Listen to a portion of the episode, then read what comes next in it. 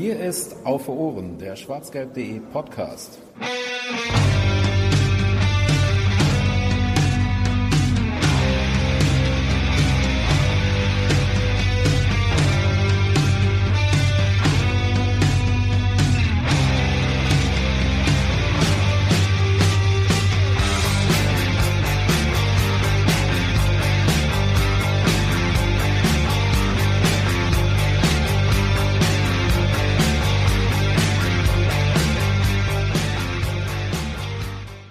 Halli, hallo, hallöle. Herzlich willkommen bei der 24. Ausgabe von Auf Ohren, eurem schwarzgelb.de Podcast.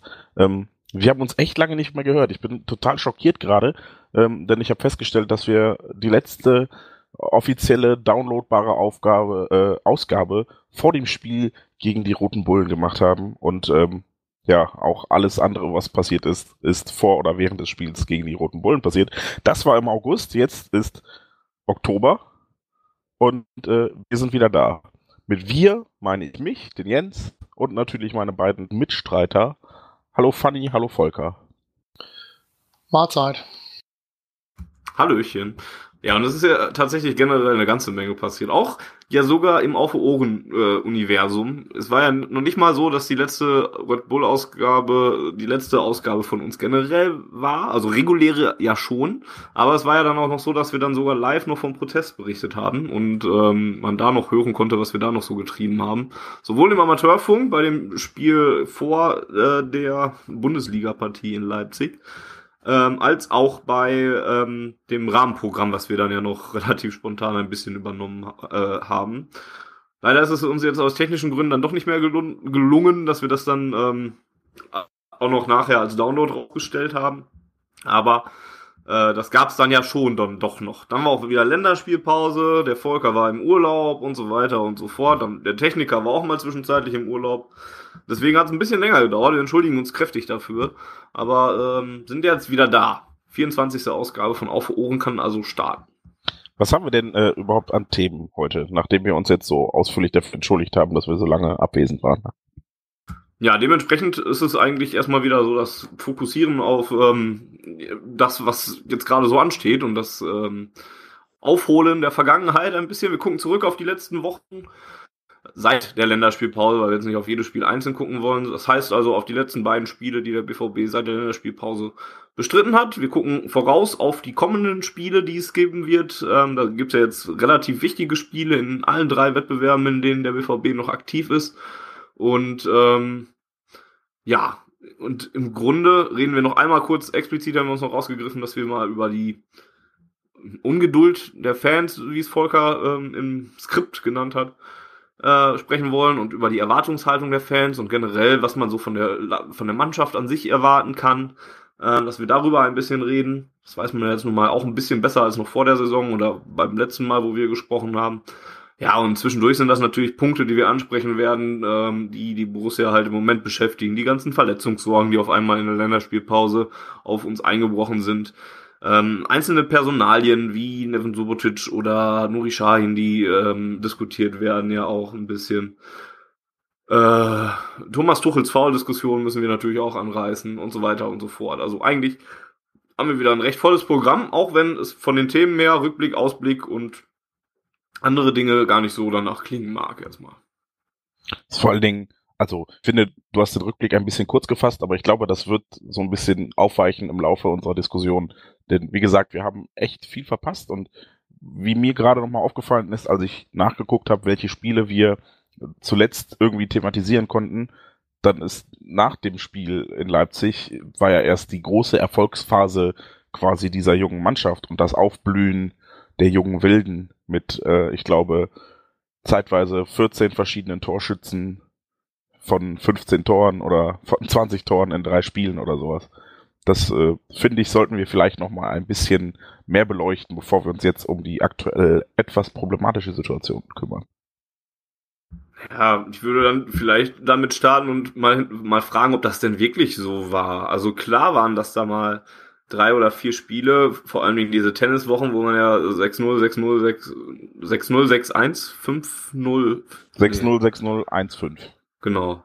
wo man da diese Tennisergebnisse rausgeholt hat. Und da sagte man natürlich geil, die Jungs, die machen natürlich Spaß, haben die natürlich auch gemacht. Ähm, ist, aber ist das vielleicht jetzt mit Rückblick darauf, auf die Zeit, die ja jetzt nun mal einen Monat auch schon wieder her ist, vielleicht dann doch ein bisschen überhöht, gerade wenn man dieses 5 zu 1 in Wolfsburg dann ja noch mit in die Rechnung nimmt, wo es ja jetzt auch nicht so war, dass der BVB da jetzt komplett 5 zu 1 auch ähm, überzeugt hat, 5 zu 1 mäßig. Ich wäre mir dann nämlich gar nicht so sicher. Das waren zwei Gegner, die angeschlagen waren. Und ja, gegen Darmstadt, dann gewinnst du zum Beispiel zu Hause recht hoch auf einmal. In Wolfsburg ist es gut gelaufen. Und ähm, Mainz war der dritte, ne? Äh, Freiburg. War, Freiburg. Die wir 6-0 geschlagen haben, war Warschau. Freiburg haben wir 3 zu 1 gewonnen. Ach ja, stimmt. Warschau. Ja, und Warschau war, war, ist nun mal, ähm, ist nun mal Futter in der Champions League gewesen. Ne? Und die kriegen von allen so auf den Sack. Deswegen, von Sporting nur 2-0, ja. Also. Ja, mal, gut, aber sie verlieren halt und, und reißen nicht viel in der Champions League. Ne? Deswegen würde ich dann vielleicht echt damit anfangen und mal hinterfragen, ist es denn wirklich so, dass das jetzt wirklich das Aufleben der jungen Wilden war, wie du es gerade genannt hast oder so ähnlich, oder ob es halt wirklich jetzt dass zum Beispiel mal eine Woche war, die jetzt natürlich gut gelaufen ist, oder wo dann halt auch andere Bedingungen eine Rolle gespielt haben.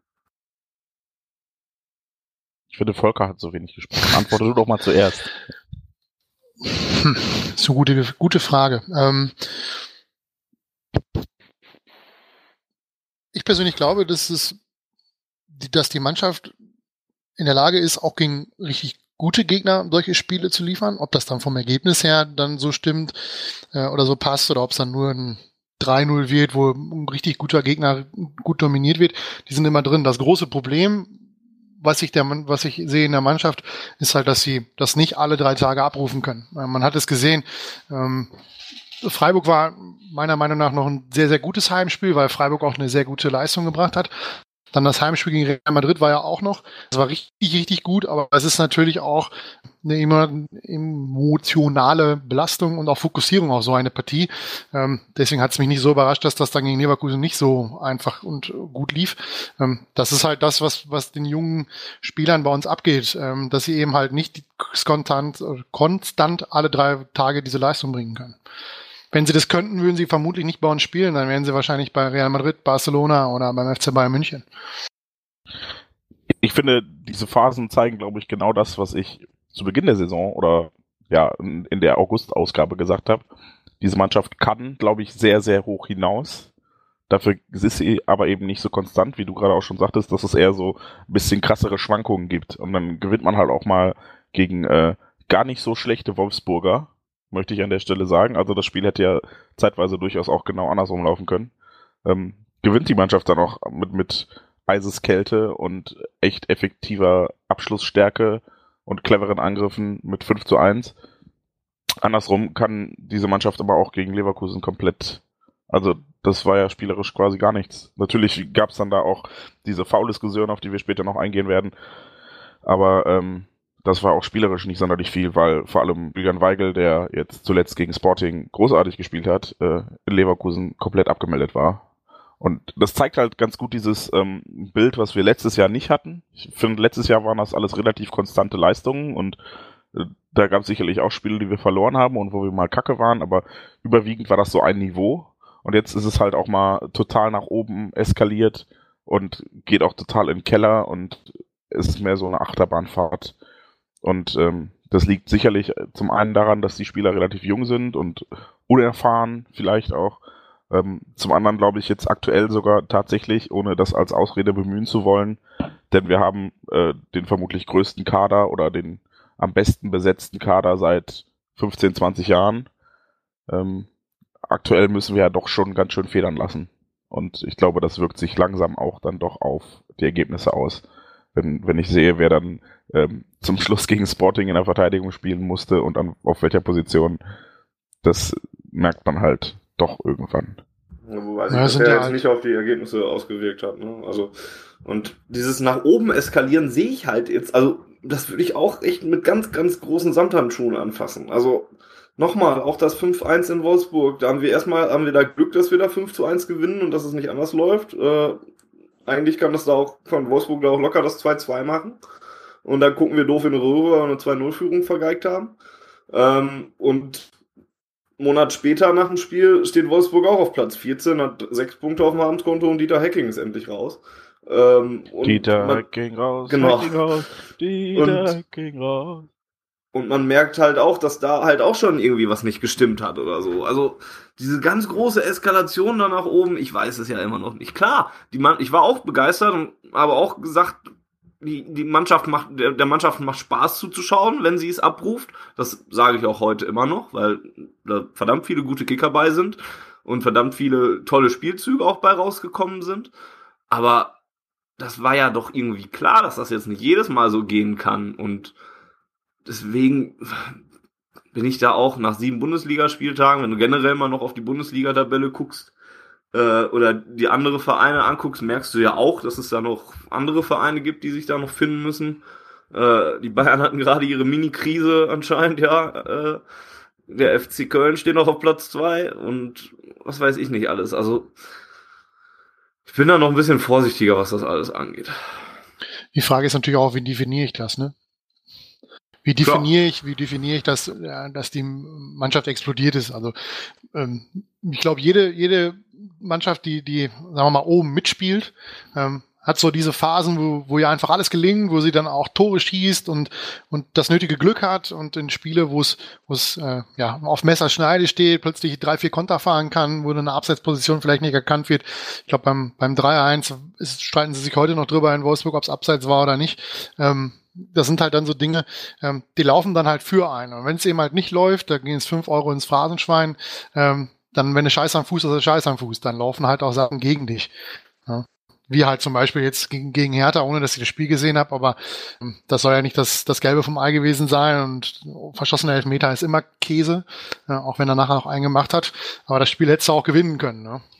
Das sind halt immer so, immer so Sachen. Ähm, Durchaus, ja. Aber ganz grundsätzlich ähm, würde ich, würde ich schon sagen, dass die Mannschaft eigentlich ähm, das, was man, was man von ihr erwarten konnte, eigentlich auch zeigt. Ja, also sie, sie zeigt richtig gute Spiele, sie, sie zeigt auch schwierige Spiele, schlechte Spiele. Das sind halt die Schwankungen, die man erwarten konnte. Und aufgrund der Verletzungen, das sind ja fast alles äh, oder in, in, in hauptsächlich Spieler, die Erfahrung haben, die sich bei uns verletzen. Schöle, Reus fehlt, äh, dann hat sich jetzt Castro, ja. glaube ich, in Leverkusen verletzt in der, in der ersten Halbzeit beim Stand von, ich glaube, 1-0 stand zur Halbzeit oder 2-0, weiß ich nicht. Ähm, das sind natürlich Rückschläge, die man dann vor allem so spielen merkt, wie gegen Hertha, wo eine junge Mannschaft spielen muss, oder wie gegen, wie gegen Sporting in der, in der Phase, wo dann auch noch äh, Batra ausfällt und Ginter ausfällt. Und wenn man Ginter schon zu den Erfahrenen zählen muss, äh, gerade auf internationalen Paket, da weiß man, wie weit man ist. Ja, ein bisschen genauer auf, auf die letzten beiden Spiele mal eintauchen oder wolltest du noch generell was zu deiner globalen Beobachtung sagen, Jens? Nee, wir können da, also ich, äh, das wird sich dann ergeben, wenn, wenn da einzelne ähm, Analyse-Teile zur Sprache kommen. Ich fand halt nur bisschen engmaschig zu sagen, hey, wir gucken uns auf Hertha und Sporting, wenn wir das davor noch gar nicht äh, hm. besprochen haben bisher. Das ergibt sich ja automatisch dann auch so ein bisschen. Ja, in der Länderspielpause brach auf einmal so ein bisschen die Verletzungswelle auf Borussia Dortmund ein. Äh, zumindest war das so mein Gefühl. Und ich glaube, so war es aber auch tatsächlich. Natürlich, Erik Durm fehlt schon. Ich habe jetzt mal tatsächlich mal alle Verletzten rausgeschrieben und äh, gehe die mal, mal kurz durch. Erik Durm wurde am Knie operiert, fehlt schon seit August. Äh, da ist noch nicht offen, wann er zurückkommt. Thomas Tuchel hat letztens auf einer Pressekonferenz gesagt, ähm, dass er gute Fortschritte macht und das alles sehr geduldig äh, abtut oder so, aber das wird halt noch dauern, bis er kommt. Äh, weiß nicht, ob wir überhaupt dieses Jahr noch was von denen sehen werden. Hat Aki Watzke das dann auch äh, sofort dementiert und gesagt, wir seien noch im Plan oder äh, können wir auf Tuchels Wort in dem Fall bauen? Ich weiß es nicht. Ich verfolge auch nicht jedes Wort, was Aki Watzke gesagt. Das, dafür habe ich nicht die Zeit. ich glaube, wenn ich, wenn ich da kurz was zu sagen darf, ich glaube, das hat man ähm, auch bei, bei Schöles Verletzungen gesehen. Ich glaube, wenn er müsste, weil man enorme Probleme hat, ähm, würden, einige, würden einige Spieler vielleicht eher zurück oder wären eher zurückgekommen, ähm, als, äh, als das jetzt der Fall war. Also ich glaube schon, dass Schöle früher zurückkommen hätte können, musste er aber nicht, weil halt andere Spieler in der Phase in Darmstadt und so weiter. Ähm, ja, Wann haben wir denn dann enorme Probleme, wenn ich jetzt gerade? Ja, Schon, aber du kannst natürlich, ich weiß ja nicht, wie weit sie sind in, in dem Fall von Reus, aber ich glaube zum Beispiel Schürle hätte, hätte, wie gesagt, der hätte schon eher spielen können. man hat halt aufgrund der Größe des Kaders muss man jetzt keine Spieler reinschmeißen, die bei 75 Prozent sind, sondern man hat noch Spieler, die bei 100 Prozent sind, ähm, was vielleicht besser ist, wenn man die auf Position spielen lässt, die dann vielleicht nicht die erste Position sind, die sie eigentlich spielen können, aber sie haben es ja eigentlich relativ gut gemacht, zumindest gegen Sporting. Naja, wenn ein Joho Park eingewechselt wird und der gar nicht weiß, wo er auf dem Platz rumrennen soll, weil er gar nicht Ja, mehr gut, die ey, Laufwege aber, kennt. aber wen hättest du denn alternativ aufgestellt? Ja, das, aber ich wollte das auch nur als, Marco, als Reus, Marco Reus oder ein André Schöle brauchst du auf die Linksverteidigerposition auch nicht stellen. Ja, natürlich. Ich wollte damit nur klar machen, dass man schon eigentlich recht viel Not hat in der Sache. Ähm, ja, also Erik Durm, so viel dazu. Nevin Subotic fehlt ja auch seit Sommer, äh, seit einer Ri- Rippenoperation, da ist die Rückkehr ebenso offen und das ist ein ganz anderes Thema, was wir nachher dann auch nochmal Wobei er, glaube ich, jetzt mittlerweile wieder im Lauftraining ist oder Ja. irgendwie sowas. Ja. Ja. Hat er mal Ja. gepostet, ja. Genau. Ähm, besprechen wir aber gleich nochmal ein bisschen gesondert, weil der nochmal eine gesonderte Rolle halt auch hat. Marco Reus äh, hat eine Adduktorenverletzung seit ich habe die Daten, habe mir genaue Daten bei Spielver ach, bei, nicht bei Spielverlagerung, bei transfermarkt.de habe ich mir rausgesucht. Seit dem Pokalspiel. Seit 23.05., seit dem Pokalspiel. Ja. Pokalfinale, genau. Schon sehr, sehr krass. Rückkehr immer noch offen. Man weiß nicht, wann, er- wann er jetzt. Na, vielleicht lässt man sich ja jetzt mal Zeit bei ihm. Ne? Also Ja, man hat ja, mal gut, man hatte ja. schon das Gefühl in der letzten Saison, auch in, in der Saison davor, dass man ihn schon immer froh war, wenn er mal äh, im Training drei Minuten gerade auslaufen konnte, schmerzfrei, und hat ihn dann reingeworfen ins Spiel, weil er ihm halt sehr wichtig war. Ähm, vielleicht war er da nie wirklich 100% wieder geheilt von dieser Verletzung, weil die hat er ja andauernd immer die gleiche Verletzung. Vielleicht lässt man sich da jetzt wirklich Zeit und, und ja, zur Not spielt er dann halt erst im Januar und dann hat er vielleicht endlich diese Verletzungsprobleme nicht mehr, wird man dann sehen. Mhm. Sollte man aber auch. letzte Saison war es bei Reus ja so, dass man ihn äh, de facto regelmäßig in der 60. Minute oder 70. Minute ausgewechselt hat. Also das, Einfach- was man jetzt immer mit Mario Götze macht. Na, ich glaube, bei dem liegt es jetzt zuletzt einfach daran, dass er äh, zwei Länderspiele über die volle Distanz gemacht hat und dann drei Tage später wieder auf dem Platz stand von Anfang an. Armer Kerl. Ja. Äh, Ja, das war ja schon kritisch, ne? Also bei Kagawa zum Beispiel hätte jeder gesagt, äh, der hatte auch noch Flug, den kann man nicht von Anfang an spielen. Das ist halt das Problem, dass man Götze es nicht gönnt. Es gibt halt Menschen, die weiter ihre Probleme mit ihm haben und äh, jede Chance nutzen, das auch entsprechend kundzutun und dann ist es halt so. Ja, aber ich, also ich hätte jetzt auch lieber jemanden aufgestellt, unabhängig davon, ob ich Götze toll finde oder nicht, der nicht äh, zwei Länderspiele über die volle Distanz in den Knochen hat, sondern in der Länderspielpause vielleicht ein Länderspiel gemacht hat und dann das andere nicht. Ja, aber so waren wir halt aufgrund der verletzten Situation schon gezwungen, ähm, Götze oder Karawa spielen zu lassen. Ja, und gegen, beide, und gegen Sporting hat er ja durchgespielt. Also alle beide sogar. Und da war Götze noch eine ganze Ecke schlechter als, äh, Kagawa noch eine ganze Ecke schlechter als Götze. ja, das, das, muss man ja auch mal so sehen. eben. Also Kagawa ist ja ein nein, das war auch Schatten seiner selbst. Richtig, darum ging es auch gar nicht, sondern einfach nur festzustellen, ähm, ne, der spielt ja jetzt, der würde vielleicht auch weniger spielen, wenn man aktuell noch die Möglichkeit hätte, ihn vom Platz zu nehmen. Und das ist halt jetzt dann so, dass ich persönlich zum Beispiel gerne gesehen hätte, dass man ihn weniger spielen lässt, weil er halt zuletzt so viel gespielt hat. Bleiben wir mal kurz bei den Verletzten. Ähm, was ich bei Marco Reus noch einwerfen wollte, war halt, dass man das vielleicht auch zumindest im Hinterkopf mal noch behalten sollte, dass Borussia Dortmund jetzt hier die gesamte Saison bislang ohne Marco Reus spielt und ähm, das ja auch nur mal Qualität ist, die man sonst ja auch durchaus noch mal auf den Platz werfen könnte. Ähm, könnte man sich vielleicht mal merken, wenn man dabei ist, die Mannschaftsleistung äh, zu bewerten vielleicht. Ebenso lange oder, oder auch schon sehr lange fällt Sven Bender ja mit seiner Knochenmarkschwellung äh, aus. Auch bei dem weiß man nicht so genau, wann der jetzt wieder genau zurückkommt. Auch da wird immer gesagt, er ist im Plan. Ähm, wobei bei Marco Reus dieser Plan ja auch schon komisch kommuniziert wird. Ähm, Ja, der Plan von, was hatte Watzke gesagt, der wird im äh, Oktober, September wieder auf dem, auf dem Platz stehen? Hat er das Ja. Jahr genannt? Äh, ich weiß nochmal. Hatte er das Jahr genannt? Ach so, ah, ja, vermutlich Ja. nicht. Da hat auf jeden Fall- Da hat auf jeden Fall irgendwas nicht funktioniert und ähm, ja, da ist die Kommunikation nach außen halt auch irgendwie relativ komisch zumindest. Das ist sie aber häufig. Ne? Das m- mag sein, ja. Gerade gerade bei Verletzungen unter Klopps Zeiten war das ja war es ja quasi ein Running Gag, wenn dann irgendwo stand in der Pressemitteilung Muskelfaserriss fällt zwei Wochen aus, da wurden schon Wetten abgeschlossen bei Twitter, wie viele äh, Monate es diesmal werden. Also das ist immer, weiß ich nicht. Aber das, Da- hatte, da würd nicht, ich- das, hatte, das hatte nichts mit der Kommunikation unter Klopp zu tun. Das lag einfach daran, äh, dass wir generell offenbar äh, die Erfahrung gemacht haben in den letzten Jahren, dass Spieler länger ausfallen, als sie prognostiziert werden. Natürlich. Und das finde ich auch vollkommen legitim. Wir reden hier ja von Menschen und nicht von Maschinen. Ja, man, ich, ne? in dem Fall würde ich mir sogar einfach wünschen, das, das ist ja auch ein, relativ unwichtig eigentlich. Ich würde es komplett rauslassen. Ich würde sagen, der ist verletzt und fertig. Ja. Mal ja, was, was wobei so eine was, ungefähre was Angabe schon hilfreich ist. Ja, was hilft dir bei Marco Reus? Ungefähre Angabe war, der ist im August wieder fit. So, jetzt ist er im Oktober und spielt immer noch nicht. Das ist doch auch Käse. Da erhöht man noch den Druck viel, viel mehr auf, auf den Spieler, weil, weil diverse hohe Personen im Verein öffentlich kundgetan haben, dass, dass äh, damit zu rechnen ist, dass er im August wieder da ist. Jetzt sind zwei Monate vergangen, er ist immer noch nicht wieder da. Da setzt man den Spieler meiner Meinung nach auch ein bisschen zu sehr unter Druck.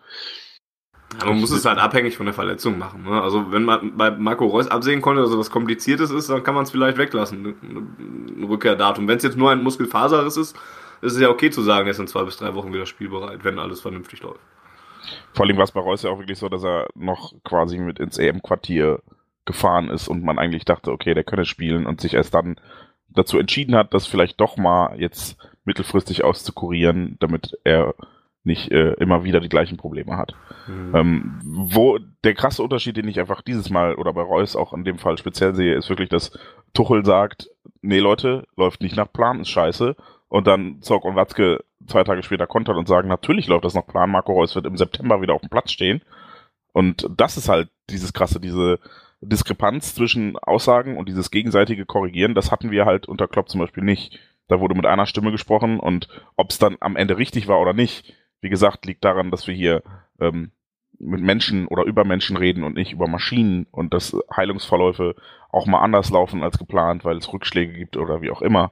Fragt mal DD, der nach ungefähr zwölf Tagen oder wie viel, elf Tagen nach dem Muskelfaserriss wieder auf dem Platz stand. Das ging auch doppelt so schnell wie erwartet. Das kann auch in die andere Richtung ausschlagen. Aber dass man dieses, diese Kommunikationsprobleme insofern hat, dass der eine sagt, nee, es läuft überhaupt nicht gut und der andere sagt, doch, doch, ist alles super, das ist neu. War aber auch bisher nur das eine Mal so, dass sie sich öffentlich widersprochen haben, oder? Ja, seitdem halten sie sich, glaube ich, auch einfach öffentlich ein bisschen mehr zurück, ja, was die Verletzungszeiten angeht. Vielleicht mussten sie sich da irgendwie zusammenfinden und in dem Thema haben sie mal einfach mal daneben gelegen. Soll ja mal passieren. Man weiß es nicht. Das sind auf jeden Fall die Langzeitverletzten, Durm, Subotic, Reus und Bender, die jetzt, äh, wo man immer noch nicht weiß, was da jetzt genau los ist und wann die wiederkommen. Ähm, dazu gesellten sich dann eben noch Gonzalo Castro mit einem Muskelfaserriss, den er sich Anfang November, äh, Anfang Oktober zugezogen hat. Der ist jetzt so langsam wieder auf dem Wege der Besserung, hat heute ganz heiße News, also ja, ist jetzt gerade für uns heiße News, weil, äh, aber für euch vielleicht dann nicht mehr, hat dann äh, heutigen Aufnahmedatum ist übrigens der äh, 20. 20. Oktober. Hat wieder mit der Mannschaft trainiert, äh, könnte am Wochenende für Ingolstadt also wieder eine Option sein, weiß man aber noch nicht genau. Aber ist zumindest zurück im Mannschaftstraining. Gleiches gilt für Adrian Ramos, der heute auch wieder mit der Mannschaft trainiert hat. Ähm, der hatte Adduktorenbeschwerden seit Ende September und äh, befindet sich also auch wieder auf einem Wege der Besserung. Rafael Guerrero kam, glaube ich, von der Nationalmannschaft mit seinem Muskelfaserriss wieder ähm, den er sich dann auch am 8.10. zugezogen hat. Äh, soll Anfang äh, November wohl wieder fit sein, hat heute aber immerhin zumindest schon mal individuell trainiert. Ähm, ja, Marcel Schmelzer hat sich dann nach der Länderspielpause direkt im Spiel gegen Hertha halt verletzt und fehlt uns deswegen noch ein bisschen länger, bis Ende des Monats ungefähr, ebenfalls mit einem Muskelfaserriss. Äh, André Horst Schülle, haben wir ja gerade schon drüber gesprochen, der trainiert heute auch immerhin wieder individuell und mit dem Ball zumindest. Ja, und dann fehlten am Anfang ähm, der Zeit nach der Länderspielpause halt noch Marc Bartra, ähm, äh, Lukas Piszek und, und Sokrates, die sich dann wieder zurückgekämpft haben und jetzt langsam wieder zum Kader zugehören. Ähm, ja, und jetzt neuerdings, oder seit dem Hertha-Spiel ist eben Emre Moore dann auch dabei, dass er zumindest in der Bundesliga nicht mehr spielen darf, weil er sich äh, eine rote Karte abgeholt hat und zwei Bundesligaspiele gesperrt ist. Das ist dann schon mal eine ganze Wagenladung an Spielern, äh, eine ganze Mannschaft teilweise. Es fehlte, zwischenzeitlich fehlte nur der Torwart für eine vernünftige Aufstellung tatsächlich, ähm, die dem BVB da gefehlt hat. ist natürlich krass, ähm, aber zeigt, dass man jetzt zumindest nach der Länderspielpause noch konkurrenzfähig geblieben ist, denn nicht auch genau das auf, das, was man eigentlich vor der Saison erreichen wollte, dass man einen Kader hat, mit dem man eine Menge Ausfälle auch noch auffangen kann? Viel interessanter finde ich ja fast die Frage, warum wir auf einmal so viele Ausfälle haben. Denn gefühlt ähm, letzte Saison hatten wir unfassbares Glück, glaube ich, was das anging. Da waren halt eigentlich fast alle dauerhaft fit. Selbst Marco Reus hat dann irgendwie immer seine 60 Minuten gespielt und konnte dann auch beim nächsten Mal wieder auflaufen und jetzt kommt das halt alles und das sind ja auch fast alles Muskelverletzungen und das ist schon ein bisschen, ähm, ja, besorgniserregend vielleicht. Ich weiß nicht, ob das das richtige Wort ist, aber ja, es ist auffällig. Ja, es ist eine Diskussion, die ja jetzt geführt wird. Ich finde, die, ja, die bietet sich halt irgendwo an oder die, ich verstehe, warum man sie führt, aber ich finde, die ist so ziellos und, und, und, und auch basislos irgendwie, weil letztes Jahr haben wir gesagt, oh, Thomas Tuchel ist jetzt neuer Trainer bei Borussia Dortmund. Der BVB hat nicht mehr so viele Verletzungen ähm, wie letztes Mal. Du hast es gerade Glück genannt. Damals wurde dann vielleicht oder haben einige dann ja gesagt, oh, da hat Thomas Tuchel jetzt vielleicht auch mit der Ernährungsumstellung, mit dem neuen Fitnessplan oder sowas, hat da jetzt was bewirkt, dass es weniger Verletzungen gibt. Ja, jetzt ist Thomas Tuchel immer noch Trainer und jetzt gibt es gerade nun mal eine, eine, Häufung an, an Muskelverletzungen. Ja, dann ist es vielleicht auch Pech. Kann ja, auch sein. ja, und das, also deswegen weiß ich jetzt nicht, wo, wohin man gehen soll mit der Erklärung dafür. Für mich ist es im Moment tatsächlich eher Pech, weil na, dann sind es natürlich auch welche, die dann von der Nationalmannschaft wiederkommen. Oder es ist halt auch einfach Gonzalo Castro, ein Rafael Guerrero und ein Marcel Schmelzer. Das sind ja jetzt die, die jetzt die Muskelfaserrisse haben. Das sind halt auch die, die jetzt aber auch verdammt viel gespielt haben. Rafael Guerrero hat die EM noch gespielt, ist Europameister geworden ähm, und hatte jetzt keine so lange Pause und war dann ja eigentlich recht schnell wieder bei seinen 100 Prozent. Wir haben uns ja eigentlich äh, an den Kopf gepackt und gesagt, wow, der ist ja recht schnell, recht gut angekommen. Ne? Ja, und Marcel Schmelzer und Castro haben jetzt die, die EM nicht gespielt zwar, aber haben eben seitdem, seitdem Borussia Dortmund sie braucht, halt eigentlich fast alles gespielt, was sie spielen konnten und dass dann eben bei so einem Muskelfaserriss auch mal so eine Ermüdungserscheinung sein kann, überrascht mich dann halt auch jetzt nicht so unbedingt. Und ich glaube, wenn du da dann wirklich tiefer in die Erklärung reingehen willst, dann kannst du es auch nur mit irgendeinem Mediziner tun und dafür fehlt mir dann noch das Basiswissen. Also gefühlt würde ich sagen, ist das eine Diskussion, die man jetzt nicht stellen sollte, weil es immer noch immer noch derselbe Trainer wie letztes Jahr, sind immer noch dieselben Umgangsweisen und ja, vielleicht ist es halt auch einfach Pech. Tuchel hat ja selber gesagt, sie wissen nicht, wo es herkommt. Also da in einem Vorbericht zum Spiel am Dienstag haben sie, glaube ich, ein Interview mit Sky geführt. Und äh, da sagt er, dass, dass, dass sie das selber nicht wissen, warum es jetzt so gehäuft äh, auftritt und alles zeitgleich quasi. Äh, und dass sie das eruieren würden. Und wenn sie dann irgendwie zu einer Lösung kommen oder zu einer Ursache kommen, dass sie dann da entsprechend dran arbeiten würden. Aber er sieht da aktuell keine, keine keine eine Ursache, er, er, weiß es einfach nicht.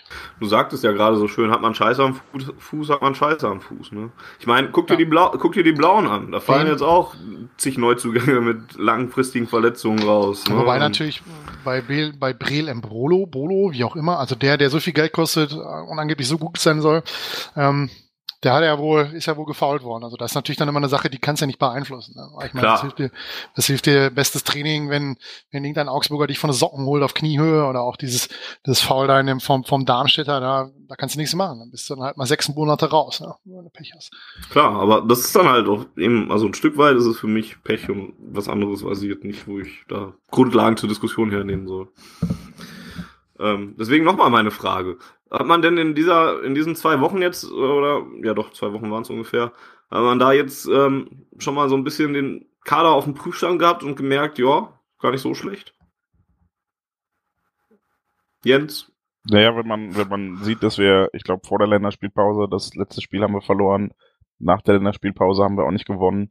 Ähm, jetzt gegen Sporting war es auch ein sehr hitziges Spiel mit erneuten vielen Verletzungen und wenn ich mir dann die Viererkette angucke, die zu Schlusspfiff auf dem Platz stand, weiß ich nicht, ob das wirklich noch, also natürlich erfolgreich geblieben am Ende, aber ähm, da, da sind wir halt wirklich an einem Punkt angelangt, wo wir uns nicht mehr erlauben können, dass sich irgendwer verletzt. Und da hat der Kader vielleicht dann auch die Tiefe nicht ganz so bewiesen, was vollkommen nachvollziehbar ist. Also überhaupt kein Kritikpunkt an der Stelle, weil wenn du dann irgendwie so eine komplette Mannschaft ersetzen musst, dann würde es selbst beim FC Bayern, glaube ich, schwach werden. Vor allen Dingen, wenn da irgendwie zwei Innenverteidiger und zwei Außenverteidiger und eigentlich, ja, die komplette Verteidigung, kannst du in der Tat eine ganze Viererkette draus machen, ne?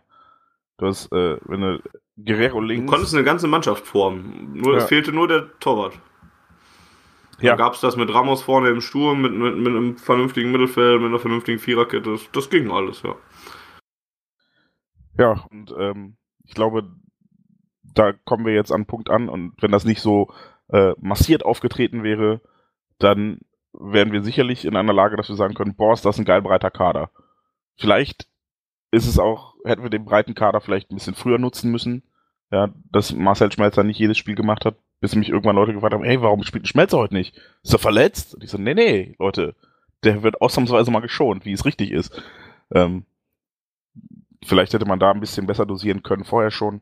Aber ja, ähm, prinzipiell ist das ja schon ein ganz ordentlicher Kader. Und ähm, zuletzt leider ein bisschen, bisschen schwächer, auch spielerisch. Ich glaube, das ist das, was mich, Verzeihung, ich muss kurz husten. Ähm, das ist das, was mich ein bisschen mehr ärgert als die Ergebnisse.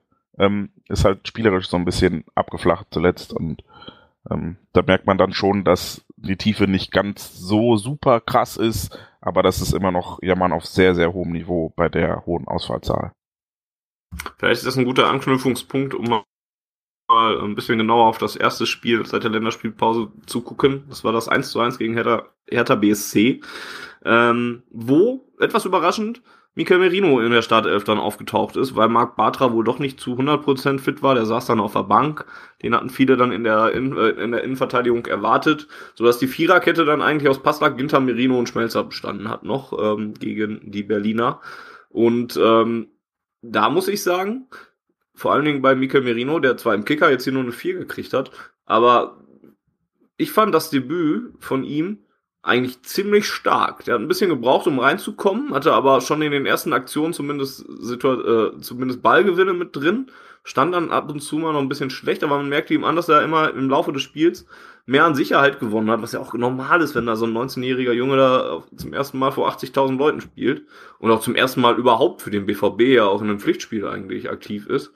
Ähm, dafür hat er das eigentlich ziemlich gut gemacht und deswegen weiß ich gar nicht, ob die Breite da gar nicht so gut ist, wie, wie du es gerade gesagt hast, Jens, weil den dann nochmal reinzubringen und wo ich erst gedacht habe, vielleicht, oh, okay, finde ich ja komisch, dass er bisher nicht gespielt hat. Warum spielt er? Und wenn der jetzt spielen muss, bin ich mal vorsichtig oder so. Aber jetzt bin ich eher so weit, dass ich sagen würde, wenn er jetzt nochmal spielt, habe ich eigentlich Vertrauen in den, weil das gegen die Berliner ganz gut gemacht hat. Ähm, wie, wie habt ihr denn Merinos Debüt gefunden? Volker hat gerade gesagt, er hat das Spiel, glaube ich, nicht gesehen. Nee. Dann kann ich nur Jens da muss ich Wie fandest du denn? Ich fand ihm, äh, wie du sagtest, er hat, er hat ein bisschen gebraucht am Anfang, ähm, war er noch ein bisschen ja, auf Sicherheit bedacht. Später hat er dann Aktion gebracht, wo ich mich ein bisschen an DDR erinnert fühlte, also richtig schöne Grätschen und den Ball aber sauber gewonnen damit. Ähm, dann hat er das äh, Ausgleichstor eingeleitet mit einem schönen Steilpass auf äh, Dembele. Der wurde zwar noch abgefälscht, glaube ich, wenn ich mich recht entsinne. Mhm. Ist also nicht komplett direkt durchgekommen, aber ähm, ja, hat das Tor eingeleitet. Also ähm, hat jetzt kein so schlechtes Spiel gemacht. Ich habe allerdings das Gegentor auch nur ähm, ja im Stadion wahrgenommen und da auch auf der gegenüberliegenden Seite und vermutlich war gerade eine Fahne im Blick oder so. Ich weiß also nicht genau, wer da jetzt äh, die Schuld trägt. Da haben sich die Berliner ja, ja, einigermaßen nett durch den Strafraum kombiniert. Ja, er sah ähm, da schon doof aus. Also ich glaube, er war es, der dann Stocker hat ziehen lassen ähm, beziehungsweise nicht mehr hinterherkam, nachdem Ibisevic diesen Hackenball da ja drauf äh, Stocker gespielt hat.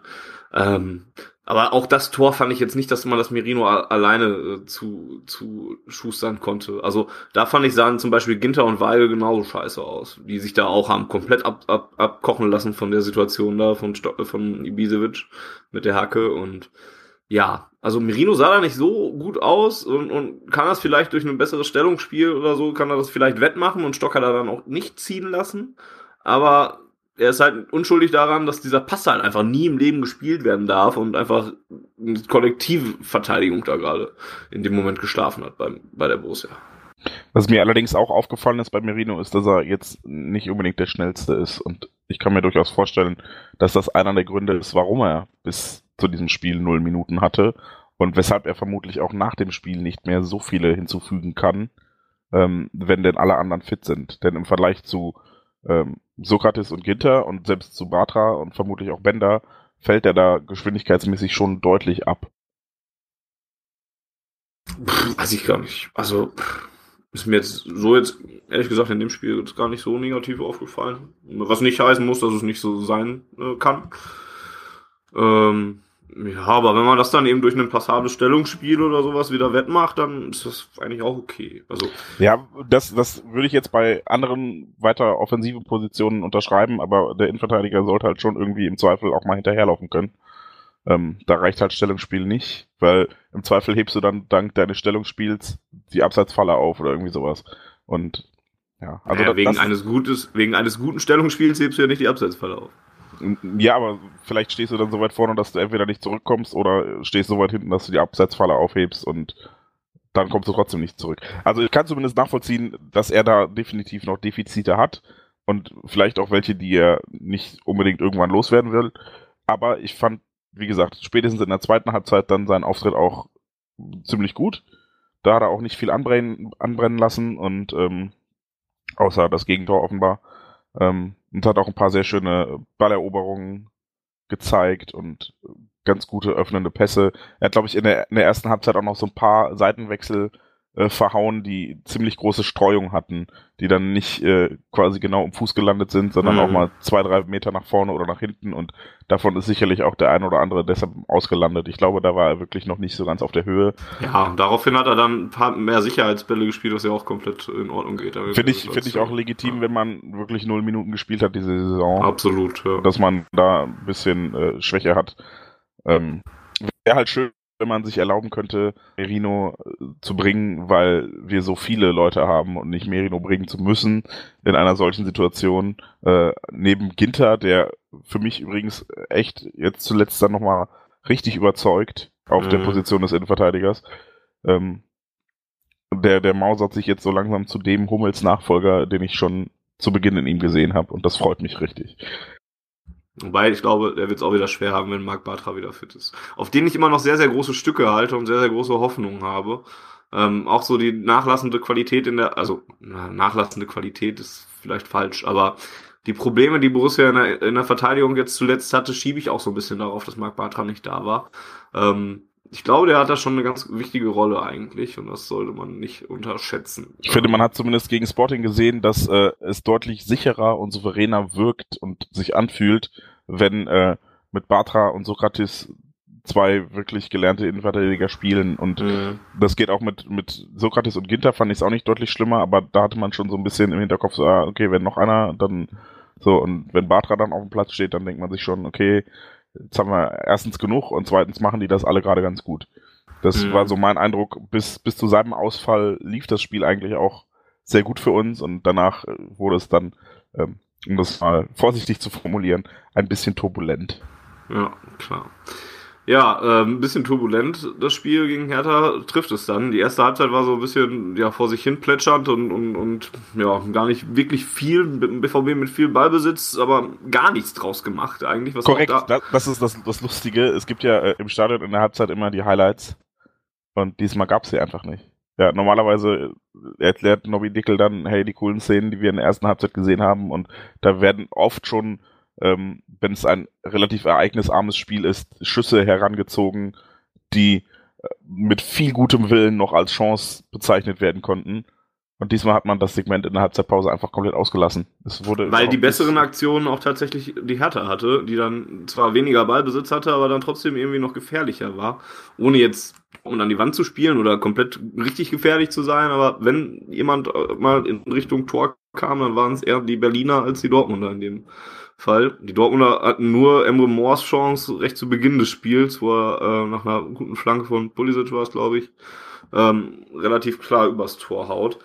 Ja, und da musste sich dann also was verändern und man hatte eigentlich das Gefühl, dass sich auch ein bisschen was verändert, weil nach der Halbzeitpause der BVB eigentlich zunächst fünf Minuten lang am Drücker war, dann aber eben, wie gesagt, dieses 0 zu 1 kam äh, durch Stocker und dann war alles drin in dem Spiel, ja. Dann hat der BVB eigentlich gut zurückgeschlagen, was auch durch zwei gute Auswechslungen von äh, Thomas Tuchel dann zustande kam, der Rode aus dem Spiel genommen hat und Götze aus dem Spiel genommen hat, die beide ein ganz schlechtes Spiel gezeigt haben. Ähm, und beide eigentlich auch raus mussten in dem Fall. Äh, auch wenn mir Pulisic auch an dem Abend nicht gefallen hat, muss ich ehrlich sagen. Ähm, aber naja. Kagawa und Dembele kamen dann und sorgten dann für ein bisschen mehr Belebung und dann ging, war ja auch alles, ne? Dortmund hatte Chancen, Dortmund hatte den Handelfmeter, den es dann gab, den Aubameyang dann verschossen hat. Dann gab's noch äh, Aubameyangs Ausgleichstreffer, wo man dann doch gedacht hat, ja geil, jetzt ist das Westfalenstadion dann auch da, das in der ersten Halbzeit eigentlich ähnlich schlafend war wie die Borussia. Vorher gab's äh, noch Aubameyangs äh, Alleingang auf den Torwart ja. und boah, boah, also dafür hätte man ihn auswechseln müssen, aber wir haben ja keinen Ersatz aktuell. Das ähm, stimmt, da, da habe ich mich auch echt drüber geärgert. Da habe ich auch lass das doofe Lupfen noch sein, ist geil, wenn es funktioniert, aber mittlerweile kennt es halt auch jeder. Richtig. Also es muss funktionieren, wenn du es machst. Ja, aber das muss er, ohne das Spiel gesehen zu haben, aber das muss es doch bei jeder hundertprozentigen Torchance. Also wenn er ihn, wenn er ihn nicht luft und er versucht, ihn links oder rechts vorbeizuspielen oder versucht, am Tor vorbeizugehen, nicht reinmacht, ist er der Vollidiot, egal was er macht. Und wenn er es, wenn es, wenn es schön machen will, wenn er es einfach machen will, ist egal, er macht ihn nicht rein. Das ist das Hauptproblem. Ja, wenn er ja, aber wenn er, wenn er Luft, siehst du noch dummer bei aus. Ja, das ist halt das Risiko. Da hat er, hat er sich aber nicht von beeindrucken lassen, hat gegen Sporting das gleiche Ding nochmal gemacht. Ja, da geht, da geht er rein. Also das ist halt, also gegen ja. Sporting war schon eine höhere Qualität von Lupfer als gegen ja, Hertha. Aber ne, das, wir sehen, das haben wir doch auch bei, bei, bei Lewandowski früher gesehen, der auch mal dann so Dinger gemacht hat, wo du dir denkst, boah, wie kannst du den nur daneben schieben? Ja, und dann hat er Dinger reingemacht in die Bude, wo du dir denkst, wie hast du das denn jetzt gemacht? Und alles in einem Spiel, das ist halt so. Ja. Gehört halt dazu. Beim 1 zu 1 sind halt, wie, wie sagst du so schön, es sind halt keine Maschinen. Ne? Ja, richtig, aber es hat mich bei Aubameyang einfach wirklich, wirklich aufgeregt, weil er dann erst, erst hat er diese Szene, wo er allein aufs Tor zu läuft und den Torwart anlupft und äh, paar Minuten später schießt er einen Elfmeter und schiebt den Torwart in die Arme. Hätte er die beiden Schüsse einfach getauscht, hätte er äh, in der ersten Szene den Ball am Torwart vorbeigeschoben und in der zweiten Szene über den Torwart gelutscht, hätte er drei Tore geschossen in diesem Spiel. Ach so. so. Mehr dazu auf wahretabelle.de. ja, genau. Neulich ja. FIFA. Ähm, beim 1 zu 1 hat er dann kaum noch eine andere Wahl, äh, als das 1 zu 1 dann auch wirklich zu machen. Nach schöner Vorlage von Dembele, eingeleitet von Mirino, wie Jens es ja schon richtig gesagt hat. Ja, und dann gab es die zwei äh, Situationen, über die wir dann auch noch sprechen müssen, die zwei roten Karten. Ähm, die erste gab es für Emre Moore. Nach 84 Minuten nach einer, so wird es dann wohl im Spielbericht gestanden haben, nach einer Tätigkeit gegen Sebastian Lanker. Die habe ich sogar gesehen. Die gab es sogar bei ESPN im, äh, im, in der Zusammenfassung. Ganz lustig. Ähm, doof. Einfach doof. Da muss er, klar, Langkamp macht viel draus und sagt das auch nachher noch, dass er sich damit bewerben wollte um die goldene Himbeere äh, in Cannes oder wo die vergeben wird. Aber da muss er sich einfach im Griff haben. Das, das ist einfach blöd. Das ist dumm. Ja, würde ich so unterschreiben. Also nachdem ich es dann irgendwann zwei, dreimal gesehen habe äh, im, im Fernsehen oder selbst schon auf Video unterwegs, ähm, finde ich, dass die, die rote Karte an sich relativ hart ist. Ähm, denn er reißt sich ja nur los. Ja, Langkamp hält ihn da wirklich über mehrere Meter mit beiden Armen, ja, fängt an, ihn zu ja. klammern und äh, dann reißt er sich los äh, und, und stößt, also in, auch von der Tribüne aus sah es schon so aus, als hätte er ihn wirklich mit zwei Fäusten auf, auf, aufs Brustbein gebolzt. Ähm, wenn man dann sieht, dass er eigentlich nur so die Arme ausstreckt und sich wegstößt, finde ich Rot schon relativ hart. Aber ich finde es auch okay. Ich finde nämlich, äh, allein für die Dummheit, dass er da ist, also dass er da ausrastet, dass er sich nicht im Griff hat, hat er die rote Karte verdient. Und das ist der Punkt, wo ich dann einfach mittelfristig hoffe, dass das jetzt so ein bisschen erzieherische Wirkung hat und er merkt, alles klar, äh, ich kann nicht dauernd tun, ich kann nicht dauernd das tun, ich kann nicht dauernd das tun. Ja, ist auch schon so, dass Dembele vorher irgendwie eine gelbe Karte bekommen hat, weil er gemeckert hat wo ich mir denke, Leute, das sind die dümmsten gelben Karten, die du bekommen hast. Halt einfach deine Klappe, ja, wenn der Schiedsrichter so pfeift. Mag ja sogar sein, dass er falsch liegt. Aber dann nimmst du jetzt erstmal hin, du wirst es eh nicht ändern können, also halt die Fresse, geh zurück aufs Spielfeld und spiel weiter Fußball. Zu Dembele und Moore würde würd ich gleich gerne nochmal zusammenkommen, weil das ja auch ein bisschen was ist, was man nochmal gesondert ansprechen kann. Aber nochmal zu der Szene an sich. Ich muss da auch sagen, ja, du kannst dafür die rote Karte geben. Ja, also natürlich ist es dumm, der muss daraus lernen, der darf, er darf das halt nicht machen. Ne? Sebastian Langkamp ist ein, ist ein riesen Vollidiot weil er sich da so hinfallen lässt, hat zumindest selber gemerkt. Oder er ist einfach tierisch clever, weil er die Situation ausgenutzt hat. Ja, das ist aber, das, das ist, ist aber nicht die feine englische Art, aber es gibt halt Spieler, die machen das so. Ne? Ja, Damit kennen, halt so. kennen wir dann, glaube ich, also für mich dann irgendwann zu einer philosophischen Diskussion, da hatten wir auch einen Artikel auf schwarzgelb.de zu, ähm, ob Foulspielen zum Spiel gehört oder nicht. Und in dem Fall finde ich es von Langkamp halt auch scheiße und nicht clever. Und ich ja. finde, wir sollten hierzulande auch endlich aufhören, äh, unfaire und Unsportlichkeiten, die dazu führen, dass der Gegenspieler dann äh, persönliche Strafe bekommt, als clever zu betiteln. Ja. Ja, wenn Thomas Müller gegen die Färöer beim Strand von 13-0 einen Gegenspieler kreuzt, nur damit der eine rote Karte bekommt, statt aufs Tor zu laufen, dann ist das nicht clever, dann ist das unsportlich. Ja, und das ist etwas, ähm, was hier so ein bisschen Einzug gehalten hat, wo wir früher immer nach England geguckt haben und gesagt haben, oh geil, da werden selbst die eigenen Spieler für Schwalben ausgepfiffen. Und genauso schön fände ich es hier, wenn man aufhört zu sagen, hey, das ist clever, er hat den Freischuss gezogen. Nee, Leute, das ist unsportlich. Lass ihn, spiel doch Fußball. Dein Ziel sollte es sein, ein Tor zu schießen. Und wenn du daran gehindert wirst, gerne, wenn der Gegenspieler dich über fünf Meter festhält, kannst du dich meinetwegen auch fallen lassen, um dem Schiedsrichter zu signalisieren, hey, hier passiert gerade was Regelwidriges. Aber dich fallen zu lassen und wie von der, äh, wie von, von einem Preisboxer niedergeschlagen zu Boden zu gehen, nachdem dich so ein 1,64 Meter großer kleiner Junge weggestoßen hat, das finde ich halt nicht clever. Das ist unsportlich. Aber um Ja. das noch eben abzurunden, das gibt's in England auch. Ja, natürlich. Diese, diese mehr von das, das, das Schwalm in England vom eigenen Publikum ausgefilmt worden ist Quatsch. Das ist ja, schlichtweg richtig, Quatsch. richtig, richtig. Ja. Will ich Die, auch. die, da sind, die, war ja sind genauso, die sind genauso Profis und haben genauso ihre, ja, sagen wir mal, ihre, ihre Mittel und Wege aus einer Mücke einen Elefanten zu machen und äh, möglichst dem gegnerischen Team zu schaden. Ähm, ich bin da grundsätzlich bei dir. Ja, das ist das Problem, ähm, dass sowas im Nachgang auch einfach nicht bestraft wird. Der Langkamp stellt sich hin und sagt, ja, ich habe ein bisschen mehr rausgemacht, als eigentlich war. Ja, da müsste man sagen, weißt du was, Langkamp, da bleibst du jetzt erstmal zwei Wochen für äh, zu Hause. Der Schiedsrichter hat dir ja keine Strafe gegeben, also können wir es machen. Er hat aber Das Geld ist- gekriegt. Das ist Hat er Geld für gekriegt für, Ja, die, ja. für die Schwalbe oder wofür? Für das V-Spiel. Foulspiel vorher. Ja gut, aber dann Ähm, ist ja nur das Foulspiel beurteilt worden und nicht das, was er danach gemacht hat. Weiß ich nicht. Ist also aber die auch gelbe egal, Karte gab es also- so spät, da kann natürlich auch die gesamte Szene Ja. mit bewertet Ja, es war ja schon ein recht taktisches Foul, ne? Also Ähm, grundsätzlich bin ich, bin ich dabei. Solche, solche Sachen gehören sich einfach nicht, aber es ist halt, wie gesagt, wenn, wenn es andere machen und das, das gegnerische Team geschwächt wird und man ist das Team oder Fan des Teams, was davon profitiert, dann würde ich sagen, ich nehme es eher hin und sage gar nichts dazu, als mich hinzustellen und zu sagen, das war aber eine Scheißaktion, dass jetzt die Blauen im Derby leider 80 Minuten mit 10 Mann spielen müssen, äh, weil sich einer nicht im Griff gehabt hat. Ich weiß nicht, ob ich es im Derby machen würde, aber ansonsten, ansonsten würde ich mich auch hinstellen und sagen, es ist eine Scheißaktion von, von Weigel, der das macht oder so. Also außer, dass Weigel das wahrscheinlich nicht machen würde, aber wenn, wenn Moore das jetzt andersrum gemacht hätte, würde ich mich auch hinstellen und sagen, das ist ein Scheiß. Im Derby weiß ich jetzt natürlich nicht, ob ich es auch mache. Das ist auch nochmal was anderes, das Derby. Ich finde, Ja. das sollten wir nochmal an der Ja, da, da, da gibt's keine Theatralik, ne? da gibt's nur richtig auf die Knochen. Ja, Ja, meinetwegen. Gibt's- Also Derby ist wirklich das einzige Spiel, wo ich gerne auch ein Handtor von Ebi Smoller wegnehme. Also das ist vollkommen, also das, das finde ich fast noch geiler im Derby. Im Derby gerne so unsportlich und unverdient, wie es geht. Bei allen anderen Spielen will ich das nicht sehen, weil ich möchte schon, dass wir eine, eine sportliche Mannschaft sind und am Ende auch gewinnen, weil wir besseren Fußball spielen oder ähm, cleverer Ja. waren im Sinne von taktischen Anweisungen oder dann einzelnen Spieleraktionen und nicht cleverer waren im Sinne von, hey, da hat er aber einen Foul gezogen. Unterm? Strich war es übrigens die, der erste, wenn ich das richtig im Kopf habe, der erste Platzverweis in der Ära Thomas Tuchel, wenn ich es richtig im ja, es war generell ein Ja. Rekord. Der macht uns der Imre Mormart mit, äh, mit gemeinsam mit Herrn Langkamp alles kaputt. Die ganze Fairplay-Tabelle kaputt, kaputt. Also es war generell ein Rekord, den, den, den äh, der BVB aufgestellt hat. Das war seit Einführung der gelb-roten Karte die längste Zeit, in der eine Mannschaft ohne Platzverweis geblieben ist. In der Bundesliga. Wenn ich jetzt richtig so auf die Kette kriege. Ja, so Irgendwas so, habe ich hab ich danach im Spiel gelesen. Ja, Ähm, was ich noch, ich was müsste, ich noch, ich müsste lange überlegen, wann, wann mir mal ein Platzverweis einfällt. Auch unter Klopp hat's, boah. Ich glaube, in der Hinrunde, wo wir so scheiße gespielt haben, ich glaube, da ist mal einer vom Platz geflogen. Wahrscheinlich war es Lewandowski oder so gegen HSV oder so. ich habe irgendwie den Namen Hummels im Kopf, aber ich weiß es auch nicht genau. Das sind, Ähm, ja, Davor, die letzte, die, die mir wirklich noch bewusst einfällt, war die rote Karte gegen Schmelzer, weil er den Ball auf, den- auf den Oberschenkel bekommen hat und da an Wolfgang Stark. hatte. Ja, die, die fallen alle raus aus der, aus der Betrachtung. Was ich noch zu Emre Moore sagen möchte und zu dieser Szene, ähm, also nochmal, ja, es ist dumm und er darf es nicht machen, hoffentlich lernt er daraus.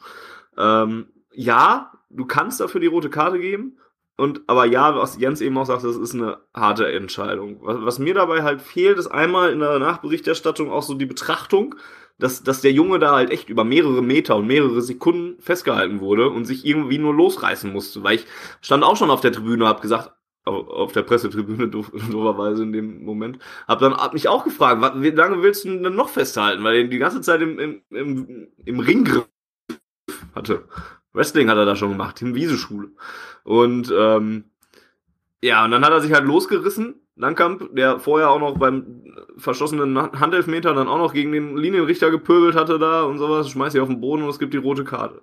Und was mir halt einfach, und Entschuldigung, dass ich diese Diskussion aufreiße. Ich möchte jetzt nicht sofort den Namen Ribery in, in, äh, in die Runde werfen, deswegen gib mir eine Sekunde, um das auszuführen. Okay, dann mache ich es. Ist, Ribery hätte dafür ist- keine Karte na- gesehen. Und das ist das größte Problem an der Sache. So, ja, also das, äh, ich, gib mir doch eine Sekunde. Mich persönlich stört überhaupt nicht, dass Moore in der Situation die rote Karte bekommt, weil er sie verdient, weil er dumm ist. Aber dass äh, jemand wie Ribery in so einer Szene niemals die rote Karte bekommen hätte, das ist das, was das Problem Ja, und Das, wobei was ich- Ribery ja nicht geschubst hätte, der hätte gleich den Ellbogen genommen. Das, ja, was ich, und Finger ins Auge gesteckt und keine Ahnung was. das, was ich ausholen wollte eigentlich, war an der Stelle, ich würde einen allgemeineren Bogen darauf spannen und das Stichwort einfach Verhältnismäßigkeit in der Bundesliga nennen.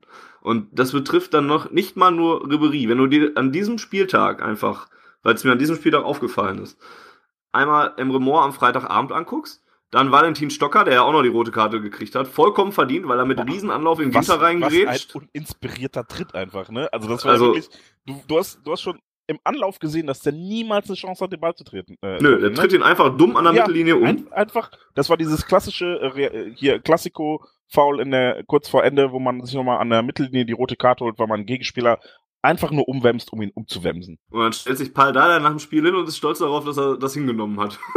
und, und, und nichts dagegen gesagt hat. Paul Dardai ist übrigens auch ein riesiger Spinner. Ähm, ja, und dann gehst du noch weiter und guckst dir die Konferenz am nächsten Tag an und dann siehst du, dass, dass dann ein Marco Fabian, weil bei, äh, nee, war er gar nicht. Wer, wer ist bei Frankfurt runtergeflogen? Äh, Alles Bei außer dem- Dortmund ist scheiße. Bei dem fliegt aber auch jeden Spieltag einer vom Platz, ne? Marco Fabian war es nicht. Wer war es denn? Verdammt. Da ist ein Frank Frankfurter runtergeflogen ähm, und hat gelb-rot gekriegt, weil es ein angedeuteter Kopfstoß war. Und ähm, da war es, also da hätte ich jetzt auch gesagt, gut, er kriegt die gelbe Karte für den angedeuteten Kopfstoß, vollkommen okay eigentlich. Gleichzeitig ist aber auch Renato Sanchez dabei und darf sich an diesem Spieltag auch irgendwie noch wundern, warum er da überhaupt weiterspielen darf. Und das ist halt der Punkt, den in der, der in der Bundesliga einfach nicht, nicht vernünftig hergestellt wird. Diese Verhältnismäßigkeit. Da darfst du dann auch einen Frank Ribéry mit reinnehmen, weil der sich alles erlauben darf, aber auch generell einfach, ja, jeder Schiedsrichter hat Auslegungsfreiraum und, und, und Fingerspitzengefühl, wie man es ja manchmal nennt und all den ganzen Käse. Aber es, es wird einfach nicht mit dem gleichen Maß in der gesamten Bundesliga gemessen. Und das ist ein Problem, was ich dann teilweise echt habe. Mit, mit, mit verschiedenen Situationen, mit verschiedenen Personen, mit verschiedenen Schiedsrichtern. Es ist, es muss eigentlich vergleichbar sein, wenn Schiedsrichter A dieselben Regeln auslegt wie Schiedsrichter B. Ja, das kann nicht immer sein, das verstehe ich. Aber in der Bundesliga habe ich oft das Gefühl, dass es einfach gar nicht verhältnismäßig ist und, und irgendwie da ganz große Probleme teilweise gibt. Und das ist mir an diesem Spieltag so stark aufgefallen wie schon lange nicht mehr. Ist aber generell etwas, was man, also nicht nur wegen Frank Ribéry, aber auch wegen Frank Ribéry, einfach immer wieder mit im, im Hinterkopf hat. Und das geht mir echt auf den Senkel. Und das hat mich rund um die Emre Moore-Karte, der zumindest auch ein Spiel weniger Sperre gekriegt hat als, ähm, als Valentin Stocker zum Beispiel, vollkommen zu Recht. Ähm, aber was mich da noch viel mehr aufgeregt hat als diese, dieser Schubser an sich. Es war übrigens Savas Husti, der vom Platz geflogen ist. Ah, sehr Habe richtig. ich, hab ich Vielen gerade Dank. nachgeguckt. Ähm, ganz grundsätzlich würde ich dir zustimmen. Ähm, das Problem ist aber, das sind ja nicht nur die Schiedsrichter. Das zieht sich ja auch durch das DFB, Anführungsstriche oben, Sportgericht, Anführungsstriche oben, die dann Emre Moore für zwei Spiele sperren, der, ja, wie gesagt, dumm war, ja, wo aber Langkamp auch zugegeben hat, dass er nachgeholfen hat. Und Stocker, der die Verletzung von Ginter billigend in Kauf nimmt, der sie vielleicht sogar ja, in gewisser Art und Weise sogar wünscht oder, oder provozieren will. Weil wenn ich so in einen Zweikampf gehe, dann kann mir keiner sagen, äh, wenn sich dabei einer verletzt, so, das habe ich nie geahnt, das wollte ich nicht. Weil genau das will er nämlich, wenn er da so reingeht. Also es Ähm, mindestens in Kauf nehmen auf jeden Fall. Ja. Ähm, der kriegt drei Spiele. Da frage ich mich natürlich, wo ist da denn die Verhältnismäßigkeit? Ja, dass der BVB da zustimmt, ähm, habe ich schon auf Twitter geschrieben, finde ich unverständlich. Ja. Ähm, aber es scheint ja wohl so zu sein, dass bei einen Unterschied gibt zwischen einem, äh, einem einer Tätlichkeit äh, in der in der Bestrafung durch den DFB und einem ja, einer roten Karte wegen Dummheit, Handspiel zum Beispiel. Ja. Ähm, Da find, das finde ich, dass, dass, dass ein Schocker drei Spiele kriegt, finde ich total unverhältnismäßig. Der muss normalerweise im Verhältnis dann mal gleich vier Spiele draußen sitzen oder fünf. Einfach, wie gesagt, weil das Verletzungsrisiko bei dem Foul enorm war und er von Glück reden kann, dass Ginter sich da nichts getan hat. Ähm, aber man macht's halt nicht. Und ähm, was die Schiedsrichter betrifft, jetzt muss ich in Verteidigungsmodus gehen, ähm, bei denen ist natürlich das Problem, das haben wir als Fernsehzuschauer einfacher, wir können uns das zigmal angucken. Klar. Ja, wir können uns, die müssen das sofort beurteilen, die haben nicht die Möglichkeit, sich das anzugucken. Ähm, bei, bei, bei so eindeutigen Sachen wie bei Ribery, da frage ich mich natürlich, wo gucken die hin? Ja, weil da sieht jeder, auch im, im Spielverlauf, wenn du im Stadion stehst, das hat beim Pokalspiel jeder gesehen, dass das Manchmal steht sogar war. der vierte Offizielle daneben. Ja, aber der guckt natürlich A, gerade in die falsche Richtung, B, guckt er auf den Gegenspieler und C, äh, war das Wetter gerade nicht so gut. Was mir bei, bei Also- Leuten wie Ribéry denke ich mir vor allem auch, man kennt ihn doch. Man weiß doch, dass der jemand ist, der dazu neigt, auszurasten. Ja, man weiß Ja, aber er hat ja selber gesagt, er macht das nur, weil er ja selber immer gefault wird und provoziert wie ist- so ein kleines Mädchen, was einem die, die, oder so ein Junge, der im, im Sandkasten sein Förmchen weggenommen hat, der klaut dann halt auch Förmchen, ne? Weil Geben und Nehmen, Auge um Auge, Zahn um Zahn. Das ist scheißegal. Das ist halt die auch, ne? Für Emre Moore keine Entschuldigung, ne? Also wenn das war sagst, auch ironisch über, gemeint. Ich weiß, ja, aber es ist halt scheißegal. Das Problem ist ja immer noch der Schiedsrichter und nicht Ribéry. Ribéry soll von mir aus ausrasten, so viel er will. Das Problem ist, dass er nicht entsprechend dafür bestraft wird. So. Und das Auch ist im das, Nachhinein nicht. Ne? Ja, richtig. Das ist ja oft so, dass er dann seine gelbe Karte kriegt, die A dann nicht gut genug ist, aber B nimmt man natürlich dann auch sofort die Möglichkeit, dass das Sportgericht mal hingeht und sagt, pass mal auf, die Szene ist nicht beurteilt worden, du hast dann klare Tätigkeit begangen, da gibt's mal jetzt mal fünf Spiele, wo du mal nachdenken kannst, was du da gemacht hast. Das macht man aber bei Ribery nicht. Und das ist das, klar, das ist das große Problem. Und äh, in dem Moment, wo das auch zig Fans des FC Bayern München so sehen, dass sie da immer ewig Glück haben mit ihm und das nicht nachvollziehen können, da weiß man schon, äh, dass das nicht nur eine Sache ist, die sich der, die die gegnerischen Anhänger, äh, wo sie sich immer dran aufziehen. Also es ist ja schon schon so, dass äh, dass teilweise auch auch, auch die Leute dann nervt, ja, wenn dass sie so ja eine Tätigkeit oder ein Spieler, der der dazu neigt, im, im, im Kader haben. Ich würde äh, Funny aber so ein bisschen, ja, ich will nicht sagen widersprechen, aber ich, ich, ich persönlich bin schon zufrieden, wenn es ein Schiedsrichter schafft, über ein Spiel die gesamte gleiche Linie zu haben. Ich glaube nämlich nicht. Ja, aber das ist der Minimalanspruch, den ich hier habe. Eigentlich. Also, ja, äh, nee, ich, find, das Problem ist, dass selbst der meist nicht erfüllt wird. Und ich finde, es ist auch schwierig zu verlangen, dass verschiedene Schiedsrichter an verschiedenen Tagen, an verschiedenen Orten eine einheitliche Linie fahren. Das finde ich, ist vielleicht ein bisschen viel verlangt. Natürlich sollte das möglichst nah beieinander sein und dann auch verhältnismäßig, aber ähm, mir würde ja schon reichen, wenn das in einem Spiel eine Verhältnismäßigkeit ist, die angemessen ist. Ja, aber Und das ist wirklich das Mindeste. Und, und klar, es kann kann's das nicht bei jedem Schiedsrichter, habe ich ja gesagt, das verstehe ich, dass es das nicht geben kann. Aber es muss zumindest ein Niveau erreichen, wo man sagt, es ist in etwa vergleichbar. Und dieses Niveau haben wir in der Bundesliga, also an diesem Spieltag. Und ich finde auch generell echt sehr, sehr selten. Und, und da, ist mir, da ist mir die Diskrepanz einfach zu groß insgesamt. Dass das nicht ein, eine Linie sein kann, ist mir klar.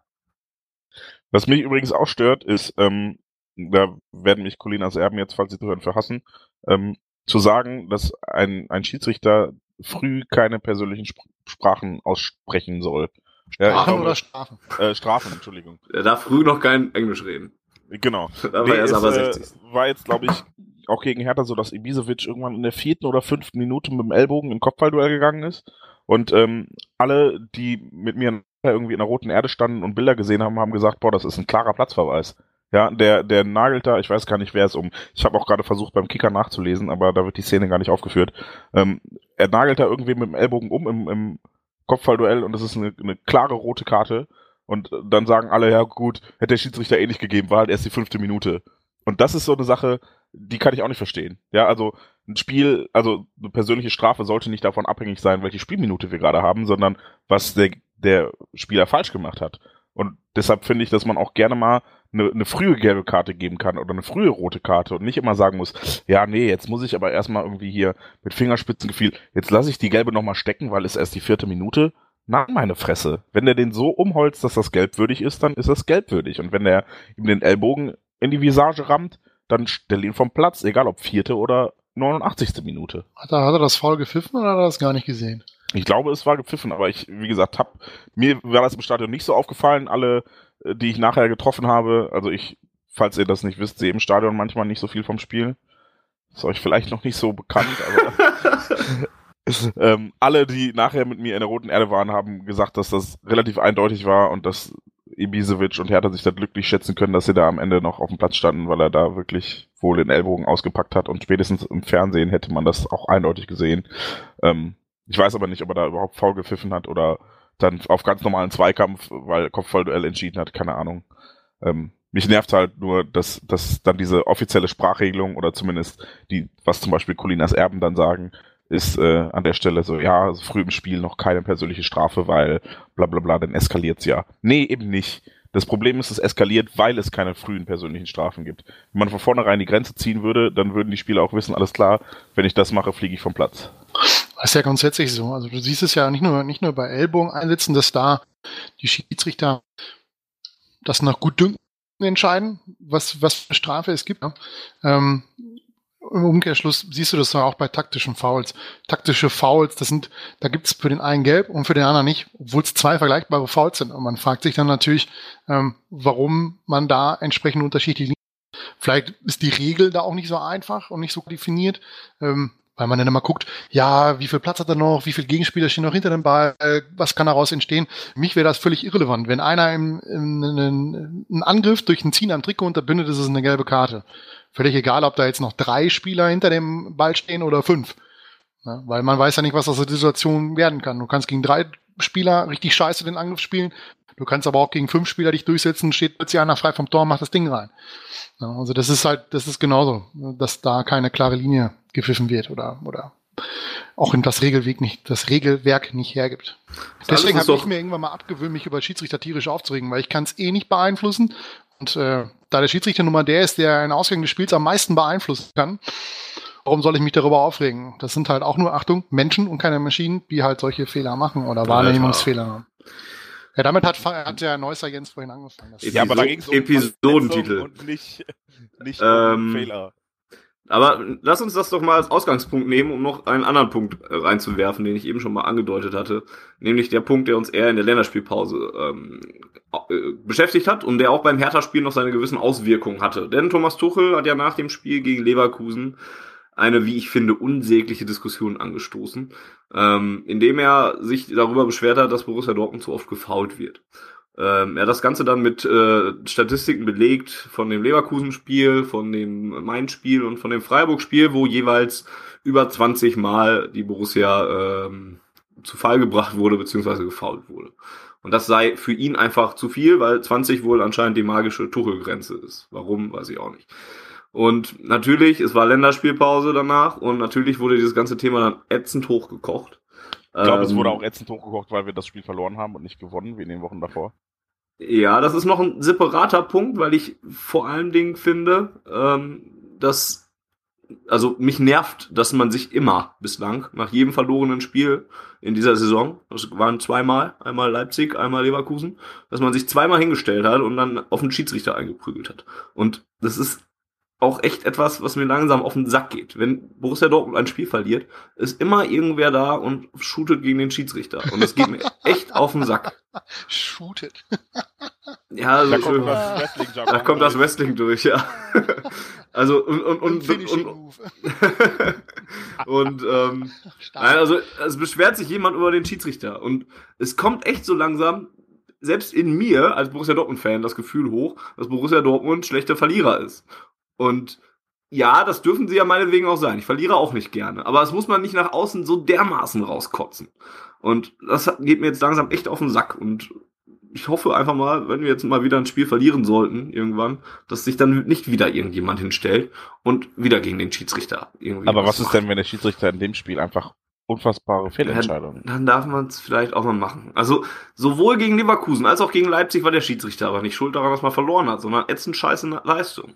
Und das, das weiß ich auch, obwohl ich das Spiel nicht gesehen habe. Und dann stellt man sich, ja, man will die Mannschaft schützen, bla bla bla, ist mir auch alles klar. Aber nee, geht mir auf den Sack. Und naja, eigentlich auch ein anderes Thema. Tuchels Foul-Diskussion hat dann dazu geführt, dass Sky sich hingestellt hat, ausgerechnet hat, dass Borussia Dortmund äh, am wenigsten in der Liga selber fault und am meisten aber gefault wird. Dann haben sie beim Spiel gegen Hertha haben sie mitgezählt und nach jedem Foul eingeblendet, wie viele Fouls es denn waren.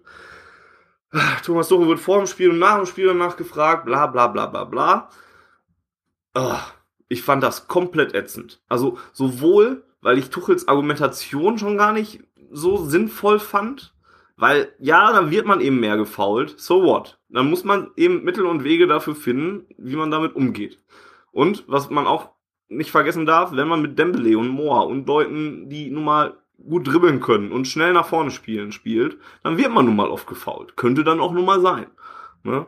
Roger, Roger, aber, aber, aber, darum ging es doch gar nicht. Es geht ja gar nicht um die Anzahl der Fouls, sondern es geht doch vor allem darum, dass das nicht bestraft wird. Also ich habe mir jetzt mal von bei Leipzig muss ich ganz ehrlich sagen, habe ich Thomas das nicht. Tuchel ging es um die Anzahl der Fouls ich glaube, er wollte vor allem auch darauf hinaus, dass, dass das nicht unterbunden wird, weil die persönlichen Strafen einfach nicht vorhanden sind. Ähm, ich habe jetzt nochmal geguckt, bei, beim Spiel gegen Leipzig ist es mir ehrlich gesagt nicht im Kopf geblieben, dass man sich da groß drüber beschwert hat, dass, dass äh, Wolfgang Stark mal wieder Scheiße gepfiffen hat. Der war tatsächlich mal nicht so spielentscheidend. Schmel Scheiße, Schmelzer und Tuchel standen beide nach dem Spiel da und haben sich über dieses vermeintliche Handspiel vor dem Gegentor beschwert. Nee, es ging nicht um ein Handspiel, es ging um eine Absetzsituation. Was dann der Sky, was dann der Sky-Mensch nicht gerafft hat, dass es um eine andere Situation ging, als die, die sie eingeblendet haben. Ähm, tat aber, tat aber in dem Fall auch nichts, nicht, nicht, oder tut jetzt nichts zur Diskussion. Ähm, ich habe bei der Schiedsrichterleistung gegen Leverkusen, die, das Spiel habe ich ja nicht gesehen, steht zum Beispiel, dass man, dass Arenguis zweimal hätte gelb sehen müssen, das hat er nicht gekriegt. Äh, Canaloglu war knapp vor Rot. Ähm, da fragt man sich ja schon, äh, ob es da nicht dann doch ein bisschen härter zur Sache ging, als es eigentlich äh, üblich ist. Also diese rote Karte für Shalanoglu, da bin ich übrigens auch, also da, da habe ich mich drüber geärgert, dass, dass so ein Tritt unbestraft bleibt. Ne, das kann auch nicht sein. Es ändert aber nichts daran, und da würde ich jetzt Fanny so ein bisschen recht geben, dass wir einfach scheiße gespielt haben. Ja, ja das, natürlich. Das war, ne, also man kennt es ja selber, dass man, gegen dass man, gewinnt. man kennt es ja selber, dass man da oftmals da dann so ein bisschen ja, von den eigentlichen Ursachen das ganze Thema ablenken will als, als Offizieller und äh, oder als Trainer so ein bisschen halt auch ja, Gründe sucht für so eine Niederlage. Also ich glaube auch, dass, dass die Beurteilung von Herrn Gräfe da wenig mit zu tun hat, dass man ein Spiel verloren hat. Ähm, aber ich glaube schon, dass das mitunter ein Thema ist, was, was man durchaus hätte ansprechen oder das man ansprechen kann. Ja, aber nur nach jeder Niederlage. Und wie gesagt, man hat ja gegen, gegen Leipzig hat man nicht auf die Foulspiele angesprochen, sondern auf, auf die Situation vor dem 0 zu 1. Ja, ja, aber. Ja, aber das ist ja was völlig anderes. Das, das ja, aber auch da standen wieder die Leute da vom, vom Verein, also in dem Fall Schmelzer und Tuchel, und, und haben sich wieder über den Schiedsrichter aufgeregt. Also, Akzeptiere ich, ich doch finde, einfach mal, wenn du Scheiße also gespielt ich hast. Finde, ich finde nicht, dass Schmelzer sich da aufgeregt hat. Er hat das, er hat das angesprochen. Er hat gefragt, er will die Szene sehen. Sky war nicht in der Lage, die Szene zu zeigen und hat sich dann, hat dann dem Reporter mehrmals zu verstehen gegeben, dass sie zu blöd sind, die Szene rauszusuchen. Hat nicht gesagt, ja, der stark, der hat mal wieder genauso beschissen gepfiffen, wie er immer pfeift, wenn er uns pfeift. Das hat er nicht gesagt. Er hat gesagt, er möchte die Szene sehen. Er hat sonst nichts gesagt. Also ja, aber warum stellt er sich denn dann nicht hin und sagt, wir haben heute Scheiße gespielt und, und, und ich will die Szene aber heute nicht unbedingt nochmal sehen oder so?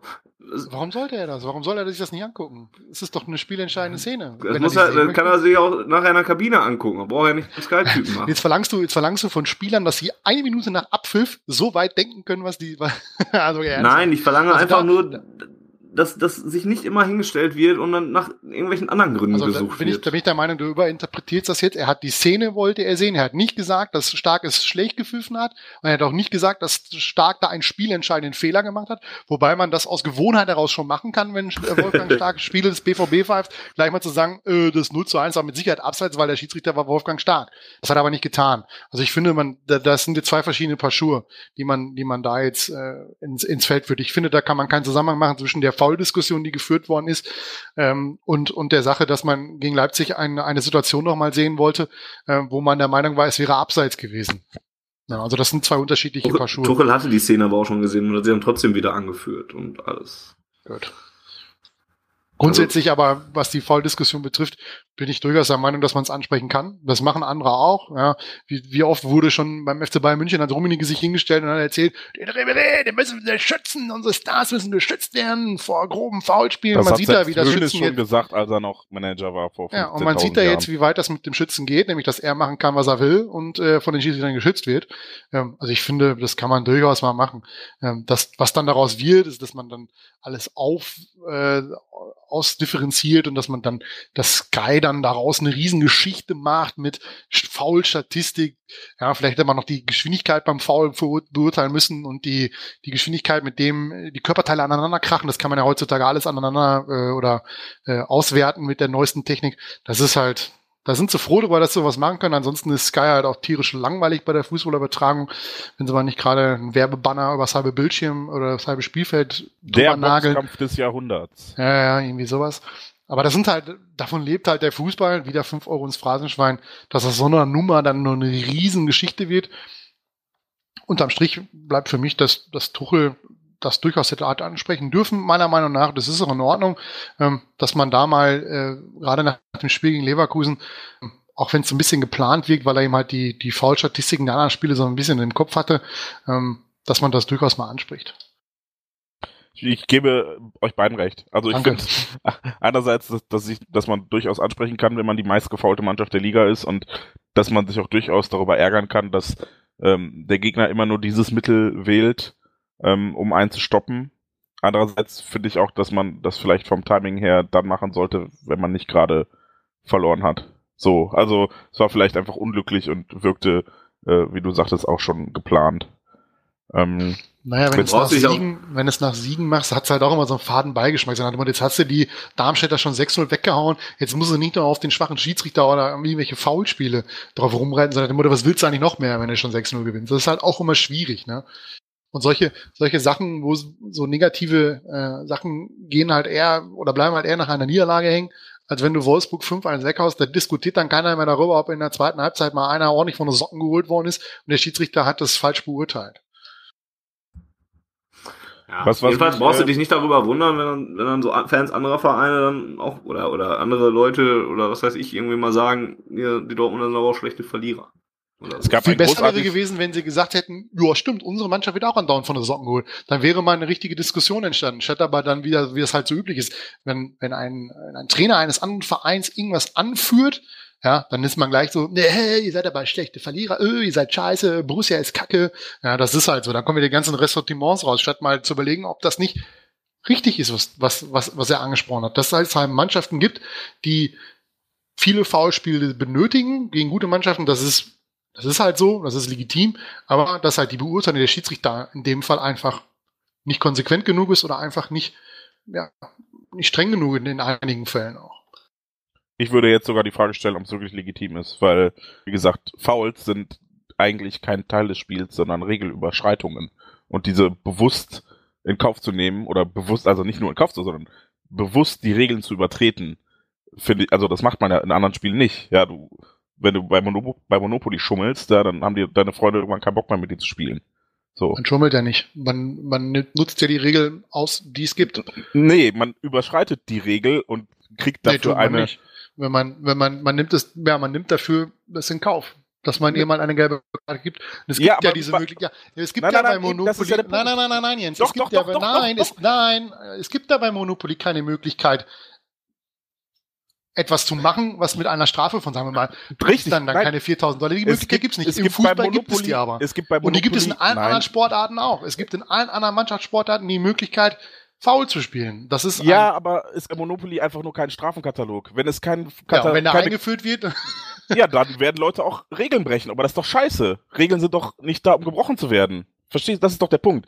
Da, wenn du beim Fußball nur faul spielst, weil es einen Katalog gibt, der bemisst, wie bestraft wird, dass du faulst und das deshalb bei anderen Sportarten nicht machst, das ist doch Bullshit. Das heißt doch trotzdem nicht, dass ein du, Foul du spielst gehört. mitunter, du spielst mitunter ja faul, weil es deiner Mannschaft weiterhilft. Ja, Taktische ja, Fouls, um ein Konter zu unterbinden, gesagt, ist eminent wichtig. Da könnte ich mich jedes Mal darüber aufregen, wenn wir ein Kontergegentor, was wir übrigens seit langem, langem oder nicht mehr allzu häufig kassieren, aber wenn wir ein Kontergegentor kassieren, wo ich sechsmal die Möglichkeit ja, das Spiel habe ich nie gesehen. Aber in dem Fall halt die Möglichkeit habe, einen Foul zu spielen, ohne dass ich da jetzt eine Notbremse betätigen muss. Einfach Julian Weigel gegen Real.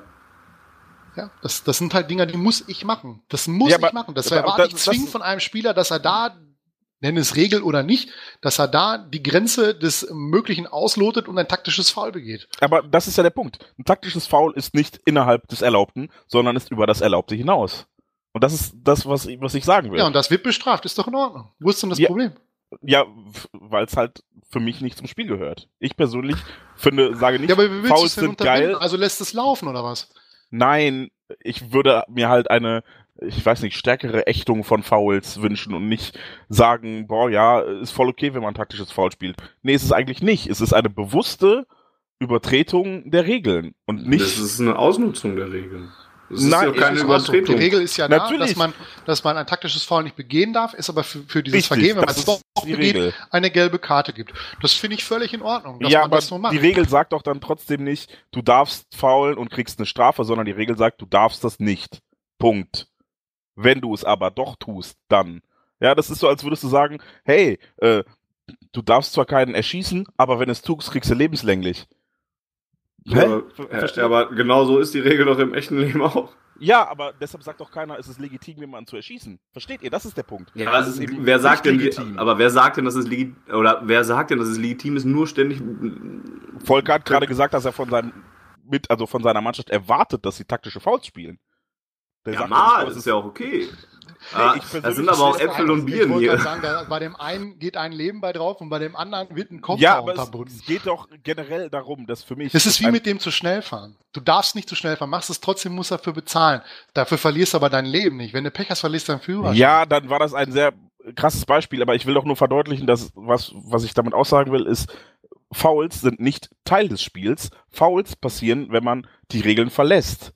Ja, und man kann nicht sagen, das ist Auslotung oder Ausnutzung der Regeln. Nein, man überschreitet die Regeln. Man befindet sich, wenn man ein Foul spielt, nicht mehr innerhalb des Regelwerks, sondern man überschreitet es. Gut, dann Ja, aber die verlange ich von Spielern, dass sie in den entscheidenden Phasen eine Regelüberschreitung begehen, indem sie ein taktisches Foul machen.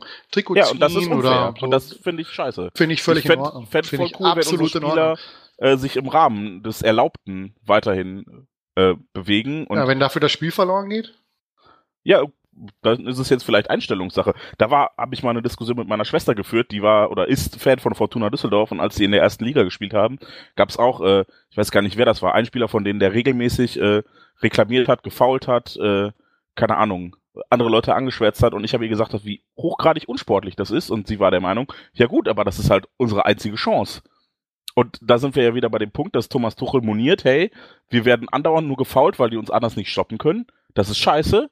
Und da gebe ich ihm recht, weil Fouls sind nicht Teil des Spiels, Fouls sind eine Übertretung der Regel und damit quasi außerhalb des Spiels.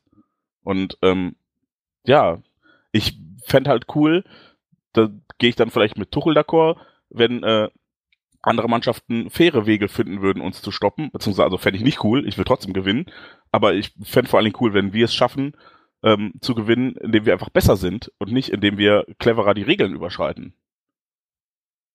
Naja, ist ja häufiger so, dass die richtig guten Mannschaften im Grunde solche Foul oder solche, so einen- Spielart nicht nötig haben. Sprich, durch, durch taktische Fouls oder durch harte Gangart äh, versuchen, das Spiel des Gegners zu zerstören und, und dann das Spiel zu gewinnen oder, oder lange bei Darmstadt ist in der letzten Saison deswegen drin geblieben. Wobei ich jetzt nicht fand, dass die übertrieben unsportlich gespielt haben.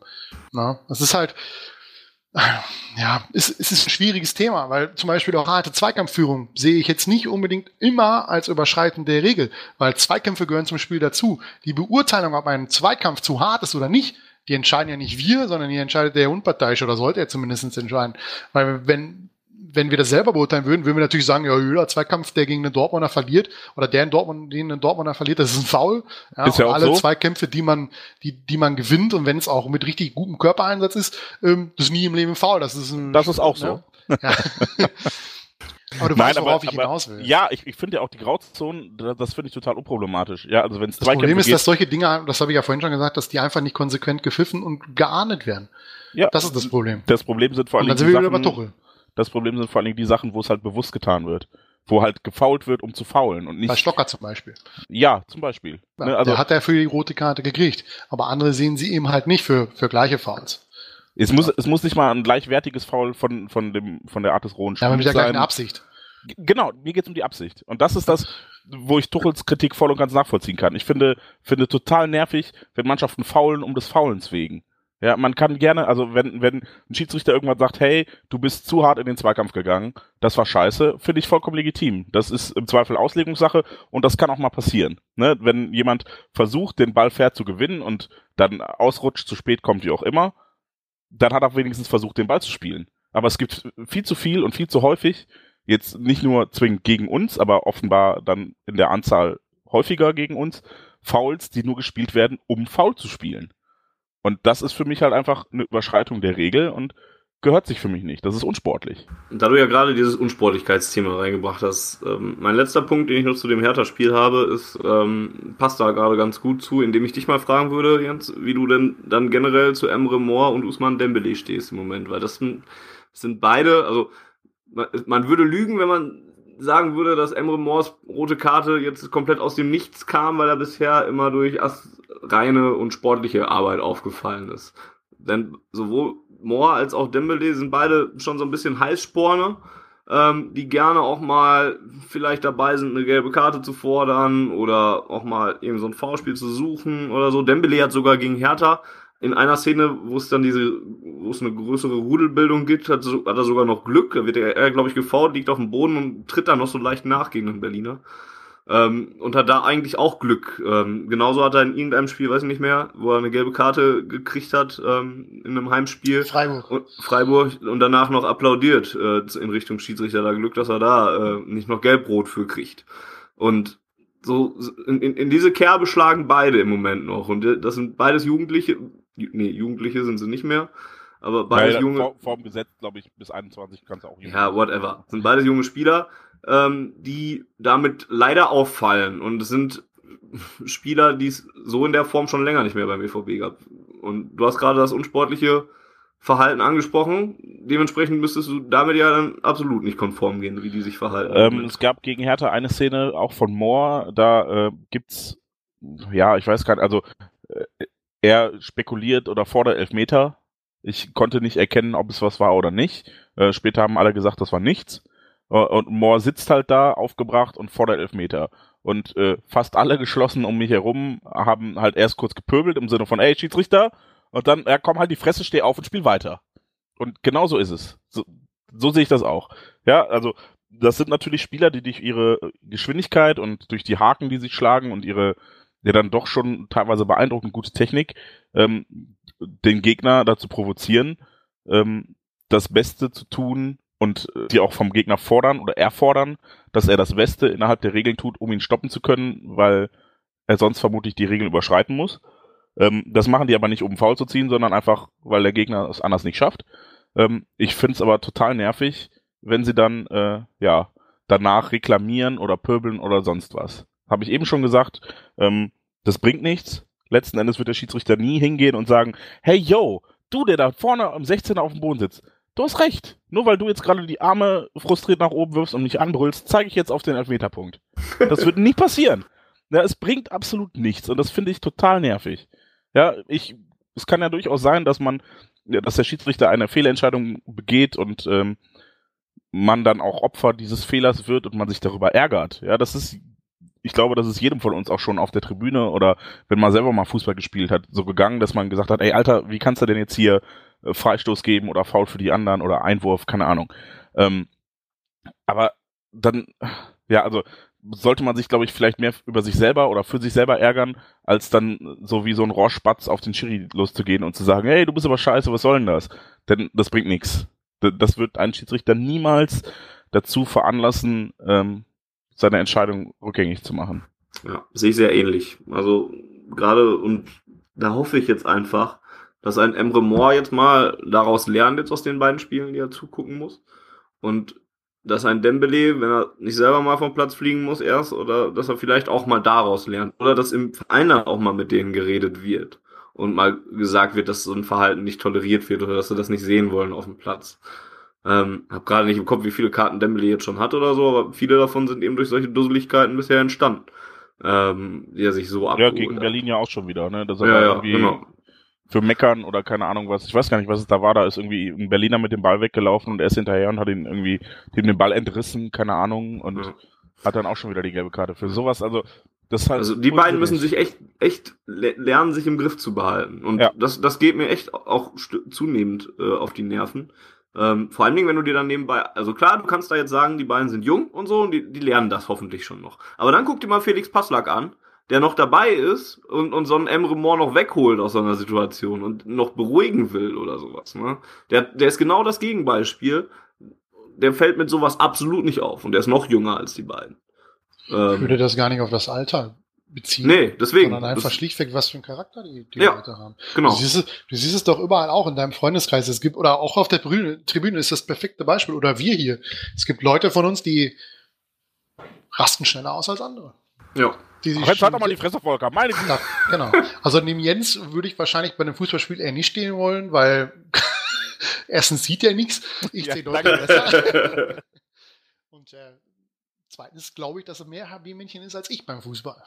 Nee, nee, mittlerweile bin ich einfach, Ja, ich aber- bin so aber- frustriert davon, dass ich nichts sehe, dass ich Stimmt, du kannst gar nicht HB-Männchen sein, weil du kriegst Nee. ja nichts mit. Ich, ich würde, ich würde so gern HB, ich würde so gern eskalieren und mich über alles aufregen und am Ende stehe ich immer da so, ey, warum schreit ihr gerade? Was passiert? Was passiert? Ja, Warum wollt ihr gerade alle? Aber ihr wisst, worauf ich hinaus will. Das ist natürlich, das ist Klar, Ribéry kann nur Charakter. 113 werden und wird immer noch Genau. in Gesichtern Also, Ribéry wird immer, wird immer jemand sein, der ja, eine kurze Reißleine hat, um es mal so zu formulieren, eine kurze Zündschnur. Und es gibt halt auch Leute, die, die haben sie nicht. Und es gibt Leute, die, die sie früher mal hatten und dann irgendwann ja, mit dem Alter ein wenig gereift sind und äh, vernünftig geworden sind, in Anführungsstrichen. Liebe Also, Grüße an Kuba gerade an dieser Stelle. Ja, also da Ja. muss man, ich denke, das hat weniger mit, also das Alter spielt da schon mit rein, aber das hat natürlich auch sehr viel, sehr viel mit dem Charakter zu tun. Genau deswegen habe ich das ja auch angeführt. Also, ne, also ich hoffe, dass sie sich jetzt noch entwickeln und daraus lernen, weil sie sind noch jung, dann kann man noch lernen. Ähm, bei Ribéry habe ich die Hoffnung zum Beispiel aufgegeben. Ähm, aber ich hoffe halt, und, es- aber es ist halt gleichzeitig keine Entschuldigung. Die müssen sich jetzt einfach in den Griff auf keinen kriegen. Fall. Natürlich, und, die müssen, und vor allem müssen sie daran denken, dass, dass, wenn sie sowas machen, der Mannschaft schaden. ja, Ja, Genau, also das ist Emre der Mor Punkt. hat der Mannschaft in der der Punkt. 84. Minute damit geschadet. So. Und Dembele hätte, ich glaube, es stand noch 0-0 gegen Freiburg. Das war noch Ja. relativ früh in der Partie, Ja. glaube Mitte der ersten Halbzeit. ja. Ähm, also wenn er da entsprechend vom Platz geflogen wäre, ähm, da schadet er nicht nur sich selbst mit, sondern allen voran der Mannschaft. Durch so eine dumme Mark van Bommel-Aktion äh, da noch höhnisch zu applaudieren. Es war kein Foulspiel, er spielt klar den Ball. Aber wenn der Schiedsrichter das anders sieht, dann kann ich es nicht ändern. Dann ist der Schiedsrichter eine blinde Nuss. Das kann ich für mich behalten, sollte ich in der Regel auch. Ähm, zumindest so lange, bis das Spiel zu Ende ist. Danach kann ich es ihm immer noch vor, die, vor den Kopf schmeißen, äh, wenn er seinen Spielberichtsbogen ausgefüllt hat. Bis dahin will ich aber noch warten. Ja. Ähm, aber ganz grundsätzlich müssen sie sich in solchen Phasen einfach schlichtweg im Griff haben. Das, die Leute müssen sich im Griff haben. Ja. So ist das. Gut. Machen wir einen Schleifchen Was, an das was, Herz. Moment, also das ist halt echt das, was mich bei Moore noch äh, oder in der in der Szene halt richtig geärgert hat, ist, dass es so, so komplett unseren Drive aus dem Spiel genommen hat. Ne? Wir waren in dem Moment oben auf, das Stadion kochte, wir waren kurz davor, dieses Scheißspiel zu kippen und dann war, verpufft das einfach in dieser roten Karte. Und deshalb hat mich das unfassbar geärgert. Dass Moore jetzt die nächsten zwei Spiele nicht auf dem Platz steht und dass er uns da noch sechs, sieben Minuten gefehlt hat, geschenkt. Ja, das tut ihm vermutlich mehr weh als uns. Aber in dem Moment hat er halt wirklich so komplett dieses, ja, vielbeschworene Momentum ähm, gekippt und umgedreht, in dem einfach wir, die oben auf waren, die gerade den Ausgleich erzielt hatten, die jetzt drauf und dran waren, die Hertha, ja, den noch einen einzuschenken, in dem Moment war es vorbei. Und die Nerven ist- verloren. Ja, aber das nervt mich halt. Also das ja, ist ja, das, natürlich. ne, wo ich sage, dumm für dich und du wirst deine persönliche Strafe, äh, kriegst du ja auch, indem du zwei Spiele gesperrt wirst und vielleicht wäscht man dir auf dem Trainingsgelände auch den Kopf, aber es ärgert mich halt für die Mannschaft in dem Moment, weil wir halt einfach echt drauf und dran waren zu gewinnen und es deshalb nicht Wobei da, haben. wenn ich wenn ich es richtig gelesen habe, ich habe wie gesagt ich habe das Spiel nicht gesehen, ähm, Weigel wurde eine sehr gute Reaktion gezeigt, indem er gesagt hat, da wird noch drüber zu reden sein, also in Richtung Emre Mor. Weigel ist ja jetzt auch nicht gerade prädestiniert dafür, äh, mit seiner Erfahrung zu prahlen, die er hat. Aber das ist das Immerhin ist so eine Reaktion, eine Saison ich, Bundesliga gespielt. Ja, ja. Ja, da kann du ich weißt, was vielleicht- ich meine. Da gibt's in der Regel hätte ich so eine, so eine Geschichte hätte ich jetzt eher von einem erfahreneren Spieler erwartet, ähm, statt von Weigel, aber das zeigt halt, dass Weigel einer ist, der ja, schnellstmöglich bitte seinen Vertrag verlängern soll. Mhm. Und, Da kann ich äh, noch was zu sagen, weil ich nach dem Spiel in der Mixzone war und eben genau das gehört habe, was Weigel gesagt hat. Ähm, er hat das aber nicht so gesagt, dass er da noch drüber redet, sondern er hat so sinngemäß Ja, auf gesagt, dem dass er, Trainingsplatz. dass, dass er von den erfahrenen Recken auf jeden Fall noch was zu hören bekommt. Das hat er, Okay. das hat er angekündigt. Aber er meinte sich selbst damit erstmal nicht. Ähm, nichtsdestotrotz gebe ich dir aber recht, ähm, bei all denen, die da in der Mixzone noch gestanden haben, das waren noch äh, ähm, Mikel Merino äh, und Matthias Ginter, glaube ich, ähm, machte der den, den aufgeräumtesten und, und, und ähm, ja, in, nicht intelligentesten, aber so den Fußball, Eindruck. fußballerisch reifsten Eindruck und so. Er hat eine sehr konkrete Vorstellung vom Fußball und sowas. Also das sprost in allen seinen, seinen Äußerungen vor. Deswegen möchte ich das auch unterstreichen, dass der bitte seinen Vertrag schleunigst verlängern sollte, der Julian. Ähm, ja. ja. Würde ich jetzt auch sagen. so viel, zum, so viel zum Hertha-Spiel. Äh, jetzt kann ich mich rausnehmen, denn das Spiel gegen Sporting habe ich nicht gesehen, weil ich da, oder in, in Lissabon habe ich nicht gesehen, weil ich da auch noch auf dem Rückweg aus meinem Urlaub war. Warum also, geht ihr eigentlich alle in fucking Urlaub? Was ist denn mit euch? Weil soll, ich sagen, waren. soll ich sagen, ja, aber, weil wir es können? Ja, ja, ich könnte auch, aber es ist Fußball, meine Fresse. Könnt ihr euer Leben mal so auf die Kette kriegen, dass ihr eure, eure Urlaubsplanung gefälligst am Spielplan orientiert? Meine Güte. Ah. Ja, da war der Flug ein bisschen ungünstig gebucht. Ist ja auch egal. Äh, in, ich kann euch Punkte liefern, über die ihr reden könntet. Zum Beispiel, das. Brauche ich, ich habe ja das Spiel gesehen. Ja, dann redet. Ja, ich auch. Dann lege ich mich zurück, redet. Also. Ich rufe euch in einer halben Stunde dann wieder zurück. Okay, wer von, wer von, euch Zuhörern hat das Spiel, äh, Spiel auch gesehen? Alle. Alle. Gut, dann brauchen wir nicht drüber reden. also zwei Sachen hätte ich eigentlich, hätte ich eigentlich nur. Ähm, die erste Halbzeit hat mir richtig gut gefallen, richtig, richtig gut gefallen. Ähm, unter Berücksichtigung der Tatsache, dass die halbe Mannschaft gar nicht erst mitgeflogen ist, weil sie nicht in der Lage war, Fußball zu spielen. Ähm, zwei Chancen, die wir hatten, oder waren es drei, glaube ich, ähm, richtig, richtig gut genutzt. Ähm, den, den Konter hat er nach Vorlage von Götze war, war richtig gut, auch zu Ende gespielt, indem man sich da im, im, im, Zweikampf durchsetzt und dann den Mut hat, einfach das zu machen, was er gegen Hertha nicht gut gemacht hat, nämlich zu lupfen. Ähm, und das 2-0 war eine richtig gute Einzelleistung von Weigel, der sich, glaube ich, gegen drei Leute da durchsetzt. Ähm, und was noch aufgefallen ist, war, und das riecht mich bis heute auf, äh, Ende der zweiten Halbzeit diese Situation, wo Sporting den Ball nicht zurückspielt. Das kann man scheiße finden, aber Sporting ist ja nicht dazu verpflichtet, das zu tun.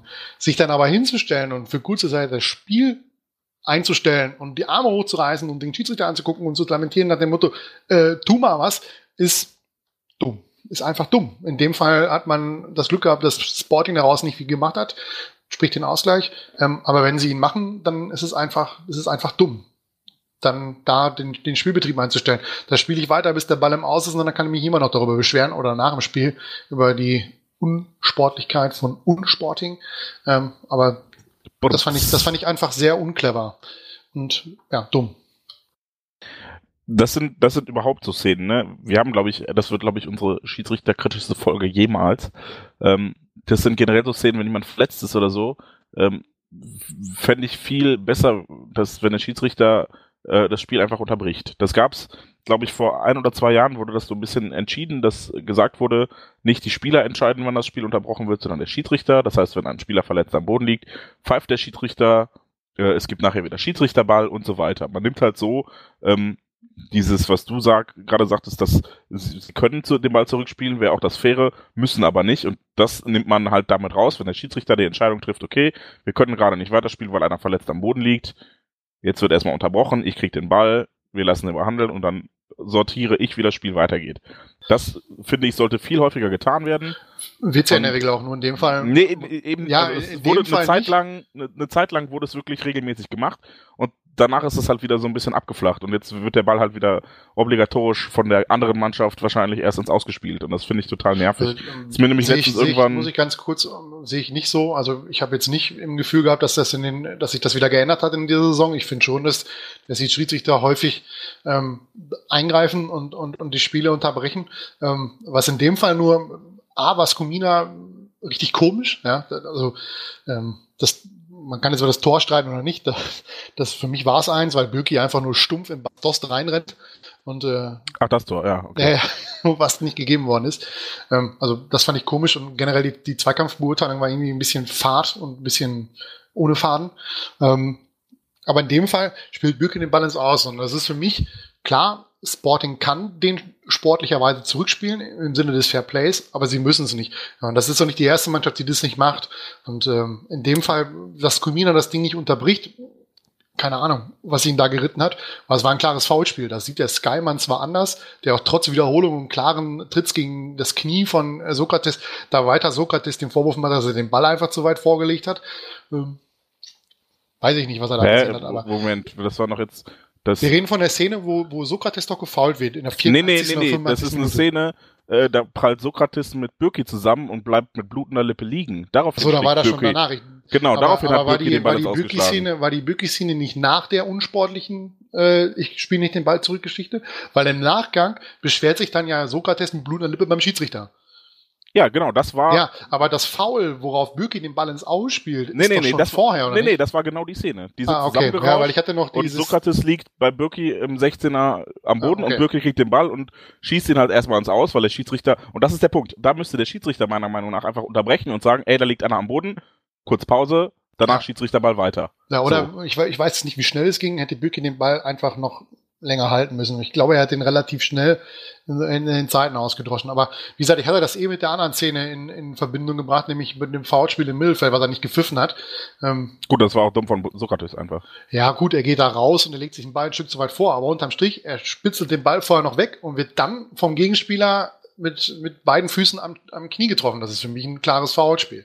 Aber das, das ist ein anderes Thema.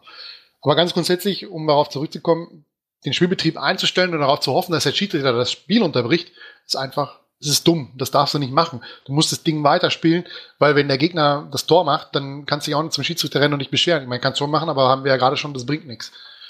Ja, ich, ich fordere ja auch deshalb quasi von den Schiedsrichtern häufiger, dass sie unterbrechen, weil ähm, man ja manchmal vielleicht auch gar nicht unbedingt mitbekommt, ähm, dass jemand am Boden liegt. Ne? Also mir ist das, glaube ich, bei Rot-Weiß Essen gegen unsere zweite ist das aufgefallen. Lag auch ein Dortmunder am Boden und äh, die Essener haben halt weitergespielt. Ich weiß jetzt nicht, ob sie es gesehen haben oder nicht.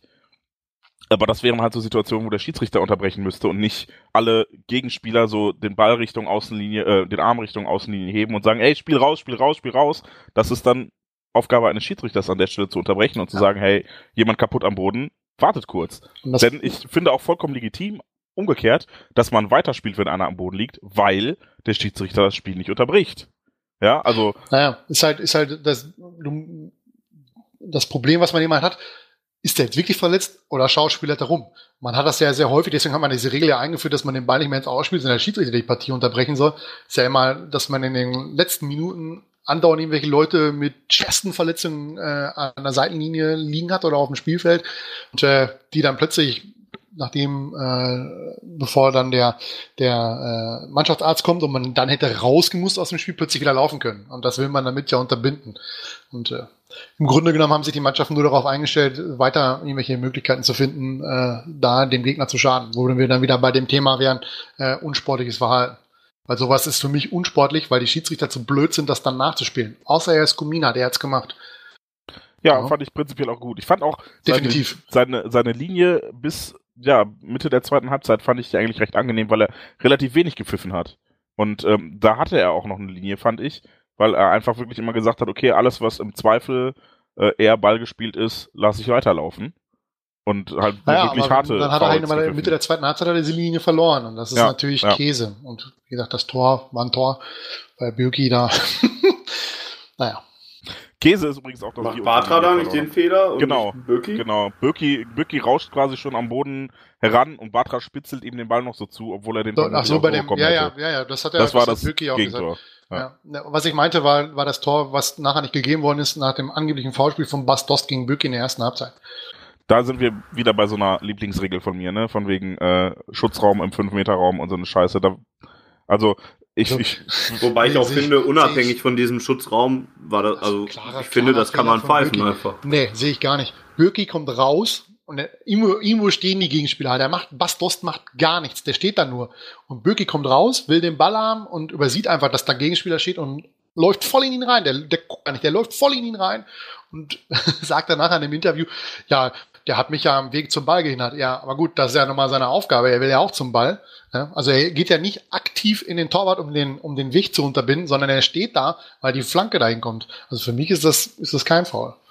ja, ich finde, Boss, äh, Bastos schiebt so ein bisschen seinen Hintern raus, also macht's Birki schon Ja, gut, schwieriger. aber als- Sokrates schiebt dann auch wiederum. ja, eben. Äh, eben. ne? Also für mich ist es kein Foul, wenn Bücki da rauskommt. Das ist ja immer der Standardspruch. Wenn Bücki rauskommt, muss er einen Ball haben.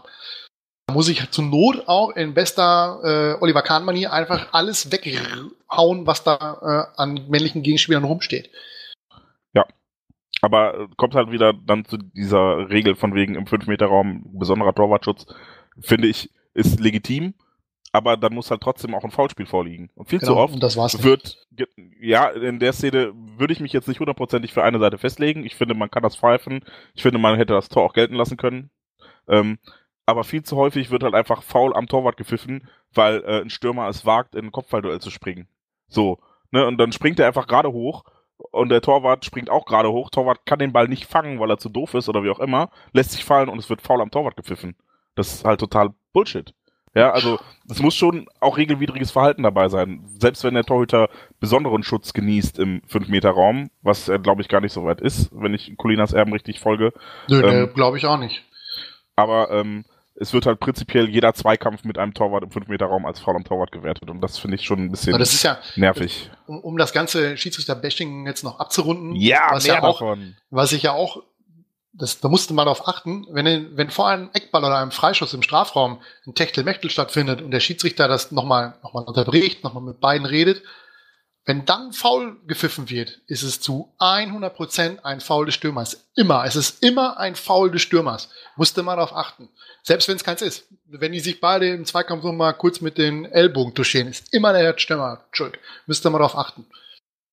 Es wird Jetzt- nie, es wird nie in so einer Situation Elfmeter gepfiffen. Außer Ja. es ist ganz klar Ellbogen gegen das Gesicht. Na, außer der Schiedsrichter sieht's nicht. Aber in den meisten Fällen wird es immer für den Abwehrspieler gepfiffen. Selbst Jetzt- wenn gar nichts vorliegt. Jetzt, wo du sagst, fällt mir sogar auf, dass das häufigste Situationen sind, Schiedsrichter unterbricht, quatscht mit denen, sagt Leute so nicht. Ecke kommt rein, Schiedsrichter pfeift, Freistoß für die verteidigende Mannschaft, ohne Ja, dass irgendjemand kannst- irgendwas gesehen hat. Im Grunde weißt du schon, in dem Moment, wo der Schiedsrichter beide zusammenholt, kannst du die Ecke schon abschenken, weil du weißt ganz genau, es wird faul gepfiffen werden.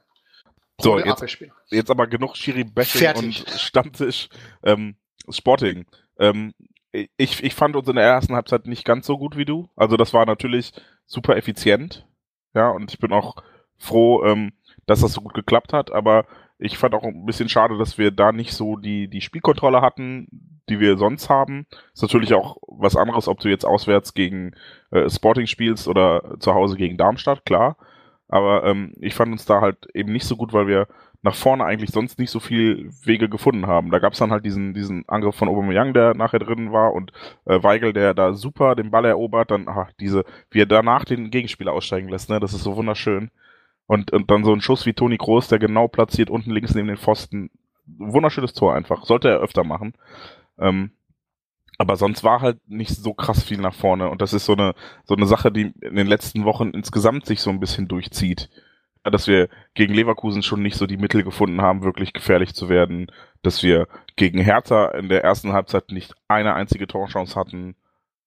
Und dann jetzt auch glücklicherweise gegen Sporting zwei, drei Chancen, die wir eiskalt genutzt haben. Aber ähm, sonst auch wieder für mich Sporting eigentlich die bessere, wenn nicht zumindest gefährlichere Mannschaft war. Und ähm, Fand ich zum Beispiel überhaupt nicht. Die waren gerade in der ersten Halbzeit extrem einfallslos, fand ich. Die haben, wenn sie nach vorne gespielt haben, versucht eigentlich immer über die rechte Seite, sprich über Passlack was zu machen. Das hat in der einen Situation ganz gut geklappt, wo beide Innenverteidiger rausgerückt sind und Passlack da nicht so richtig in den Zweikampf gegen Elias, glaube ich, ist es, wo Böki den Ball noch hält. Aber ansonsten fand ich das sehr, sehr eindimensional, was, was Sporting im Spiel nach vorne gemacht hat. Ähm, und grundsätzlich stimme ich dir zu, dass es jetzt keine Augenweide war, was wir gespielt haben, ähm, aber unter Berücksichtigung dessen, was da für Spieler auf dem Platz standen und, und auch in auch welche Position sie zum Teil spielen mussten, fand ich das schon sehr, also es hat meine Erwartungen der Partie deutlich übertroffen, weil ich davon ausgegangen bin, ist, dass wir, ja, wenn wir Glück haben, dann Unentschieden holen ähm, und ansonsten uns in der Regel hinten drin befinden und versuchen, äh, so lange wie möglich hinten keinen reinzukriegen. Aber was standen denn für Spieler auf dem Platz? Also im zentralen Mittelfeld waren das Julian Weigel, der letzte Saison eine überragende Bundesliga-Saison gespielt hat. Es war Weltmeister Mario Götze und es war äh, Shinji Kagawa. Also das ist jetzt nicht so, als hätten da nur 17-Jährige auf dem Platz gestanden im zentralen Oh. Mittelfeld zum Beispiel. Ja, aber du Und hast, da ist halt du nicht hast so dann Pulisic, du hast, du hast äh, Dembele, du hast den. Ich glaube, er heißt du hast übrigens Mbele, also mit zwei langen E's, mit Usman, Accent. okay. Also Us, Einfach Us, genau. die Nummer 7. Ähm, du hast Pastak, das sind Spieler, die haben Klar. Champions League Erfahrung null. Also bis zum Anfang dieser Saison. Und wie gesagt, ich hatte mir da nicht so viel erwartet. Und dafür haben sie meine Erwartungen übertroffen. Zumindest in der ersten Halbzeit. In der zweiten Halbzeit war es, was eigentlich bis zum, bis zum 1 zu 2 auch ganz gut. Ähm, dass das Sporting da nach der Halbzeit ein bisschen Druck machen würde, ist klar, aber so die mega hundertprozentigen Chancen hatten sie da auch nicht. Ähm, nach dem 2 zu 1 wird sie natürlich Vogelwild und äh, können uns bei Bastos bedanken, dass er ein bisschen zu sehr gezielt hat bei dem einen Kopfball. Ähm, aber ansonsten, wie gesagt, fand ich es fand ich's, fand ich's in Ordnung. Es war auf jeden Fall ein Spiel, das uns, äh, also mich persönlich, so zum Ende hin gefühlt 20 Jahre meines Lebens gekostet hat, weil es dann wirklich, ja, nicht, nicht nur die Verteidiger fielen wie Fliegen, sondern auch das Spiel einfach irgendwie, ja, da haben wir dann auch keine Mittel gefunden. Ich möchte, glaube ich, noch so ein bisschen Richtung generelle Tendenz jetzt gehen, weil ich halt schon so das Gefühl habe, dass wir in den letzten Wochen ähm, vermehrt Probleme bekommen, unseren Spielaufbau strukturiert durchzuführen. Ähm, gegen Leverkusen war es zum Beispiel so, dass ähm, Weigel gefühlt einen rabenschwarzen Tag hatte und dann auch, ja, für mich persönlich zumindest an beiden Toren nicht sehr unschuldig war. Ähm, da haben wir dann aber auch, glaube ich, mit Rode gespielt und wer war denn der zweite? Castro hat angefangen und wurde ausgewechselt, richtig? Fanny, jetzt kannst du wieder mitreden. Ja, das habe ich aber auch nicht hier auf, offen. Weiß ich auch nicht so genau. Ich Kann gut sein, nach. ja. Und ähm, dann jetzt äh, zuletzt bei, bei gegen Sporting mit Götze und Kagawa, die beide ja beileibe keine Spielmacher sind, wie, wie wir sie, also die beileibe das Spiel nicht von hinten aufbauen, sondern eher Spielmacher sind, wie wir früher klassische Zehn gesagt hätten, die hinter dem Stürmer spielen. Ähm, ich habe so ein bisschen das Ginter hat Gefühl, dann übrigens äh, defensives Mittelfeld gespielt, wenn ich das richtig sehe. Äh, ah nee, wir haben mit Dreierkette gespielt, okay. Weil es ja hat nämlich eingewechselt Moore für Pulisic in der zweiten Halbzeit und Schmelzer für Castro. Und dann immer noch Kagawa für Rode in Leverkusen. Ja, Das scheint mir eine Dreierkette gewesen zu sein. Wahrscheinlich hat Guerrero so ein bisschen. ja die, die Dreierkette hat aber auch, glaube ich, nur bis zum Gegentor gespielt und danach hat er es umgestellt, wenn ich mich Ja, recht okay. entsinne. Also Ja. da hat er relativ fix Hat er wahrscheinlich Ähm, Guerrero dann auf, auf, den, auf die Verteidigerposition Genau, von genau. gestellt. Ja. Ja, Guerrero war, war glaube ich, bisher so der Spieler, der das so ein bisschen kaschiert hat, dass uns da was fehlt. Zwischen, also mein, mein Eindruck letzthin war so ein bisschen, ähm, der Ball kommt zu Weigel dann stehen da fünf Leute vorne oder vier Leute in einer Linie und Aubameyang, der sich so ein bisschen darum tummelt auf einer Linie und es ist so eine riesige Lücke zwischen Weigel und dem weiter vorne und da wird der Ball halt wieder äh, nach außen gespielt und keine Ahnung was, aber irgendwie äh, ja, also, wie sagt man, vertikales Spiel, das findet halt nicht so recht statt. Ne? Viel Ballbesitz und wieder nach außen und dann wieder nach innen, so, so handballmäßig um den 16er rum. Aber so eine richtige Verbindung zwischen Defensive, also Weigel, und Offensive, ein Spieler, der den Ball mal trägt, das hat Castro zeitweise richtig gut gemacht. Ja, gegen, gegen Madrid zum Beispiel hat er wunderbar überbrückt, diese, diese Stelle, aber der fehlt halt jetzt gerade. Und deshalb fehlt uns da auch so ein Spieler. Rode ist jemand, der auf der. Position. Ja, quasi. Also Rode ist jemand, der auf der Position jetzt zuletzt häufiger eingesetzt wurde, aber ähm, das offenbar nicht so ganz beherrscht, ist halt offenbar auch kein Spielmacher. Und ähm, Guerrero hat das zeitweise ganz gut gelöst. Ähm, ja, aber sonst fehlt uns das so ein bisschen. Ja, ich glaube, das liegt einfach so ein bisschen daran, dass die Leute, von denen man es vielleicht erwarten könnte oder sollte, äh, nicht in der Form sind, äh, in, in der sie sein sollten, um das zu tun. Also sprich Mario Götze, den ich immer noch also die besten Spiele von ihm offensichtlich habe ich wohl nicht gesehen. Also in, in Leipzig soll er ja nicht schlecht gewesen sein, gegen Leverkusen soll er, soll er auch einer der Einäugigen unter den Blinden gewesen sein, beziehungsweise da waren, glaube ich, einfach alle auch schlecht. Und gegen Sporting am, am Dienstag war er wohl auch nicht ganz scheiße. Aber ansonsten ist das, was ich bisher von Mario Götze in dieser Saison gesehen habe, nichts abgrundtief Schlechtes, aber auch wenig, wenig Auffallendes. Und das, er bleibt hinter den Erwartungen dann anscheinend zurück, auch wenn man von ihm wahrscheinlich generell nicht erwarten konnte, dass er direkt in den ersten Wochen das Blaue vom Himmel spielt.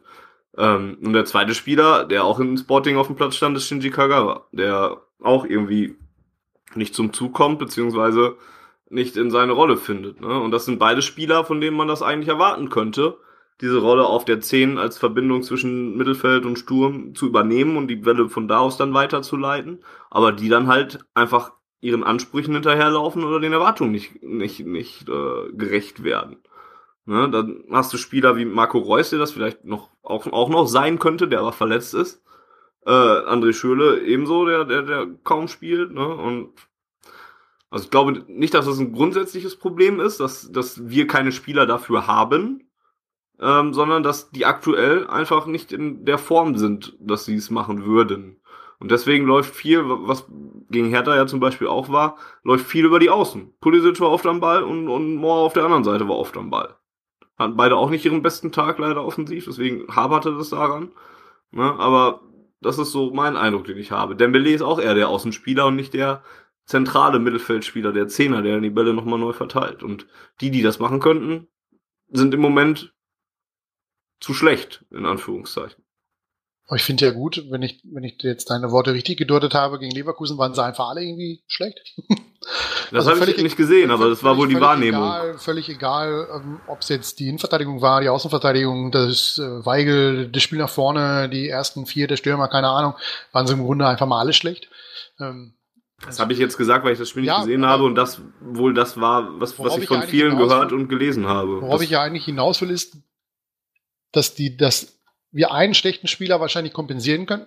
Ja, wenn jetzt in, in, in Leverkusen, sagen wir mal, Götze die Stelle von Hühne gespielt hätte, wäre wahrscheinlich nie aufgefallen, dass Kagawa Käse gespielt hat. Oder gegen Sporting. Bei dem Spiel kann ich es besser sagen, weil ich habe das Spiel gesehen. Ähm, wenn, wenn da Götze jetzt richtig gut gespielt hätte, wäre wahrscheinlich wäre uns wahrscheinlich gar nicht aufgefallen, dass Kagawa schon wieder ein richtig schwaches Spiel gemacht hat für uns. Oder umgekehrt. Ja, und in dem Fall ist es halt immer so, dass es immer in dem Moment auffällt, wo dann zwei, drei Leute ihre, ihre Form nicht erreichen, ähm, dass wir dann enorme Probleme haben. Natürlich auch, das muss man natürlich auch sagen, geschuldet durch die ganze Geschichte, dass wir zu viele verletzte Spieler haben.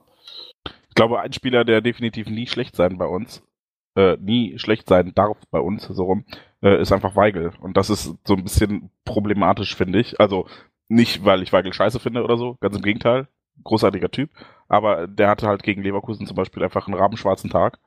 Und dann läuft gar nichts mehr bei uns. Ja, und das ist wieder der Punkt, wo ich sage, wir bräuchten vielleicht noch einen ergänzenden, unterstützenden Verbindungsspieler, sodass auf Weigel nicht die alleinige Last land, äh, liegt, das Spiel irgendwie nach vorne zu treiben.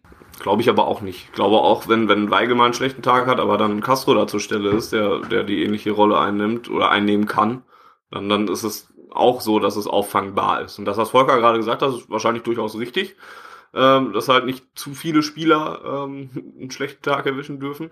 Aber das ist halt auch, glaube ich, einfach normal, weil je mehr Spieler du hast, die einen schlechten Tag erwischen, desto problematischer wird es für die gesamte Mannschaft. Also, ja, durchaus logisch. Und Weigel ist sicherlich ein Spieler, von dem man, von dem man nicht abhängig ist, aber auf den man viel, viel fokussiert nicht umsonst immer eine sehr beliebte oder wahrscheinlich in, in, fast jedem Spiel die beliebteste Anspielstation mit den meisten Ballkontakten. Aber auch da würde ich jetzt nicht pauschal sagen, dass es da keine Leute gäbe, die diese Position auffangen könnten oder die, diese Rolle ausspielen könnten. Na, Tun sie aber nicht. Ja, also, aber in dem Fall war es ja jetzt um, um Leverkusen, wie gesagt, ich habe das Spiel nicht gesehen, ich habe es nur im Nachgang gelesen, dass Castro ja auch schon Mitte der ersten Halbzeit Probleme gehabt haben soll. Deswegen ist er wahrscheinlich auch ausgewechselt worden in der Halbzeit. Ähm, wie gesagt, wenn, wenn Castro da seine normale Leistung gebracht hätte, die wir auch schon von ihm gesehen haben, äh, wäre wahrscheinlich gar nicht aufgefallen, ja. dass, dass Kagawa, ach, das Kagawa, dass Weigel da in dem Spiel seine Probleme hätte. Wenn es wirklich so einfach wäre und es nur Weigel wäre, den man ausschalten müsste, dann stelle ich dem zwei Mann auf den Fuß und dann haben wir das Problem. Weil dann müssen sie den Spielaufbau ausbauen, dann müssen sie andere Spieler bedienen, weil Weigel isoliert ist im Mittelfeld. Das wäre ja einfach. Also von daher glaube ich schon, dass, dass in dem Moment, wo, wo nur ein Spieler ein, ein schlechtes Spiel hat, das bei uns nicht so auffällt. Nur in dem Moment, wo natürlich zwei, drei Spieler ihr Leistungsniveau nicht erreichen, wir da nicht in der Lage sind, das zu kompensieren. Ich würde mal behaupten, das schaffen auch andere Mannschaften nicht. Ähm, ja wenn, wenn, wenn es beim FC Bayern, wenn, wenn da jetzt beide Innenverteidiger einen rabenschwarzen Tag haben, oder, oder äh, wer macht da den Spielaufbau bei denen? Keine Ahnung, weiß ich gerade nicht, Alonso oder so. Ähm, oder Kimmich, ja, wenn Kimmich einen ganz schlechten Tag hat. Ähm, ich glaube, das würde dann bei den Bayern auch auffallen. Wenn es da drei, vier von gibt, die ihr Leistungsniveau nicht erreichen, dann spielen sie halt mit Glück 2-2 in Frankfurt gegen einmal mehr oder sie verlieren halt wie schon lange, lange nicht mehr. Das sind halt dann so, so Madrid. Geschichten. Ja, gut, aber in Madrid glaube ich nicht, dass es am Leistungsniveau lag der eigenen Mannschaft, sondern einfach schlichtweg, dass mit Atletico Madrid eine Bombenmannschaft gegenüber okay, gestanden hat. Und solche Spiele gehen dann halt auch mal so oder so aus. Ne? Also das ist ja dann auch, dann ist er eher auf Augenhöhe und da gibt es dann äh, Kleinigkeiten, die so ein Spiel entscheiden. Aber ähm, wenn es wenn es so eindeutig ist, wie wie es gegen Leverkusen gewesen sein soll, waren beide Mannschaften nicht auf Augenhöhe, sondern eine Mannschaft war einfach deutlich schlechter und das war in dem Fall dann leider mal wir nach zehn Jahren oder so mal wieder verloren. Wisst ihr, wer so ein Typ wäre, der die Weigel-Rolle eigentlich auch ganz gut spielen könnte und Bälle verteilen könnte? Nevin Subotic? Nuri, jetzt, jetzt kommt er mit Nuri Shahin. Ja, ich wollte eine Überleitung machen. Äh, genau, Nuri Shahin ähm, ist einer, der jetzt, ja, nicht direkt im Fokus stand in den letzten Wochen, aber gerade deswegen dann halt doch, weil es ein paar Leute gab oder, oder viele Fans gab, die ähm, sich so ein bisschen gefragt haben, was denn jetzt mit Nuri Shahin ist, der ähm, keine große Rolle einnimmt, der jetzt zwar auch wieder auf der Bank saß gegen die Hertha zum Beispiel, äh, gegen Gut, Sport, gegen Hertha hat gegen, auch Mikel Merino gespielt. Ja, und, und Park war es auf ja. der Bank, klar. Hat weiß, gar nicht, gespielt. weiß gar nicht, ob er gegen Sporting auch auf der Bank saß. Aber das gegen ist ja genau. Merino und äh, Park sind Schein, Schein saß auf der Bank gegen Sporting, ja. ja. Aber genau das ist ja die Sache, ne? Also da ist es schon was Besonderes, wenn Nuri mal auf der Bank sitzt, weil er es sonst nicht mehr tut. Und man fragt sich als geneigter BVB-Fan, warum? Und der hätte gegen Hertha vielleicht auch sogar mal einen kleinen Schwung einbringen können, hat man von manchen Leuten dann auch mal gehört. Ähm, tja, lässt mich auch so ein bisschen ratlos zurück. Ähm, das Einzige, was ich, der die internen äh, Verhältnisse da natürlich nicht bewerten kann und nicht kennt, ähm, Einzige, was ich daraus machen kann aus der Situation, dass Nuri Schein jetzt oft gar nicht im Kader steht, ist wohl dann, dass es anscheinend so sein könnte, dass Thomas Tuchel ähm, nicht auf Nuri Schein baut, weil der anscheinend nicht derjenige Fußballer ist und die Art und Weise von Fußball spielt, die Thomas Tuchel gerne sehen würde. Beziehungsweise vielleicht auch nicht variabel genug in der Position ist, um gut, auf ist der Julian Bank Michael auch nicht. Das stimmt. Ja gut, für die Bank nicht, aber ähm, ja, also ich glaube, dieses äh, Verhältnis zwischen Trainer und Spielern, das ist manchmal wirklich äh, komplett undurchsichtig. Ja, also es ist gibt, glaube ich, einfach Situationen, da kommt ein Trainer zu einem Verein und sagt, ey, mir gefällt deine Nase nicht, such dir einen neuen Club. So, ich glaube, das hat manchmal überhaupt nicht so viel mit, mit Leistungsfähigkeit oder Leistungsbereitschaft zu tun, sondern wirklich einfach mit, ja, ich, ich habe mir äh, ne, deine Spiele angeguckt, brauch dich nicht, hau ab. Ich will nicht sagen, dass Tuchel so über Schahin denkt oder das in der äh, drastischen Art kommuniziert hat, ähm, aber manchmal gibt's das einfach. So, und jetzt glaube ich, dass Nuri natürlich das Problem hatte, dass er letzte Saison verletzt war, als er eine prägende Rolle hätte spielen können. Und äh, dann kam dieser 20, 19, 21, wie alt ist Weigel jetzt? Jetzt 21, richtig? Jetzt 21. Kam halt dieser äh, 19, 20-jährige Weigel und äh, spielt uns, also ich erinnere mich noch, wie wir hier saßen und uns an den Kopf gepackt haben, wie gut der Junge einfach ist. Und ähm, macht jemandem wie Schein dann natürlich einfach ähm, nach langer Verletzungspause überhaupt Spielanteile zu bekommen und wieder die Mannschaft zu rücken. Ähm, deshalb bin ich halt schon, ja, habe ich schon so ein bisschen die Befürchtung, dass Nuri einerseits vielleicht nicht der Typ Spieler ist, den sich ähm, Tuchel auf der Position wünscht. Wobei ich mir durchaus vorstellen könnte, dass er da Vorzüge gegenüber Weigel hat, die er hätte ausspielen können, hat allerdings auch ähm, Nachteile gegenüber Weigel. Und ähm, andererseits kann es auch einfach sein, dass Nuri leider aktuell nicht gut genug ist für die Position und nicht gut genug ist für den Kader. Ja, wir haben häufig Härtefälle, dass Spieler überhaupt nicht im Kader stehen. Ähm, das passiert, wenn man so einen breiten Kader hat mit hoher Qualität und vielleicht kann ich nochmal das Wort Kader in diesem Satz unterbringen, denn ich habe es jetzt schon ungefähr sechsmal gesagt. Ähm, das passiert einfach und dass es Nuri besonders häufig trifft, liegt halt daran, dass er als Bankspieler vermutlich in der Tat nicht flexibel genug ist und äh, sonst einfach ja entweder nicht das mitbringt, was Tuchel auf der Position erwartet oder vielleicht einfach aktuell nicht gut genug ist und vielleicht auch mittelfristig nicht gut genug. Ich, um, um gleich was dazu zu sagen, muss ich noch mal irgendwas nachgucken, weil mich erinnert das alles so ein bisschen an Matthias Ginter in der letzten Rückrunde, der nämlich auch nicht gespielt hat oder kaum gespielt hat. Da will ich mal noch mal eben nachgucken, wie viele Spiele der letztes Jahr in der Rückrunde gemacht hat. Dann lass mich Eine unterdessen mal die Emotion genau. emotionale Schiene da ein bisschen reinbringen, weil es halt einfach als, als BVB-Fan tut das halt einfach weh. Ne? Also klar, in der letzten Saison war es so, dass er halt, dass Maurice Schein halt lange gefehlt hat, wegen seiner Sehnenreizung und erst dann am 23. Spieltag zurück in den Kader reingekommen ist, habe ich jetzt auch gerade mal nachgeguckt. Und dann lange eigentlich gespielt hat dann auch sogar, auch über durchaus respektable Zeiten hinweg. Ähm, und sonst dreimal saß er auf der Bank immerhin. Ähm, und jetzt kommt das so ein bisschen aus dem Nichts halt einfach. Ne? Also in der letzten Rückrunde war er noch Teil der Mannschaft, hat gespielt, hat Spielzeit bekommen, wenn auch jetzt nicht übermäßig viel, aber doch eigentlich recht solide Spielzeit. Und jetzt ist er halt auch auf einmal komplett raus. Ne? Klar, der BVB hat jetzt auch neue Leute gekriegt da im Mittelfeld, aber jetzt nicht unbedingt im zentralen Mittelfeld, außer Sebastian Rode, der ja jetzt neu ist. Und ja, und rein emotional, wenn du den Jungen so lange im Verein hast, wenn du dich damals so sehr darüber gefreut hast, dass er wieder zurückgekommen ist, ähm, wenn dir sowieso so langsam die Identifikationsspieler so ein bisschen flöten gehen, ähm, tut es natürlich weh, wenn dann auch noch so ein Nuri Sahin, der ja ein Dortmunder Junge ja auch durch und durch jetzt mittlerweile ist oder immer war, ähm, wenn der da jetzt so auf der Strecke bleibt. ist natürlich einfach schade, auch wenn es sportlich für uns natürlich, wie Jens gerade schon sagte, schwer zu bewerten ist und ähm, schwer herauszufinden ist, was da jetzt genau im Argen liegt. Ist fertig, Volker? Ja, gut, dass ich nochmal nachgeguckt habe. Nämlich die, die Annahme meinerseits, dass Ginter in der letzten Rückrunde gar nicht gespielt hat, ist völliger Quatsch. Der hat nämlich ziemlich häufig gespielt, ist aber bei 90 Minuten. Ähm, deswegen scheint das wohl eher so eine Wahrnehmung von mir gewesen zu sein, dass das damals mal Thema war. Warum spielt er denn nicht?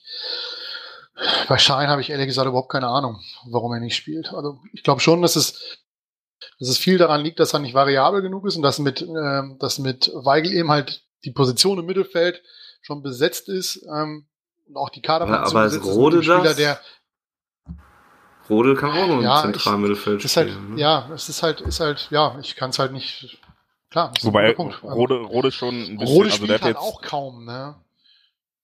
Spielt halt, und er hat wenn- jetzt, hat jetzt zuletzt Rechtsverteidiger gespielt und ich, ich finde, Ja. also für mich persönlich ist Nuri halt wirklich zementiert auf diese Position, Position direkt vor der Abwehr. ja, Ne, weil er einfach zu, zu laufschwach ist, um äh, ein Stück weiter vorne zu spielen. Und ähm, Rode kann halt, glaube ich, im Mittelfeld jetzt vielleicht nicht unbedingt offensiver Flügel, aber sonst, der spielt auch Rechtsverteidiger. So im Zweifel. Der ist schon deutlich variabler. Spielt halt meist eher leider nicht so gut, aber äh, diesen Verbindungsspieler, diesen ähm, ja anlaufenden Sechser, ähm, diesen Jäger quasi, wie, wie Spielverlagerung es mal sagte. Und ähm, ja, Nuri ist halt eher wirklich nur eine Position aktuell. So ein bisschen, wie wir das bei Nevin schon mal äh, thematisiert und festgestellt hatten. Na, aber Nuri kennt das ja auch schon. Ne? Hat das ja auch schon öfter gehabt, dass er mal eine ganze Zeit lang raus war. Erst verletzungsbedingt und dann ist nicht in, in den Kana geschafft hat.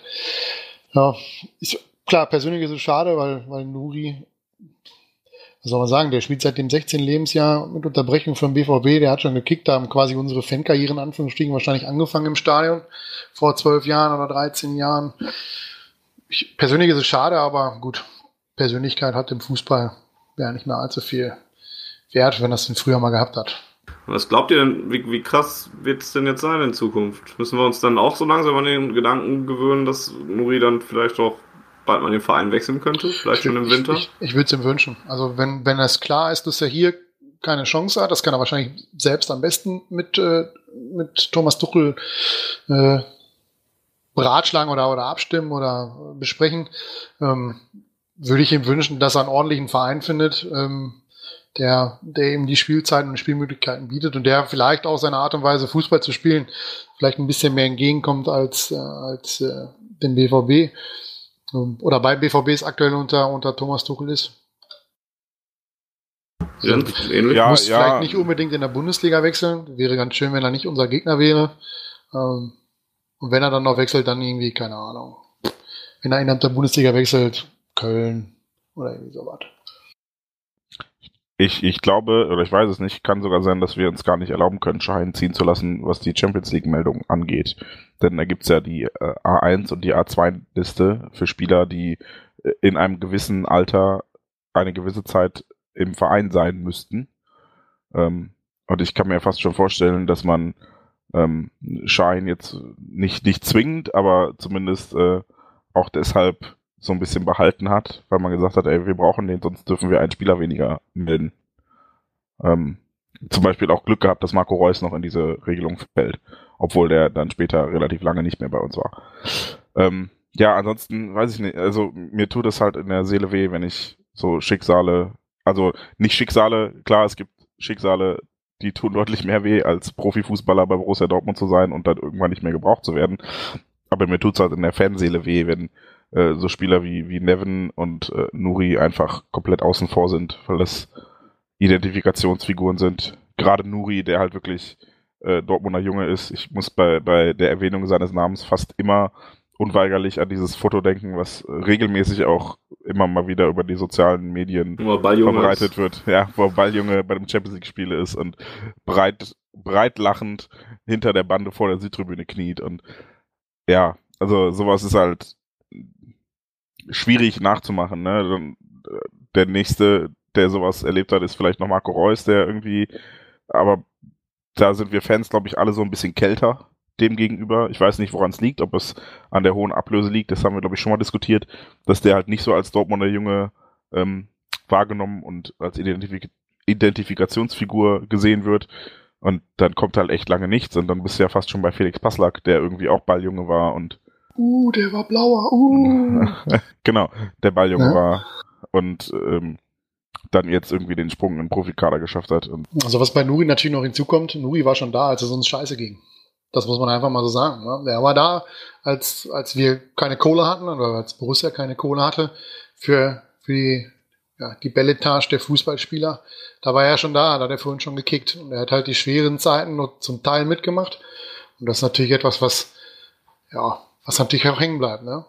Boah, jetzt habe ich gerade richtig Bock, nochmal ein Interview mit Nuri zu machen und ihn zu fragen, wie das, nein, ehrlich, wie das war, als, als 16-, 17-Jähriger dieses Finanzchaos mitzuerleben, ob er das überhaupt wahrgenommen hat oder ob er einfach gesagt hat, ey, ist alles viel zu geil gerade, ich spiele Bundesliga-Fußball mit 16 Jahren.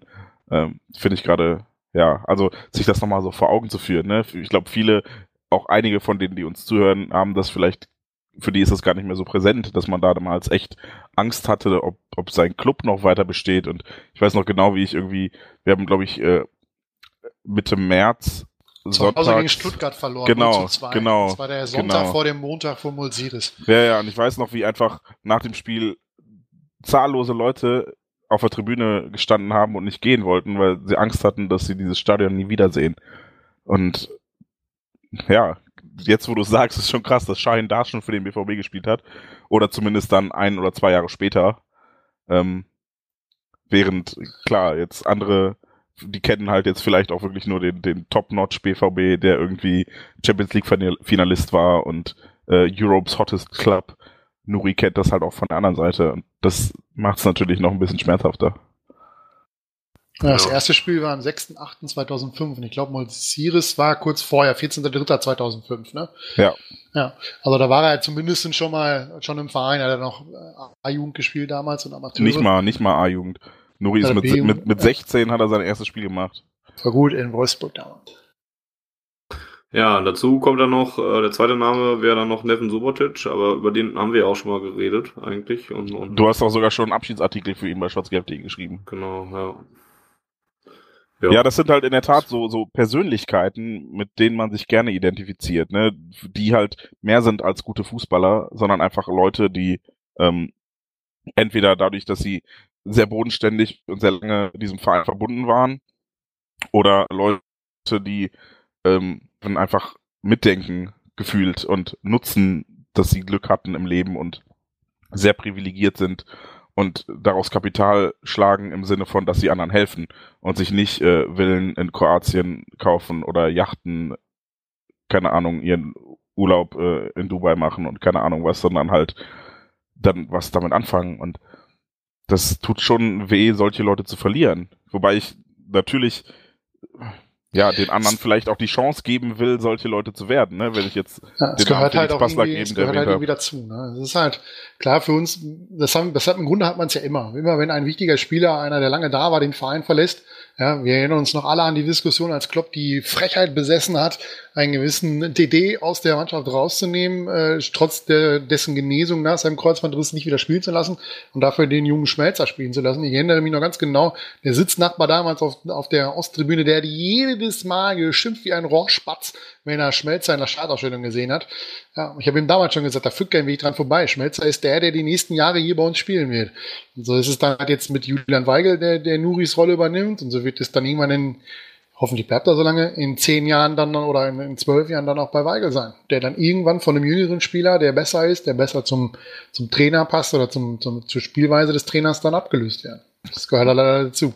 Wobei, Finde ich, ich in einer gewissen Art und Weise auch gut, ist, dass, dass, dass die Spieler, beziehungsweise der, auch der, der Verein selber da so ein bisschen unemotional mit umgeht. Ja, also dass man da nicht noch so ein bisschen auf die emotionale Schiene drückt. Das ist, gehört halt zum Fußball zu. Bayern hat auch keinen großen äh, Wohai drum gemacht, als man Schweinsteiger äh, mehr oder weniger abgeschoben hat nach Manchester. Wobei das auch nicht überall gut angekommen ist, ne? Und ich Nein, natürlich fand das nicht. auch das ist auch völlig bisschen in Ordnung, stillos, jemanden, der gerade, der glaube ich, Schweinsteiger hat das 500. Bundesligaspiel für den FC Bayern absolviert und das war sein letztes. Und äh, der wurde, finde ich, schon relativ sang- und klanglos abgeschoben und das kam halt auch nicht überall gut an. Natürlich, man muss es nicht so ganz kalt machen wie bei München, aber wenn man es so macht wie bei DD zum Beispiel, das fand ich bisweilen schon, also nicht nur vom Verein her, sondern auch von, von Fanseite irgendwann einen Tacken übertrieben. Also jedes Mal abzufeiern, obwohl noch fünf Heimspiele zu spielen sind und äh, T-Shirts rausgebracht und dann äh, der mit seinem Geburtstag vor dem Karstadt-Haus, wo sie alle hingelaufen sind mit dem Flashmob und als er verletzt war, ein Countdown virtuell runterzuzählen, bis er wieder fit ist. Also das war dann irgendwann schon ein bisschen übertrieben. Ähm, da dann doch lieber eher so ein bisschen emotionsloser. Also ich finde, man, man sollte Nuri, wenn man irgendwann einig wird, dass er den Verein verlassen soll, man ist sich einig, es wird im Sommer so sein, dass man ihm vielleicht dann wenn es mich noch um richtig wichtige Singer geht, dann zumindest noch äh, die Möglichkeit gibt, hier seinen Abschied ordentlich zu zelebrieren. Das hat man leider in den letzten Jahren beim BVB häufiger verpasst, nicht nur auf, auf, aus, aus Schuld des BVBs, sondern eben auch, weil die Spieler sich erst später zu entschieden haben, den Verein zu verlassen. Ähm, aber wie gesagt, wenn, wenn es die Möglichkeit gibt, ihm diesen Abschied zu bereiten, sollte man es auch machen. Ich fand die ganzen DD-Sachen übrigens ziemlich cool, weil es halt einfach was Besonderes war und nicht so ja, der geht jetzt tschüss, sondern das ist halt vor allen Dingen auch von Fanseite natürlich total übertrieben eskaliert, aber ich fand das ziemlich lustig und amüsant und äh, gerade auch seine, seine Reaktion, dass er ungefähr jedes Mal Tränen in den Augen hatte, wenn er irgendwo nur zum Gespräch geladen war. Das fand ich eigentlich ziemlich nett. Ähm, bei DD war das aber auch insofern was anderes, als dass er halt auch einfach noch einen Ticken älter war. Ne? Also äh, Nuri, ja, und er hat damals ne, ne, alles mitgemacht. Er ist ja noch 2002 Meister geworden. Aber. Ja, ja, aber bei DD war es halt wirklich so, okay, man konnte das so ein bisschen nachvollziehen, so nach dem Motto, okay, der ist jetzt auch schon Anfang, Mitte 30. Es wird halt Zeit, dass er irgendwie abgelöst wird. So, aber Nuri ist wie alt? 28? Ja. Oder ja, gerade 28 geworden. Und gefühl, gefühlt auch schon genauso lange im Kader vom BVB. Richtig, das, also klar, ne, aber Nuri und Nevin, das sind halt Leute meines Alters quasi und äh, wenn nicht sogar noch jünger. Bei denen ist es halt nicht so, dass man sagt, okay, die waren jetzt 15 Jahre im Verein, die werden jetzt von einem Jüngeren abgelöst, sondern das ist halt schon so ein bisschen dieses skrupellose Fußballgeschäft und das finde ich halt nicht so cool wie bei DD, wo man gesagt hat, ach weißt du was, der spielt jetzt noch ein Jährchen Türkei und dann ist eh Schluss, ne? Sondern bei, bei Nuri und Nevin, wie es auch bei Kuba war, da wünscht man denen ja eigentlich auch noch, dass sie erfolgreich sind weiter. Und das ist halt alles so ein bisschen, ja, weiß ich nicht. Bei, bei DD war es halt, konnte man dann, du bist nicht gut genug, um Schmelzer zu verdrängen, ganz gut damit verbinden, du bist eh schon 32 oder wie alt auch immer. Ähm, das macht halt langfristig keinen Sinn. Und das wäre halt bei Nuri und Neven nicht. Da würde man sagen, hey, du bist gerade im besten Fußballer, Alter. Such dir doch irgendwas, wo du gebraucht wirst. Und das ist schon eine Nummer härter und eine Nummer äh, schmerzhafter, finde ich, glaube ich, als. Ähm, aber, aber eher für den Spieler als für uns, oder? Also ich meine, ähm, der, der Spieler, wenn er einsieht, dass seine Qualität nicht reicht für den, für den Verein oder für, für, ja, einfach nicht reicht, ähm, ist, glaube ich, für ihn härter, als, als für uns das einzusehen. Also es gibt ja keinen, der sagt, Nuri Schein muss spielen, weil Nuri Schein ist ein überragender Fußballer, den besten Fußballer, den wir kriegen können. Und es sagt ja auch keiner, Neven Subotic muss spielen, weil er der mit Abstand beste Innenverteidiger im Kader ist. Das sagt ja keiner. Jeder sieht ja eigentlich, wenn er nicht gerade blind auf beiden Augen ist, dass die beiden Konkurrenz haben, die aktuell äh, auch über längeren Zeit schon in, in Form von Weigel ähm, einfach so gut Fußball spielen, dass die völlig berechtigt in der Startelf stehen oder, oder den, den Kaderplatz einnehmen.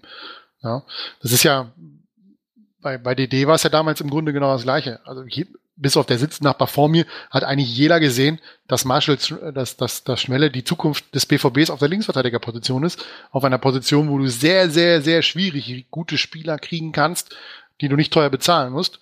Ähm, und da fand ich dann schon, ähm, dass es, dass es den Spieler wahrscheinlich härter trifft, das einzusehen, als es, als es die Fans trifft, das, das einzusehen, dass es dort bessere Spieler gibt.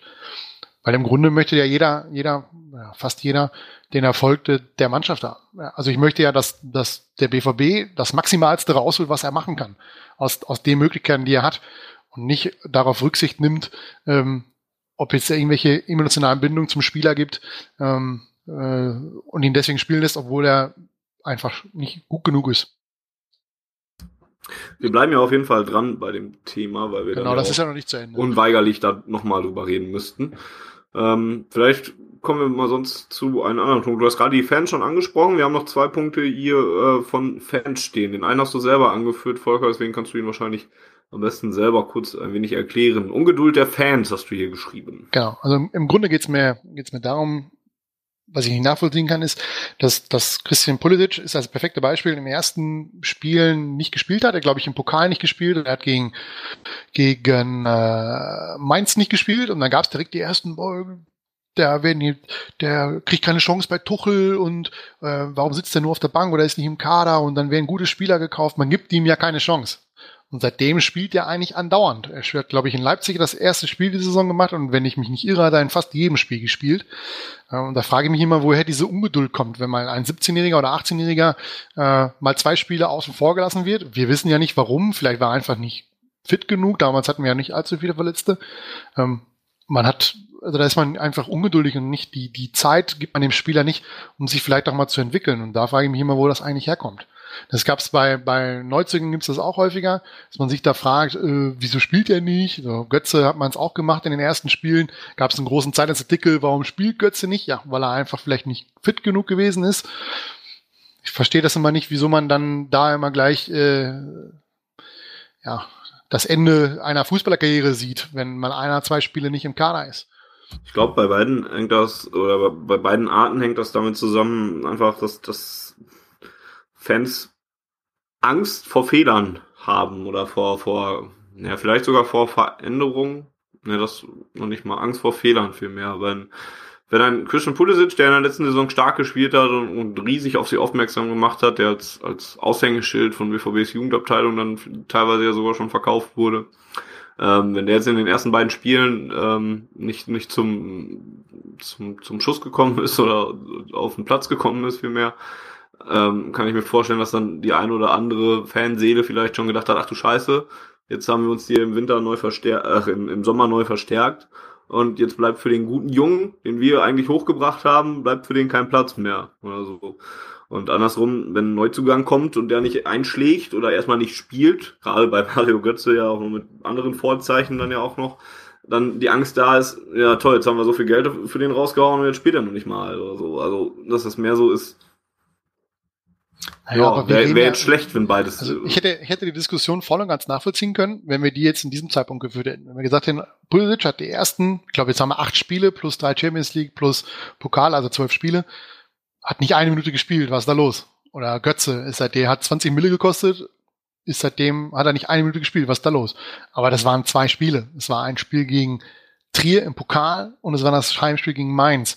Das, also das, das fand ich irgendwie ein bisschen überzogen, da so eine, dass die Leute dann gleich sagen, "Uh, jetzt, ähm, da, da wird der nächste, das nächste Talent wird versauern. Da muss ich ganz ehrlich sagen, wenn man ihm eine Konkurrenz vor die Nase setzt und der die Qualität hat, die wir uns alle von ihm erhoffen, dann setzt der sich am Ende durch und dann, das passiert ja jetzt gerade. Er spielt ja jetzt immer mal wieder über, auch über die volle Zeit oder so, so lange wie es geht und, und zum Teil auch ziemlich gut. Von daher, äh, Konkurrenz belebt das Geschäft.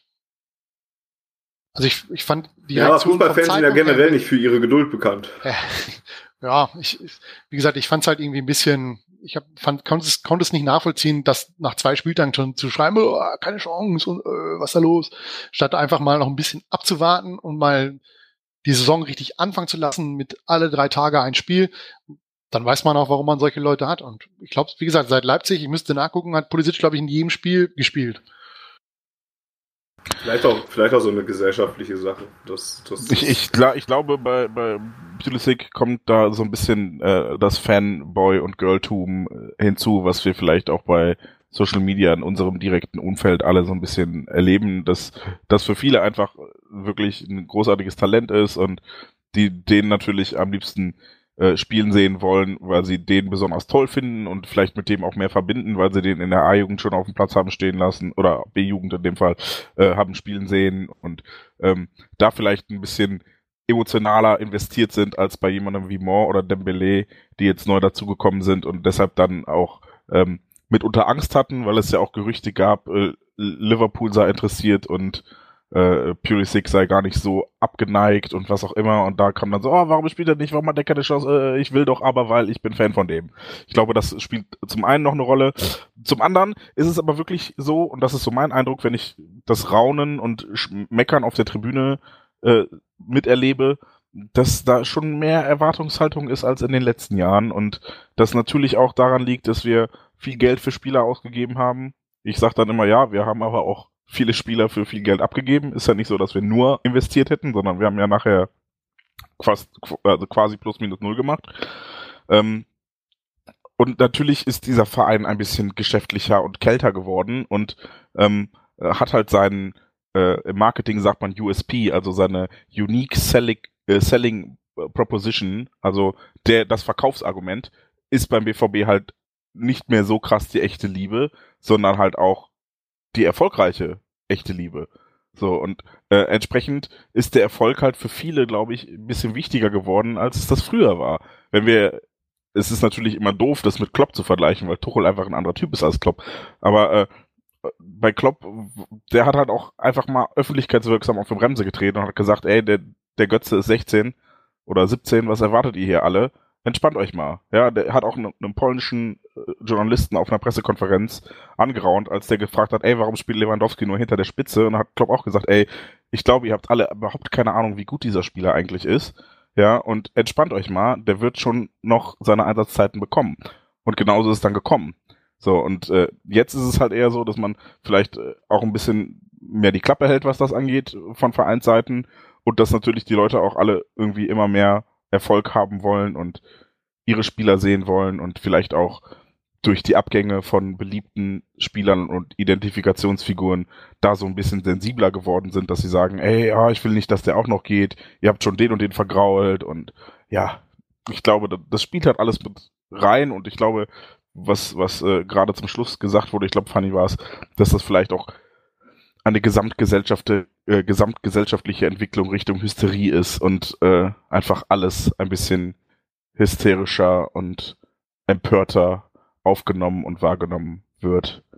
Aber ich glaube halt schon, dass dieser Erwartungsdruck Richtung Erfolg einfach gestiegen ist in den letzten Jahren und ähm, ja, man da vielleicht dann auch den eigenen Spielern gegenüber ein bisschen ungeduldiger wird und will, dass ein äh, Pulisic bei jedem Spiel zwei Tore schießt und sonst ist er eine Pfeife mit 17, 18 Jahren.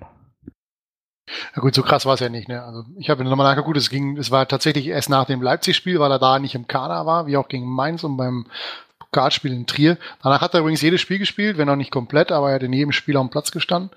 Ähm, ja, in Amerika gibt es das schöne Wort Overreaction Monday, nämlich immer nach dem ersten Spieltag der NFL, wenn es nicht so läuft, dass dann alle völlig ausrasten, weil scheiß Trainer und so weiter und so fort, weil sie das erste von 16 Spielen verloren haben.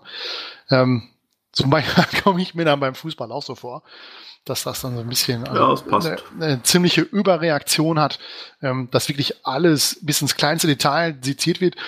In dem Fall fand ich sogar Dembele oder auch Us genannt, hat ja, gegen, hat ja gar nicht schlecht gespielt. Also es hat ja eigentlich gar keinen Anlass gegeben, jetzt zu sagen, okay, der auf der Position, wo Pulisic eigentlich spielt, spielt sein, sein, äh, sein Mitspieler eine absolute Grütze zusammen. Warum spielt er nicht? Sondern er hat ein gutes Spiel gemacht oder gute Spiele gemacht. Von daher fand ich die Reaktion da so ein bisschen über. Was natürlich auch hinzukommt, was Jens auch gesagt hat, der Junge ist 18. Ja, der hat in den letzten Jahr oder im letzten halben Jahr so viel erlebt. Das, ne? ja, das musst du auch erstmal verarbeiten. Ja. Er ist der große, der große Hype in Amerika. Ja. Es ist der Spieler in den USA für die Zukunft. Jedes Mal, wenn der hier ein Tor macht und eine Vorlage, rasten sie in den USA alle völlig aus. Musst da mal die Twitter-Accounts verfolgen von ESPN und Sportscenter und was weiß ich nicht alles. Die flippen alle völlig aus, dass mal wieder einer in der Bundesliga getroffen hat, der US-Staatsbürger ist. Ähm, und das muss er ja auch in einer gewissen Art und Weise erstmal verarbeiten. Dann hat er im Sommer durchgespielt im Grunde, weil er noch den äh, Gold Cup gespielt hat oder wie das Ding da heißt in den USA. Ähm, also das ein bisschen mehr Geduld und auch vielleicht ein bisschen mehr Weitsicht der Leute würde wahrscheinlich äh, dem ganzen Overreaction-Hype so ein bisschen entgegenwirken. Ich glaube, aber die wirklich, Medien stehen natürlich auch drauf, gerade wenn, wenn bei Götze ist so ein ideales Bild, wenn der nicht funktioniert, dann stürzen sie sich alle drauf, aber das war ja abzusehen. Ne? Aber bei einem 18-Jährigen würde ich mir dann so ein bisschen, bisschen mehr Piano erhoffen. Ich glaube aber auch wirklich, dass das so ein bisschen gesamtgesellschaftlich halt auch ähm, echt damit zu tun hat. Also die Leute haben ja immer Probleme. Sei es jetzt, wenn eine Serie gerade eine Folge hat oder zwei, die jetzt mal eher so durchwachsen waren, dann schreien sie auch schon alle auf, jetzt geht die Se- Serie zu Ende. Oder wenn irgendwie was Neues angekündigt wird oder weiß der Geier, heute wurde jetzt aus der Oder der. Tatort. Heute, ja, oder der Tatort, genau. Oder heute wurde jetzt in der Gaming-Branche Nintendo hat jetzt eine neue Konsole angekündigt für März oder was. Und dann gibt es auch keine Leute, die sagen, oder gibt es auch Leute, die sagen, kannst direkt in eine Tonne kloppen, brauchen wir nicht oder so, obwohl man kaum noch was weiß oder so. Ne? Und es gab einen Red Dead Redemption 2 Trailer. Oh mein fucking God. Ja, und auch da wird es wieder Leute gegeben haben, die sagen, es sieht auch doof aus oder keine Ahnung, zeigt mir zu wenig dieser Trailer oder weiß der Geier. Die Leute neigen halt zur Hysterie und gerade durch Social Media kriegen Leute Kanäle dafür und deswegen fällt es dann halt vielleicht auch ein bisschen mal eher auf, wenn sich Leute aufregen, die vielleicht nicht so viel zwischen dem linken und dem rechten Ohr haben oder was weiß ich und oder Probleme haben, sich einfach mal zurückzulehnen und zu sagen, ich muss mir das jetzt erstmal genauer angucken oder wir geben dem Ganzen mal mehr Zeit oder so. Es ist im Fußball ja auch generell, ne? Kommt ein neuer Trainer, hat keinen Erfolg zwei Spiele lang, dann ist das auch schon wieder der schlechteste Trainer, den es gibt. Oder, ne? Also, Aber dann man, gibt es, gibt es Spieler, die werden absolut gehypt, die sind absolute Favorites bei den Fans und die sind, wenn die abgegeben werden, dann äh, äh, kocht die Volksseele, die Fanseele virtuell und dann ja, ist es Jonas Hoffmann, der auch in Gladbach gar nichts hinbekommt. Genau, Weil er klar. einfach zu schlecht ist. Er ist einfach viel zu schlecht für dieses Niveau. Ach, das war eine Diskussion, ey. ja. Wie kann man den abgeben? Den muss man sich entwickeln lassen. Warte mal ab, wer jetzt in Gladbach, da wird er uns richtig um die Ohren fliegen. Ja, der spielt ja gar nicht. Also, weißt der Champions League hat er recht, angefangen jetzt hier, ne? Ja, Also, aber das ist halt, da hast ja schon recht, das ist, mich stört es ein bisschen. Ich finde es halt übertrieben. Ich, ich nehme die Leute mittlerweile dann auch gerne aufs Korn und äh, hau denen das um die Ohren, wenn die so einen Käse schreiben. Der eine oder andere rafft es dann, worauf ich hinaus will, der andere dann nicht. Ähm, naja, ich finde es halt, wie gesagt, ein bisschen mehr Ruhe würde dem ganzen Thema einfach auch, auch gut tun. Auch wenn es natürlich schwierig ist, weil Fußball nun mal ein, ein Thema ist, was ja, du kommst ja nicht drum rum. Ne? Selbst in den USA kommst du nicht drum rum, weil der, wenn du bei Adidas reinging, sind wir im Adidas gewesen, um kurz mal ein bisschen abzuschweifen, in einem, in so einem, äh, in so einer Mall, Adidas Shop, und da begrüßt mich einer im Trikot des FC Bayern München. Und habe ihn gefragt, wieso er denn hier in den USA ein Trikot des FC Bayern München ist. Ja, er wäre Fan des FC Bayern München. Ja. Ne? Das sind halt auch so, du kommst halt nicht drum rum. Überall begegnet dir der Fußball, selbst in den USA, was eigentlich jetzt nicht das Fußball dann schlechthin ist, aber er begegnet dir halt überall. Und so ist es in den Medien halt auch. Die nutzen halt alles, was geht, um ihre Story zu machen. Jens hatte gerade noch den Punkt mit der Erwartungshaltung äh, in, in die Diskussion reingeworfen. Dazu passte auch Philipp, der uns auf Twitter geschrieben hat und uns gefragt hat, wird momentan zu viel von dieser Mannschaft erwartet. Und seiner Meinung nach sei das wohl der Fall. Es werde gerade sehr viel von der Mannschaft erwartet. Ähm, vielleicht fange ich mal an. Ähm, ja, die Mannschaft hat das Problem, dass sie mit den Erfolg, Schrägstrich den Erfolgen der letzten Wochen, äh, der letzten Jahre ähm, sich auseinandersetzen muss. Und das wird von denen erwartet. Von denen wird erwartet, dass sie sich nochmal sicher für die Champions League qualifizieren. Von denen wird erwartet, dass ähm, sie, sie wieder guten Fußball spielen, Zielstrich nach vorne spielen und, und die Bundesliga in Anführungszeichen dominieren, äh, in Klammern hinter den Bayern oder so. Und von denen wird halt erwartet, dass sie sich weiterentwickeln, dass sie gut werden und dass Borussia weiter die zweite stärk zweitstärkste Kraft in, in Deutschland bleibt. Das ist etwas, was gewachsen ist in den letzten Jahren halt einfach durch, durch den wachsenden Erfolg, durch die wachsende Entwicklung, die Borussia Dortmund gemacht hat. Und ähm, ja, das, das hat sich so halt ergeben. Ist das zu viel von dieser Mannschaft erwartet? Ja, vielleicht, weil man immer bedenken muss halt, zum einen, auch wenn man es Aki Watzke hat ja jetzt im Interview gesagt, man hat zwei Weltklasse-Spieler verloren und Henrik Mkhitaryan. Und, Der übrigens, äh, der übrigens lustigerweise heute wieder nicht im Kader gestanden hat. ja, habe ich auch schon gesehen. Ja. ähm, also hat man zwei Weltklasse-Spieler und Henrik Mkhitaryan verloren. Ob Henrik Mikitarian Aki Watzke die Frau ausgespannt hat? Weiß ich nicht. Seine Ähm, Tochter vielleicht. jedenfalls hat man drei Spieler verloren, die, in der letzten, die in der letzten Saison noch äh, gut, gut gespielt haben, sagen wir es so. Und die Mannschaft hat jetzt einen, den größten Umbruch der letzten Jahre äh, personell jetzt erlebt, mit vielen Neuzugängen und so weiter. Und da ist es normal, dass man jetzt nicht auf Platz eins oder Platz zwei steht oder stehen muss im Prinzip ähm, nach sieben Spieltagen in der Bundesliga. Ähm, deswegen, ja, wahrscheinlich, vielleicht bis wahrscheinlich wird zu viel erwartet von dieser Mannschaft. Auf der anderen Seite sind es aber halt die Erwartungen, mit denen man sich auseinandersetzen muss, weil das halt nun mal jetzt, naja, die, die Erwartungen sind, die aufgrund der letzten Jahre halt bestehen. Ne, wie Volker eben sagte, ein bisschen mehr Geduld und Ruhe würde, würde der Sache wahrscheinlich nicht schaden. Ähm, das, das würde es treffen. Ähm, man muss jetzt nicht unbedingt Zwischenfazits ziehen oder sagen, was die Mannschaft jetzt zu diesem Zeitpunkt erreicht hat oder erreicht haben muss. Und ob 100 Tage André Schöle, seine Zeit beim BVB, das Eben. Fazit. ähm, sowas muss halt Das nicht. machen wir jetzt für jeden Spieler. Sowas muss Ja, halt genau. nicht sein oder auch jetzt nicht irgendwie drei Monate BVB äh, Tuchel 2 oder so. Ne? Das muss halt keiner machen. Wichtig ist, was am Ende der Saison bei rauskommt. Und da mache ich mir jetzt nicht die ganz großen Sorgen bei. Ähm, weil ich genug Potenzial in der Mannschaft sehe, weil ich genug sehe, was mir zeigt, dass man auf einem guten Weg ist. Und ja, deswegen. Ein bisschen mehr Ruhe, ein bisschen mehr Die Sache. Frage ist halt, was man, was man jetzt genau erwartet hat. Also hat man einen Saisonstart wie im letzten Jahr erwartet, dass man in den ersten fünf Spielen fünf Siege einfährt? Oder hat man, oder hat man erwartet, dass man, ja, also ich gehe mal davon aus, dass, dass wenn man mit enttäuscht ist von der Mannschaft, dass man schlichtweg erwartet hat, dass man alles weghaut, was man vor die Flinte bekommt. Wenn man diese Erwartungshaltung hat, das tut mir leid, dann, dann ist einem auch nicht zu helfen, weil diese Erwartung kann diese Mannschaft nicht erfüllen. Das wird sie auch nie. Die Mannschaft kann einfach nicht den perfekten Fußball spielen, ähm, der völlig fehlerfrei ist, so dass man dann äh, sagen kann, äh, hat meine Erwartung erfüllt. Also wenn du die Erwartung hast, bist du beim Fußball einfach falsch. Ähm, ganz grundsätzlich würde ich dir zustimmen. Äh, so eine Bundesliga-Saison ist kein Sprintrennen, sondern ein Marathonlauf. Und es ist völlig scheißegal, ob du nach sieben Spieltagen mit vier Punkten hinter den Bayern hinterherläufst oder mit zwei. Das ist unwichtig. Ja, wenn du natürlich schon so abgeschlagen bist wie die Blauen, dass du schon mal zehn Punkte dazwischen hast, das ist schon mal Käse. Das ist vielleicht nicht ganz so gut. Wenn du die Ja. Blauen bist, ist eh Käse. Dann hast du aber dem Käse Unrecht getan. Ich wollte gerade sagen, Käse Ja, ist zu du- geil, um genau. mit dem Blauen verglichen zu werden. Ja, also aber worauf ich hinaus will, ist, der BVB hat den Saisonstart ja nicht verbockt. Also er hat in Leipzig verloren gegen eine Mannschaft, die einfach an dem Tag, es geht mir schwer über die Lippen, aber die haben guten Fußball gespielt. Das muss man einfach mal so sagen. Leverkusen habe ich jetzt nicht gesehen, aber in Leverkusen kannst du ja auch mal verlieren. Ja, und dann war das Heimspiel gegen Hertha, wo sie sich aufgrund der Verletzungsmisere ziemlich schwer getan haben. Aber ansonsten war jetzt nichts dabei, wo ich, wo ich nach dem Spiel nach Hause bin und habe gesagt, leck mir am Arsch, was haben die denn für eine Grütze zusammengespielt? Oder was war das für eine schwere Geburt? Selbst Freiburg war, obwohl es erst später entschieden worden ist, eigentlich ein ziemlich gutes Heimspiel. Da hat der Gegner nur halt auch ein ziemlich gutes Niveau gehabt an dem Tag. Und es war ein schönes Heimspiel. Da sehe ich jetzt, also da sehe ich meine Erwartungen in keinster Art und Weise enttäuscht. Und, und ich glaube auch nicht, dass die meisten Leute deren Erwartungen bisher enttäuscht worden sind. Ich glaube, das hätte sich dann schon, ohne jetzt gegen Hertha im Stadion gewesen zu sein, aber das hätte sich dann wahrscheinlich schon auch in, in Unmutsäußerungen, sprich Five-Konzerten vor oder nach dem Abpfiff entsprechend dann schon mal irgendwie, äh, ja, hätte sich den Bahn gebrochen und hätte sich schon schon mal gezeigt.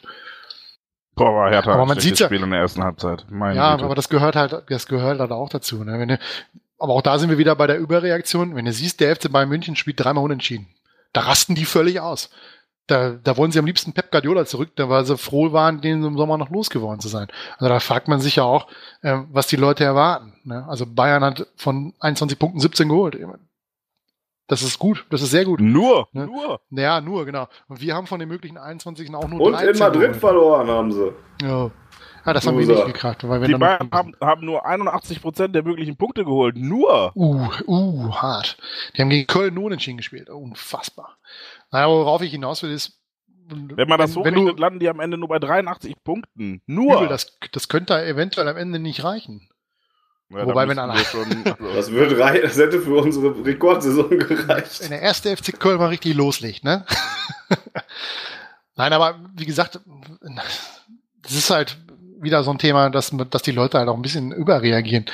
Ähm, bei mir im Freundeskreis ist einer, der immer sehr gerne gegen die Abwehr stänkert und da wirklich jede, jede Chance, die der Gegner hat, dazu nutzt, um zu sagen, die Abwehr ist schlecht. Ja, wenn ich so in ein Spiel gehe und sage, wenn meine Mannschaft eine Chance des Gegners zulässt, ist sie schlecht, ja, dann bin ich beim Fußball falsch, weil es gibt keine Mannschaft, die es schafft, eine ganze Saison durchzuspielen, ohne dass der Gegner mal eine Chance hat. Das gehört zum Fußball nur mal halt dazu, dass der Gegner auch mal eine Idee hat und auch mal eine Lücke sieht und auch mal eine Torchance kreiert. Das ist für mich völlig normal. Nur wenn ich diese Erwartungshaltung habe, dann äh, bin ich halt nach jedem Spiel auch ziemlich unzufrieden. Und nach Niederlagen dann noch ganz besonders. Ich finde allerdings eine gewisse hohe Erwartungshaltung auch durchaus legitim. Muss ich jetzt Ja, mal so natürlich. sagen. Ne? Also, Aber das ist die, Frage, was ist hohe Erwartungshaltung? Meine, also meine Erwartungshaltung wäre, der BVB muss am Ende der Saison souverän mindestens Dritter werden. Ich, ich rede jetzt für mich persönlich schon gar nicht vom Ende der Saison. Ich rede jetzt von einzelnen Spielen, wo ich dann am Ende Oh, okay. sagen kann, da, das Spiel, das war einfach scheiße. So, ne? Und das finde ich dann auch, da haben sie an der und der Stelle kann ich das und das erwarten. Und an der Ja, aber Stelle dann, erwarte ich das das, das. das verstehe ich dann nicht unter zu hohe Erwartungshaltung. Das wäre dann für mich eher, ähm, also auf die Saison gesehen, sondern das wäre für mich jetzt eher, okay, wir haben einfach mal ein Scheißspiel gehabt. Das kann man auch so sagen, dass es ein Scheißspiel war. Aber es ist im Grunde im Laufe einer Saison erwartbar, dass, dass einfach mal ein Spiel fürchterlich kacke läuft. Ja, aber das entschuldigt es ja im Zweifel nicht. Ne? Nein, das also, soll es ja auch gar nicht. Nur in realistische Erwartungshaltung und auch in, in höhere Erwartungshaltung ähm, zählt für mich mit rein, dass man sowas mit im Hinterkopf hat, dass es auch mal Spiele gibt, die schwer sind zu gewinnen, wo, wo es einfach, so wie gegen Hannover letzte Saison, wo es einfach tierisch unansehnlich ist, aber man hat das Spiel gewonnen. Und dass es eben halt auch mal Spiele gibt, die man dann nicht gewinnt. Ähm, das gehört einfach für mich in die Erwartungshaltung mit rein. Übertriebene Erwartungshaltung wäre zu sagen, man muss jedes Spiel gewinnen. Das ist für mich einfach übertriebene Erwartungshaltung. Ja gut, aber also ich glaube, das sagtest du eben schon, äh, die haben wir auch nicht, weil sonst hätte es gegen Hertha schon zur Halbzeit Pfiffe gegeben und so krass ist es glaube ich nicht. Aber ich glaube, viele sind da auch, ähm, ja, ich will nicht sagen geerdet, aber sehen halt schon ein, dass da manche Erwartungen vielleicht zu hoch wären und formulieren die dann nicht oder äußern die nicht. Ich finde aber auch gleichzeitig, dass man, wenn man jetzt sieht, wir haben einen riesigen Umbruch, klar, wir haben halt aber auch ähm, oder wir haben auch sehr viele junge Spieler gekauft, die sicherlich eher mittelfristig helfen sollen. Auf der anderen Seite haben wir aber auch sehr viel Geld für, für André Schöle, immerhin teuerster Transfer der Vereinsgeschichte oder teuerster Neuzugang der Vereinsgeschichte, ähm, sehr viel Geld für Mario Götze ausgegeben und äh, deren äh, ja Eindruck oder deren ja, jetzt fällt mir das Wort nicht ein. Die hatten auf jeden Fall noch keinen großen Einfluss auf das Spiel, zumindest nicht so groß, wie man sich das bei den Kosten vielleicht oder bei äh, den Erfolgen und der Erfahrung, die die mitbringen, immerhin beide Weltmeister, ähm, hätte wünschen können oder hätte erwarten können. So, und da hingegen, also da auf der Seite verstehe ich zum Beispiel, dass man da ein bisschen enttäuscht ist und der Erwartungshaltung nicht erfüllt ist. Und selbst da finde ich es noch relativ ruhig. Also, also, also bei Götze kann ich sogar noch nachvollziehen.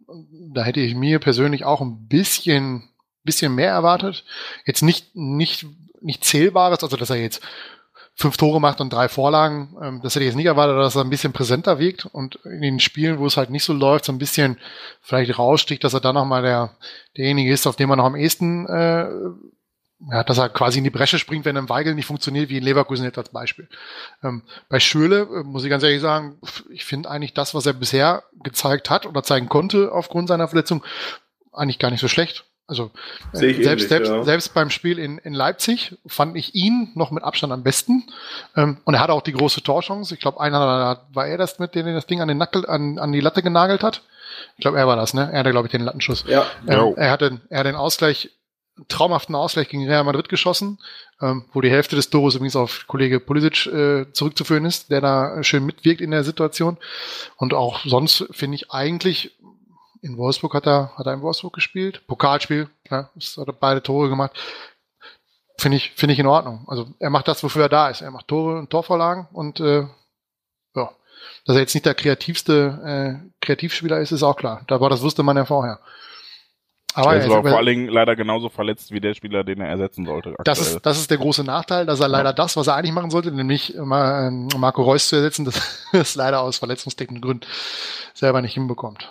Ja. Aber wie gesagt, das, was er in den, in den Minuten, die er gespielt hat, hat er ich die wollte, Sterne wollte von ihn gespielt, aber gar nicht gespielt. irgendwie in die Pfanne hauen oder so, sondern einfach sagen, dass es ja auch äh, Gründe gibt, weshalb man hohe Ansprüche Ja, haben natürlich. darf. Ne? Vergangenheit und die, und die Ablösesummen, die man ja rausgehauen hat, führen natürlich dazu, ja. dass man was erwartet. Ist ja, ich mache mich da ja auch nicht frei.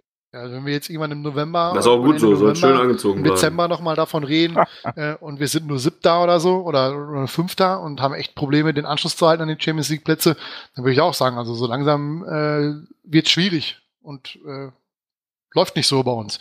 Ne, aber jetzt mit, ich weiß nicht, ein oder zwei Punkten Rückstand auf den dritten Platz nach sieben Spieltagen sehe ich noch nicht das Problem. Außer wir verlieren am 29.10., dann gibt's Ärger. Ja, guter Punkt. Denn Ausblick ist das, womit wir die heutige Ausgabe mal noch abschließen werden. Ähm, wir wollen ein wenig noch gucken auf die nächsten Spiele. Warte, warte, ich, ich habe gerade noch mal so über äh, Twitter-Nachrichten gescrollt. Ja, warte doch kurz. Ich wollte nur deine Überleitung äh, zerstören.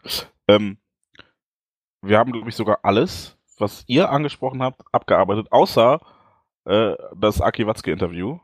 Und das wolltest du uns jetzt noch sagen, oder was? Ich, ich wollte nur sagen, warum wir das nicht tun, denn, also zumindest Volker und ich, ich weiß nicht, wie Fanny das sieht, aber Volker und ich, glaube ich, wir lesen das mittlerweile gar nicht mehr, weil Aki Watzke ungefähr jeden zweiten Tag ein großes, exklusives Interview für irgendein Medium gibt. Wird jetzt Son äh, Samstag auch wieder im Sportstudio sein, nachdem er letzte Woche bei den Ruhrnachrichten und beim Kicker war.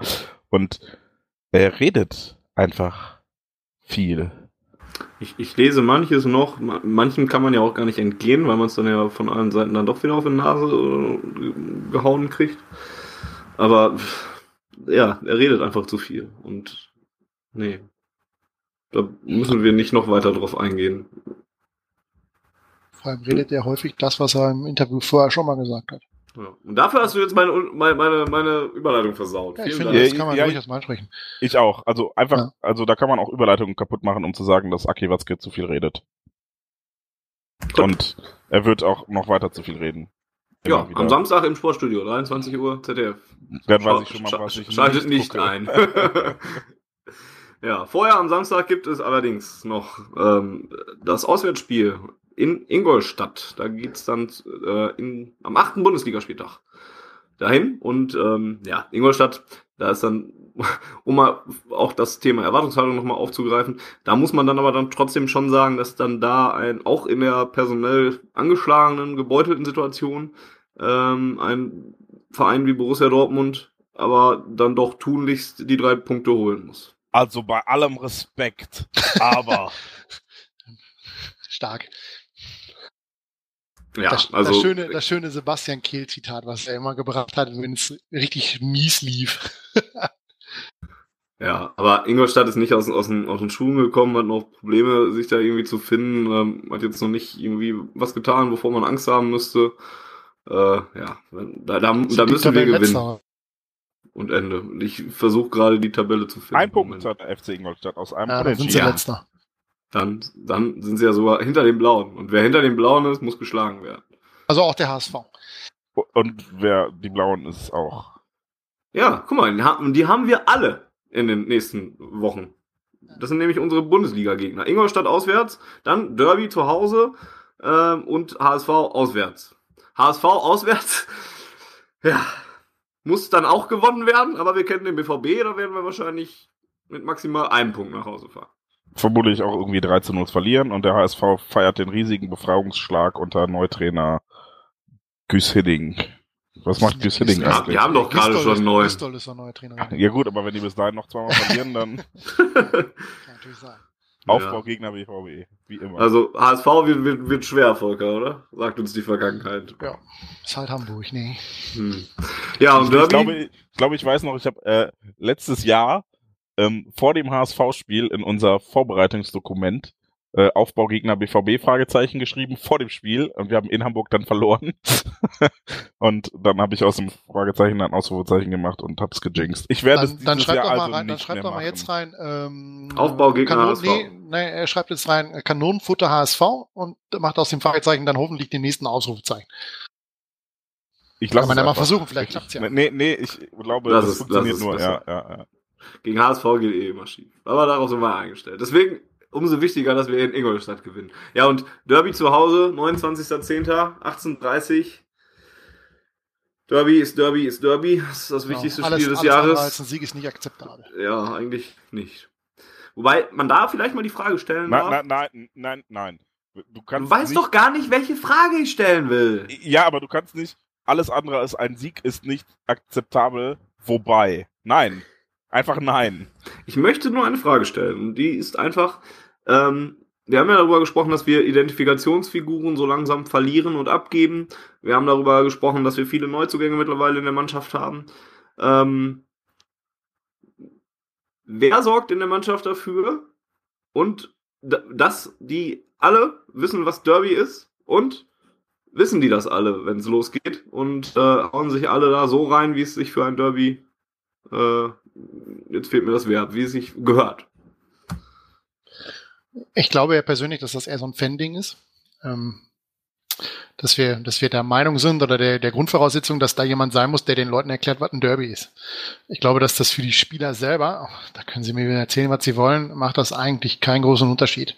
Ob sie jetzt gegen Schalke spielen oder ob sie gegen Hamburg spielen oder ob sie gegen. Was? Aber die sagen doch immer alle, dass das natürlich ein ganz ja, ja, besonderes natürlich. Spiel ist. Im Nachhinein vor allem, wenn man dann wieder Batman-mäßig mal wieder einen reingemacht hat. Das ist übrigens die größte Frage. Was wird Aubameyang unten drunter tragen beim Derby? Volker, du stellst also, komische, große ja. Fragen. Also im Grunde genommen glaube ich, dass das für die Mannschaft keinen großen Unterschied macht. Ähm, was ich auch gar nicht so schlecht finde, wenn sie sich emotional nicht so auflädt, sondern versucht einfach Fußball zu spielen und äh, die Blauen einfach zu besiegen, wegzuhauen, wie sie es in den letzten beiden Heimspielen auch gemacht hat. Ähm, vielleicht eher 3-0 als 3-2, das finde ich ein bisschen beruhigender, wenn es so läuft, dass die überhaupt kein Land sehen, anstatt dass sie sie zweimal zum Tore schießen einladen, wie beim letzten Heimspiel. Ähm, aber ansonsten, wie gesagt, glaube ich, dass das einfach ein bisschen zu, zu überhyped wird, was man von der Mannschaft erwartet. Ansonsten sind genug Spieler da, die in den letzten beiden Spielen dabei waren, in den letzten beiden Heimsieger-Derbys. Und von daher wird das schon funktionieren. Die brauchen dir ja nur erzählen, wie schön es ist, wenn man am nächsten Morgen sich Brötchen holen lässt. Dass alle freundlich sind und so weiter. Jens, noch was zum Derby? Naja, ich habe schon gesagt, wobei gilt nicht. Es gibt nur alles andere als ein Sieg ist nicht akzeptabel. Ich fürchte in der Tat, dass das ähm, einerseits, wie Volker sagte, nur so ein Fanding ist und andererseits auch langsam die Leute verloren gehen, die das so in die Mannschaft reintragen. Und ähm, das kann positiv sein, wenn ich daran denke, wie Kevin Großkreuz jedes seiner Derbys für uns vollkommen übermotiviert in den Sand gesetzt hat. genau. Äh, kann aber auch halt doof sein, weil die dann nicht merken, wie scheiße es ist, das zu verlieren. Weil das ist halt einfach, also es gibt Spiele, da sage ich am Ende, okay, du kannst verlieren. Im Zweifel meistens dann, wenn ich denke, dass der Gegner in dem Spiel besser war und wir es auch nicht besser hätten machen können. Und es gibt Derbys, weil unter gar keinen Umständen. Du darfst in einem Derby nicht schlechter sein als der Gegner. Du darfst, also wenn ich am Ende sagen muss, ja, ist okay, die waren besser als wir, dann hat die Mannschaft ein Problem. Und ähm, ich glaube wirklich, dass da langsam die Leute ausgehen, die das mit reintragen, weil halt ähm, selbst die wenigen Identifikationsfiguren, die noch da sind, entweder vielleicht nicht mehr so ganz die Rolle spielen oder ähm, verletzt sind. Wer ist eigentlich, wer ist eigentlich dieser Typ auf dem FIFA-Cover? Ich habe mir das Spiel gekauft und da ist so ein, so ein Spieler. Ist das ein Fußballspieler? FIFA-Cover? Das ist doch das mit dem Bayern-Logo, ne? Hä? Nee. Das ist das. So, so ein Dortmund, aber ich habe den. Achso. Ja, der hat auch irgendwas mit Bayern München zu tun gehabt mal früher. Er wollte da mal hin oder sollte da mal hin. Ja. Naja, zwischen Ingolstadt und dem Derby ist auf jeden Fall DFB-Pokal. Zweite Runde. Äh, Heimspiel, ungewohnt für Borussia Dortmund gegen Union Berlin. Da müssen wir auch weiterkommen. ja. Also. auch, aber auch wenn es wahrscheinlich gar nicht so einfach wird, stelle ich mir schwierig vor. Aus, aus glaube ich, mhm. richtig. Ja, aber wird mal eine nette Atmosphäre. Ja, und, gut, und aber. Also, ich will ja nicht sagen, dass das jetzt eine Herkulesaufgabe wird. Ich wollte gerade sagen, also die können auch mit 15.000 kommen. Also wenn das, wenn das Nein. beeindruckt, weil 15.000 Gäste, wenn sie im Stadion sind, dann sollten sie das Und vor allem sind auf der Bank nicht mehr mit als bei allen anderen auch. Da sitzen dann 18 Spieler und gut ist. Da gibt es nicht mehr als bei allen anderen Teams auch. Jetzt wollt ihr mich auch missverstehen, Leute. Ey. Ja, richtig. Macht euren Scheiß doch alleine. Nach dem, nach dem Derby kommt noch Champions League gegen Sporting. Da machen wir dann hoffentlich den Deckel drauf und gewinnen das dann auch, weil dann gibt's eigentlich gar nichts mehr zu diskutieren. Dann sollten wir den äh, zweiten Platz zumindest sicher haben, können Warschau nochmal weghauen, nochmal zu Hause und kämpfen gegen Real dann um Gruppensieg. Das wäre das, was man sich wünschen könnte. Aber sollte auch eigentlich sogar im Bereich des Möglichen liegen, wenn man bedenkt, dass wir äh, in Lissabon ja auch gewonnen haben. Also es wäre natürlich vor allem für den für die Woche nach dem Pokalspiel jetzt nicht so schlecht, wenn noch mal der ein oder andere Verletzte zurückkäme und vor allem keiner mehr dazukommt. Castro zum Beispiel soll er wohl genau wie Ramos äh, auf dem Weg der Besserung sein, haben wir ja schon vorhin mal angesprochen. Wenn der ein oder andere dann, dann noch äh, dazu käme, wäre es natürlich nicht so verkehrt. Ja, sehr richtig. Ja. Die nächsten beiden Spiele kannst und, du und wenn sich, noch gerade wenn sich so noch mal bestreiten. einer verletzt aufgrund einer Erkältung, dann bitte alle Nationalspieler, damit sie danach nicht zur Nationalmannschaft reisen müssen für irgendwelche nullten Testspiele oder so. Und dann einfach mal, ja. Das ist übrigens etwas, was mich so richtig ärgert, ne? Diese fucking Länderspielpausen. Ich habe die ganze Zeit das Gefühl, die Saison hätte gerade erst angefangen. Mhm. Die ganze Ja, Zeit das das Gefühl, halt- ich meine, also, ja. ne, klar, es sind auch erst fünf, sechs, sieben Spiele, aber ich denke, also ich, man kommt jedes Mal so raus aus dem Rhythmus und ähm, das mag vielleicht auch an meiner äh, persönlichen äh, leichten emotionalen Distanz liegen, aber vielleicht ist das auch einfach eine Wechselwirkung, dass dann so sinnlose Länderspiele nach dem ersten Spieltag kommen, ja, wo ich mir denke, ey Leute, macht doch bitte irgendwie vier, fünf Qualifikationsspiele am Block, ja, macht die irgendwann, weiß ich nicht, einmal eine Pause in der Saison für Länderspiele und dann ist gut. Und dann macht einfach weiter Fußball und nicht alle vier Wochen so eine scheiß Länderspielpause für zwei Spiele und danach denkst du dir jedes Mal so, äh, was, was ist denn jetzt hier los? Ist erst der dritte Spieltag oder was? Wie oft waren wir eigentlich schon im Westfalenstadion dieses Jahr? Dreimal? Aber dafür haben wir jetzt zu, zu, zumindest ab nächster Woche mit äh, Mittwoch, Samstag und Mittwoch wieder, ne? Ja, drei Heimspiele hintereinander. Drei Heimspiele hintereinander. Eine Geil. Woche, dreimal Westfalenstadion. Das wird geil. Vor allen Dingen, wenn man alle drei gewinnt und das Derby vor allen Dingen gewinnt. Ah, was ein Traum. Darauf freuen wir uns. Denn nach dem HSV-Spiel gibt's dann die nächste Länderspielpause. Und dann kommt der FC Bayern zu uns ins Westfalenstadion. Also gehen wir wieder mit einer Niederlage in die Länderspielpause. Na super. Ja, wahrscheinlich, stimmt. Dann stellt sich irgendwer wieder hin und zählt Fouls oder so. Hoffentlich nicht. Oder Ecken. Oder Freistöße. Ja, also Ingolstadt, ähm, bei allem Respekt, aber muss man, ich wollte noch mal jetzt kurz konkreter aufs Spiel eingehen oder haben wir das schon getan, indem wir gesagt haben, ja, da muss man schlagen, weiter das nächste. Ja, die sind letzter mit einem Punkt, haben wir gesagt. Haben sie noch nicht gefunden. Nee, aber wir haben halt schon noch Verletzungsprobleme. Was ist denn überhaupt bei den, bei den, bei den Abwehrverletzten von, von Sporting? Hat sich da noch irgendwas ergeben oder war das alles halb so wild bei halb äh, so wild. Ginter und Also Batra? Passlag soll einfach nur Krämpfe gehabt haben. Den hat man mit Elektrolyte voll geballert. Das soll wieder gehen. Und was ich ein bisschen erstaunlich fand, dass sowohl Ginter als auch Batra Kreislaufprobleme gehabt haben sollen. Äh, Finde ich für den Fußball ein bisschen komisch. War ja jetzt nicht so mega heiß. Hat mich ein bisschen ratlos zurückgelassen, warum die beiden Kreislaufprobleme in dem Spiel Haben bekommen vielleicht haben. beide irgendwie was vor den Kopf bekommen oder so? Ja, oder die haben, ja, in der einen Szene weiß ich nicht genau, weil Ginter sah schon so aus, als wenn der nicht mehr ganz gerade ausgucken konnte oder nicht mehr ganz wusste, wo er da jetzt gerade war. Ähm, der guckte so ein bisschen äh, hilfesuchend rum, als er dann mit den beiden äh, Betreuern vom Platz gegangen ist. Äh, bei Batra, der ist ja ganz normal ausgewechselt worden. Aber der ist doch in der ersten Halbzeit ist Batra doch mal irgendwo mit irgendwie ja, das kann sein. Ja, also Aber diese Kreislaufprobleme das heißt, interpretiere äh, ich halt in, in dem Fall, weil beide noch weitergespielt haben, äh, Batra noch weitergespielt hat, eher als eine, eine körperliche Geschichte, vielleicht was Schlechtes gegessen oder so, solche Geschichten, ähm, als dass das irgendwie was mit, mit, äh, mit vielleicht einer, einer Gehirnerschütterung oder so zu tun hatte. Aber wie gesagt, beide sollen, sollen wieder dabei sein, genau wie Passlack. Und dann eben halt Ramos und Castro, wobei man bei den beiden noch nicht weiß, ob sie es bis zum Samstag in den Kader schaffen.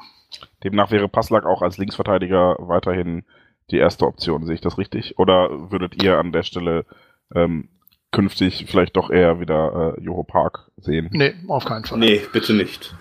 War Ich fand- gruselig. also- Passlag, Abtag allein deswegen schon nicht, weil Passlag auch ein- einfach von seinem ganzen, von seinem ganzen Auftreten auf dem Feld.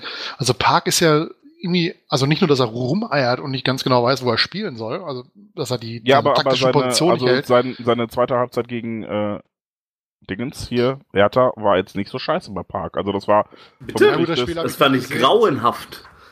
Also, Stark, wie die Meinungen auseinandergehen. also der ist da rumgelaufen, weil er logischerweise ist ja auch alles erklärbar, weil er wusste gar nicht, wo er hinlaufen sollte, weil er keine Laufwege kennt, weil er ein halbes auf dem Platz. Also, lustigerweise haben alle, mit denen ich gesprochen habe, gesagt, dass das Parks vermutlich zweitbestes Spiel für den BVB war. Das nee, sorry. Also das habe ich ganz, ganz anders gesehen. Also der hat eine, eine gute Flanke hat er Fußballspiele? gesch eine gute Flanke hat er geschlagen, ähm, wo es dann den Handelfmeter gab, aber sonst ist der da echt recht äh, wild durch die Gegend gelaufen. Sagt ihr uns doch bitte, wie ihr Job gegen Hertha fandet. Ich kann mich da völlig raushalten, ich habe es nämlich nie gesehen. Ja, also äh, seid ihr. Ich fand nämlich als, als Linksverteidiger so ein bisschen problematisch, weil er halt so gar keinen linken Fuß hat, habe ich das Gefühl. Und das war halt schon ähm, zeitweise, vielleicht war es nur ungewohnt für mich, aber jetzt gegen Sporting echt, dass immer alles auf rechts gelegt werden musste, auch dann in der Verteidigung, was natürlich das viel größere Problem ist, ähm, schon ein bisschen kritisch zeitweise und weiß deshalb, wäre deshalb gar nicht so sicher, ob ich da nicht wirklich einen gelernten Linksverteidiger lieber sehen würde als Passlack. Nicht, weil ich Passlack schlecht finde, ganz im Gegenteil, der macht seine, seine Aufgabe super. Ja, ich war schon beim Supercup begeistert, wie er Ribery abgekocht hat. Und Ribery äh, war auch begeistert, hat ihm direkt mal eine verpasst. Ja, eben. Ähm, auch als die letzten als Rechtsverteidiger, der, der hat sich da wirklich zu Recht zu einer äh, ernsthaften Alternative für Lukas Piszek gearbeitet und gemausert. Ähm, aber äh, ich habe halt so ein bisschen, also das fand ich gegen Sporting halt schon zeitweise ein bisschen äh, schwierig, dann zu sehen, dass er da mit der, mit der falschen Seite so ein bisschen Probleme hatte, war so mein Eindruck. Deshalb bin ich da so ein bisschen äh, zwiespältig und würde jetzt äh, prinzipiell natürlich immer sagen Passlack, weil er geiler Spieler ist, aber ähm, als Linksverteidiger vielleicht eher nicht. Kommt Doch. dann auch so ein bisschen drauf an, ob er wieder fit ist. Ne? Also wenn er nicht bei 100% ist, weil die Elektrolyteladung nicht gereicht hat, ähm, ich mir auch vorstellen, dass er dann Park erstmal spielen lässt. Und bei aller Liebe, es ist Ingolstadt und nicht Sporting. Bei aller Liebe. bei allem ja, Respekt. Also viel schlimmer äh, oder problematischer finde ich es dann halt auch schon eher auf, auf, auf die Woche nach dem Pokal das Ganze zu sehen. Also Derby, dann das Spiel gegen Sporting und dann Hamburg. Wenn da nichts zurückkommt von den von den Verletzten sich vielleicht noch einer dazugesellt.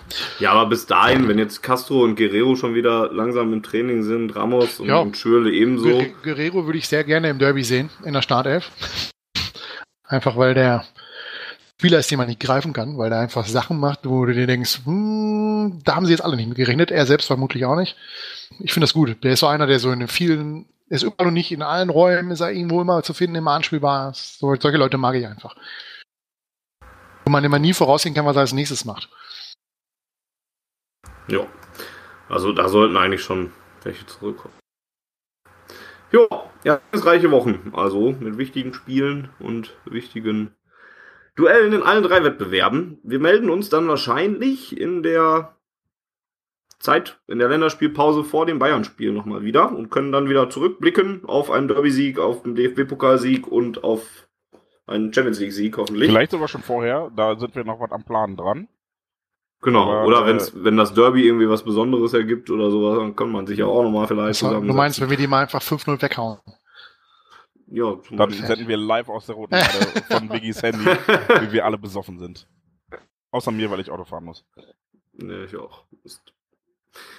Naja, ähm, genau. Ansonsten gibt es auf schwarzgelb.de im Moment zum Beispiel einen Artikel, ähm, in, in, der unsere Autor, in dem unsere Autorin Ida mal einen ganz anderen Spielbericht geschrieben hat, denn die hat in Lissabon was ganz Besonderes erlebt, was eigentlich gar nicht so schön war, aber dann doch auf einer positiven Note endete. Sollte man sich auf jeden Fall mal äh, durchlesen. Und ansonsten steigen wir ja jetzt auch wieder ein in die normalen Vorberichte und Spielberichte, die es da geben wird in den nächsten wichtigen Wochen, in den nächsten wichtigen Spielen, die da auf uns warten. Ja. Wenn ihr ähm, auf Achso, ich wollte noch ein paar Texte erwähnen. Wir haben da nämlich das Thema, was jetzt äh, von mir häufiger ins Spiel gebracht wurde, da hat Sascha einen Text zugeschrieben, ob Faulen wirklich zum Spiel gehört oder nicht. Ähm, könnt ihr euch gerne nochmal angucken, ist vermutlich jetzt schon ein bisschen weiter unten. Volker, was ist denn dein Lieblingstext der letzten gewesen? Möchtest du noch einen Text erwähnen? Oder möchtest du uns jetzt hier vor aller Öffentlichkeit gestehen, gar keine Texte liest? Ja, genau so ist es. Ich war glaube ich habe keine Texte gelesen. Klar. Deswegen bin ich auch absolut nicht auf dem neuesten Stand. Deswegen habe ich heute auch wieder nur Bullshit erzählt. Ja, das ist auch, korrekt, wenn du nicht im Urlaub bist. Ja, ja, eben. ja auch dann lese ich ja keine schwarz-gelb die Texte. Vielleicht ja, deshalb erzählst du auch dann nur Bullshit. Eben. ähm, Genau. Ansonsten, wenn ihr schwarzgelb.de und auf Ohren unterstützen wollt, tut ihr das am besten, indem ihr in unserem Shop vorbeigeht. Die URL dazu lautet www. Erst Merch Store oder erst schwarzgelb? Ähm, ohne www, einfach nur http doppelpunkt doppelt slash äh, merchstore.schwarzgelb.de. Ja. Äh, da gibt's T-Shirts, Hoodies und alles, was man so braucht. Für Wir haben voll cool äh, neue äh, Snapbacks, also Kappen, die echt geil geworden sind. Also da sind wir auch so ein bisschen stolz drauf. Äh, die haben ein bisschen Produktionszeit gebraucht und sind äh, Maßanfertigungen nur für uns. Wir konnten uns alles frei aussuchen, Farbe, Form, äh, Form nicht, aber ähm, und wir sind echt begeistert. Also ähm, ich hatte das, das Glück, dass Wiggy irgendwie eine bekommen hat, da war, also das war ein Montagsexemplar, das war eine, die war, da war irgendwas falsch rum und ähm, die hat er mir dann geschenkt quasi und äh, ich bin super begeistert und großartig. Also ich kann euch nur raten, wenn ihr Bock auf eine coole Snapback-Kappe habt, dann schlag zu. Die sind wirklich geil. Großartige Motive, großartige Verarbeitung. Ähm, ist zwar kein sinnloser silberfarbener Aufkleber drauf, den ihr auf dem Schirm lassen könnt, wie so ein Vollspast, aber ähm, sind trotzdem dann ziemlich geile Kappen. Und äh, natürlich, äh, das kalte Wetter schlägt sich jetzt langsam auch hier nieder. Kauft ein paar Hoodies. Ja, da ist auch die volle Kollektion wieder da. Da kommt jetzt bald auch noch ein bisschen Nachschub und ähm, ein ganz besonderes und äh, häufig gefragtes Motiv wird wieder aufgenommen. Ist also stay tuned, sage ich an der Stelle mal. Stay tuned. Es kommt äh, immer mal wieder was Neues. So ist das. Ähm, damit helft ihr schwarzgelb.de, um unsere Serverkosten und alles, um uns werbungsfrei zu halten und unsere Serverkosten zu tragen und um uns äh, Mietwagen, ja, Villa, Villa, Champagner, Stadionloge, alles. Bier, alles. Alles das kriegen wir, danke euch. Vielen Dank dafür. Äh, für immaterielle Sachen helft ihr uns sehr, wenn ihr uns Feedback hinterlasst. Ähm, zum Beispiel an podcast.schwarzgelb.de. Wir haben immer noch keine Mail gekriegt. Wir wissen immer noch nicht, ob das funktioniert. Unser Techniker behauptet immer noch steif und fest, würde funktionieren. Ich zweifle das immer noch an. Ansonsten bei Twitter, at auf Ohren findet ihr uns, folgt ihr uns, dann kriegt ihr mit, wenn wir irgendwie was Neues anzukündigen haben. Ähm, ihr könnt natürlich bei Facebook äh, unseren Link kommentieren, den wir zum Podcast-Artikel senden. Also falls ihr mit Twitter nicht so viel anfangen könnt, das ist richtig. vielleicht ein Medium, das von uns e- exzessiver genutzt wird. Aber wir sind natürlich auch äh, bei Facebook auf eure Antworten gespannt. Und E-Mail hat fand ich schon erwähnt. Ja, das war's eigentlich. Ansonsten im Forum natürlich könnt ihr euch auch äh, hinterlassen, bvb-forum.de, da findet ihr auch genug Gesprächsbedarf auch zu unserem Podcast, wenn ihr da was machen wollt. Und wenn ihr uns generell dazu weiterhelfen wollt, ein bisschen, naja, bekannter zu werden, erzählt es einem Freund, sagt ihm, hört euch doch mal auf Ohren an, äh, ist, ist vielleicht ganz okay, was die drei da labern, oder kannst du mal anhören, was die da für eine Scheiße labern, gerne auch. Ähm, hinterlasst Bewertungen oder ein Abo bei iTunes. Ein Abo hat da den Vorteil, dass ihr direkt informiert werdet, wenn es eine neue Ausgabe gibt und die direkt bei euch reingespült wird in euer Podcast-Programm. Äh, eine Bewertung hat für uns auch den Vorteil, dass wir A, auch so nochmal Feedback kriegen natürlich oder, und auch in den Charts vielleicht mal ein bisschen nach oben rutschen. Das geht eigentlich immer ganz gut, wenn wir eine neue Ausgabe veröffentlicht haben. Joa. Ansonsten wäre es das eigentlich von meiner Seite. Mit der 24. Ausgabe von Auf Ohren. Grüße aus dem Lazarett. Wir hoffen, dass äh, die Spieler in der nächsten Zeit wieder gesund werden. Wir hoffen auf einen Derby-Sieg und Siege in den anderen Wettbewerben natürlich auch. Und wünschen euch eine zwar kalte, aber immerhin vielleicht doch ganz schöne Zeit. Und ähm, hören uns dann wahrscheinlich in der nächsten Länderspielpause wieder, vielleicht schon ein bisschen eher. Ihr werdet es herausfinden. Und den beiden anderen Kaspern überlasse ich dann das Wort und sage Tschüss und bis zum nächsten Mal. Tschö, tschö. Eher BVB. Die Zuhörerzahl, wie immer präsentiert von schwarzgelb.de, dem Fanzine über Borussia Dortmund. Auf Ohren bedankt sich bei 19.009 Zuhörern ausverkauft.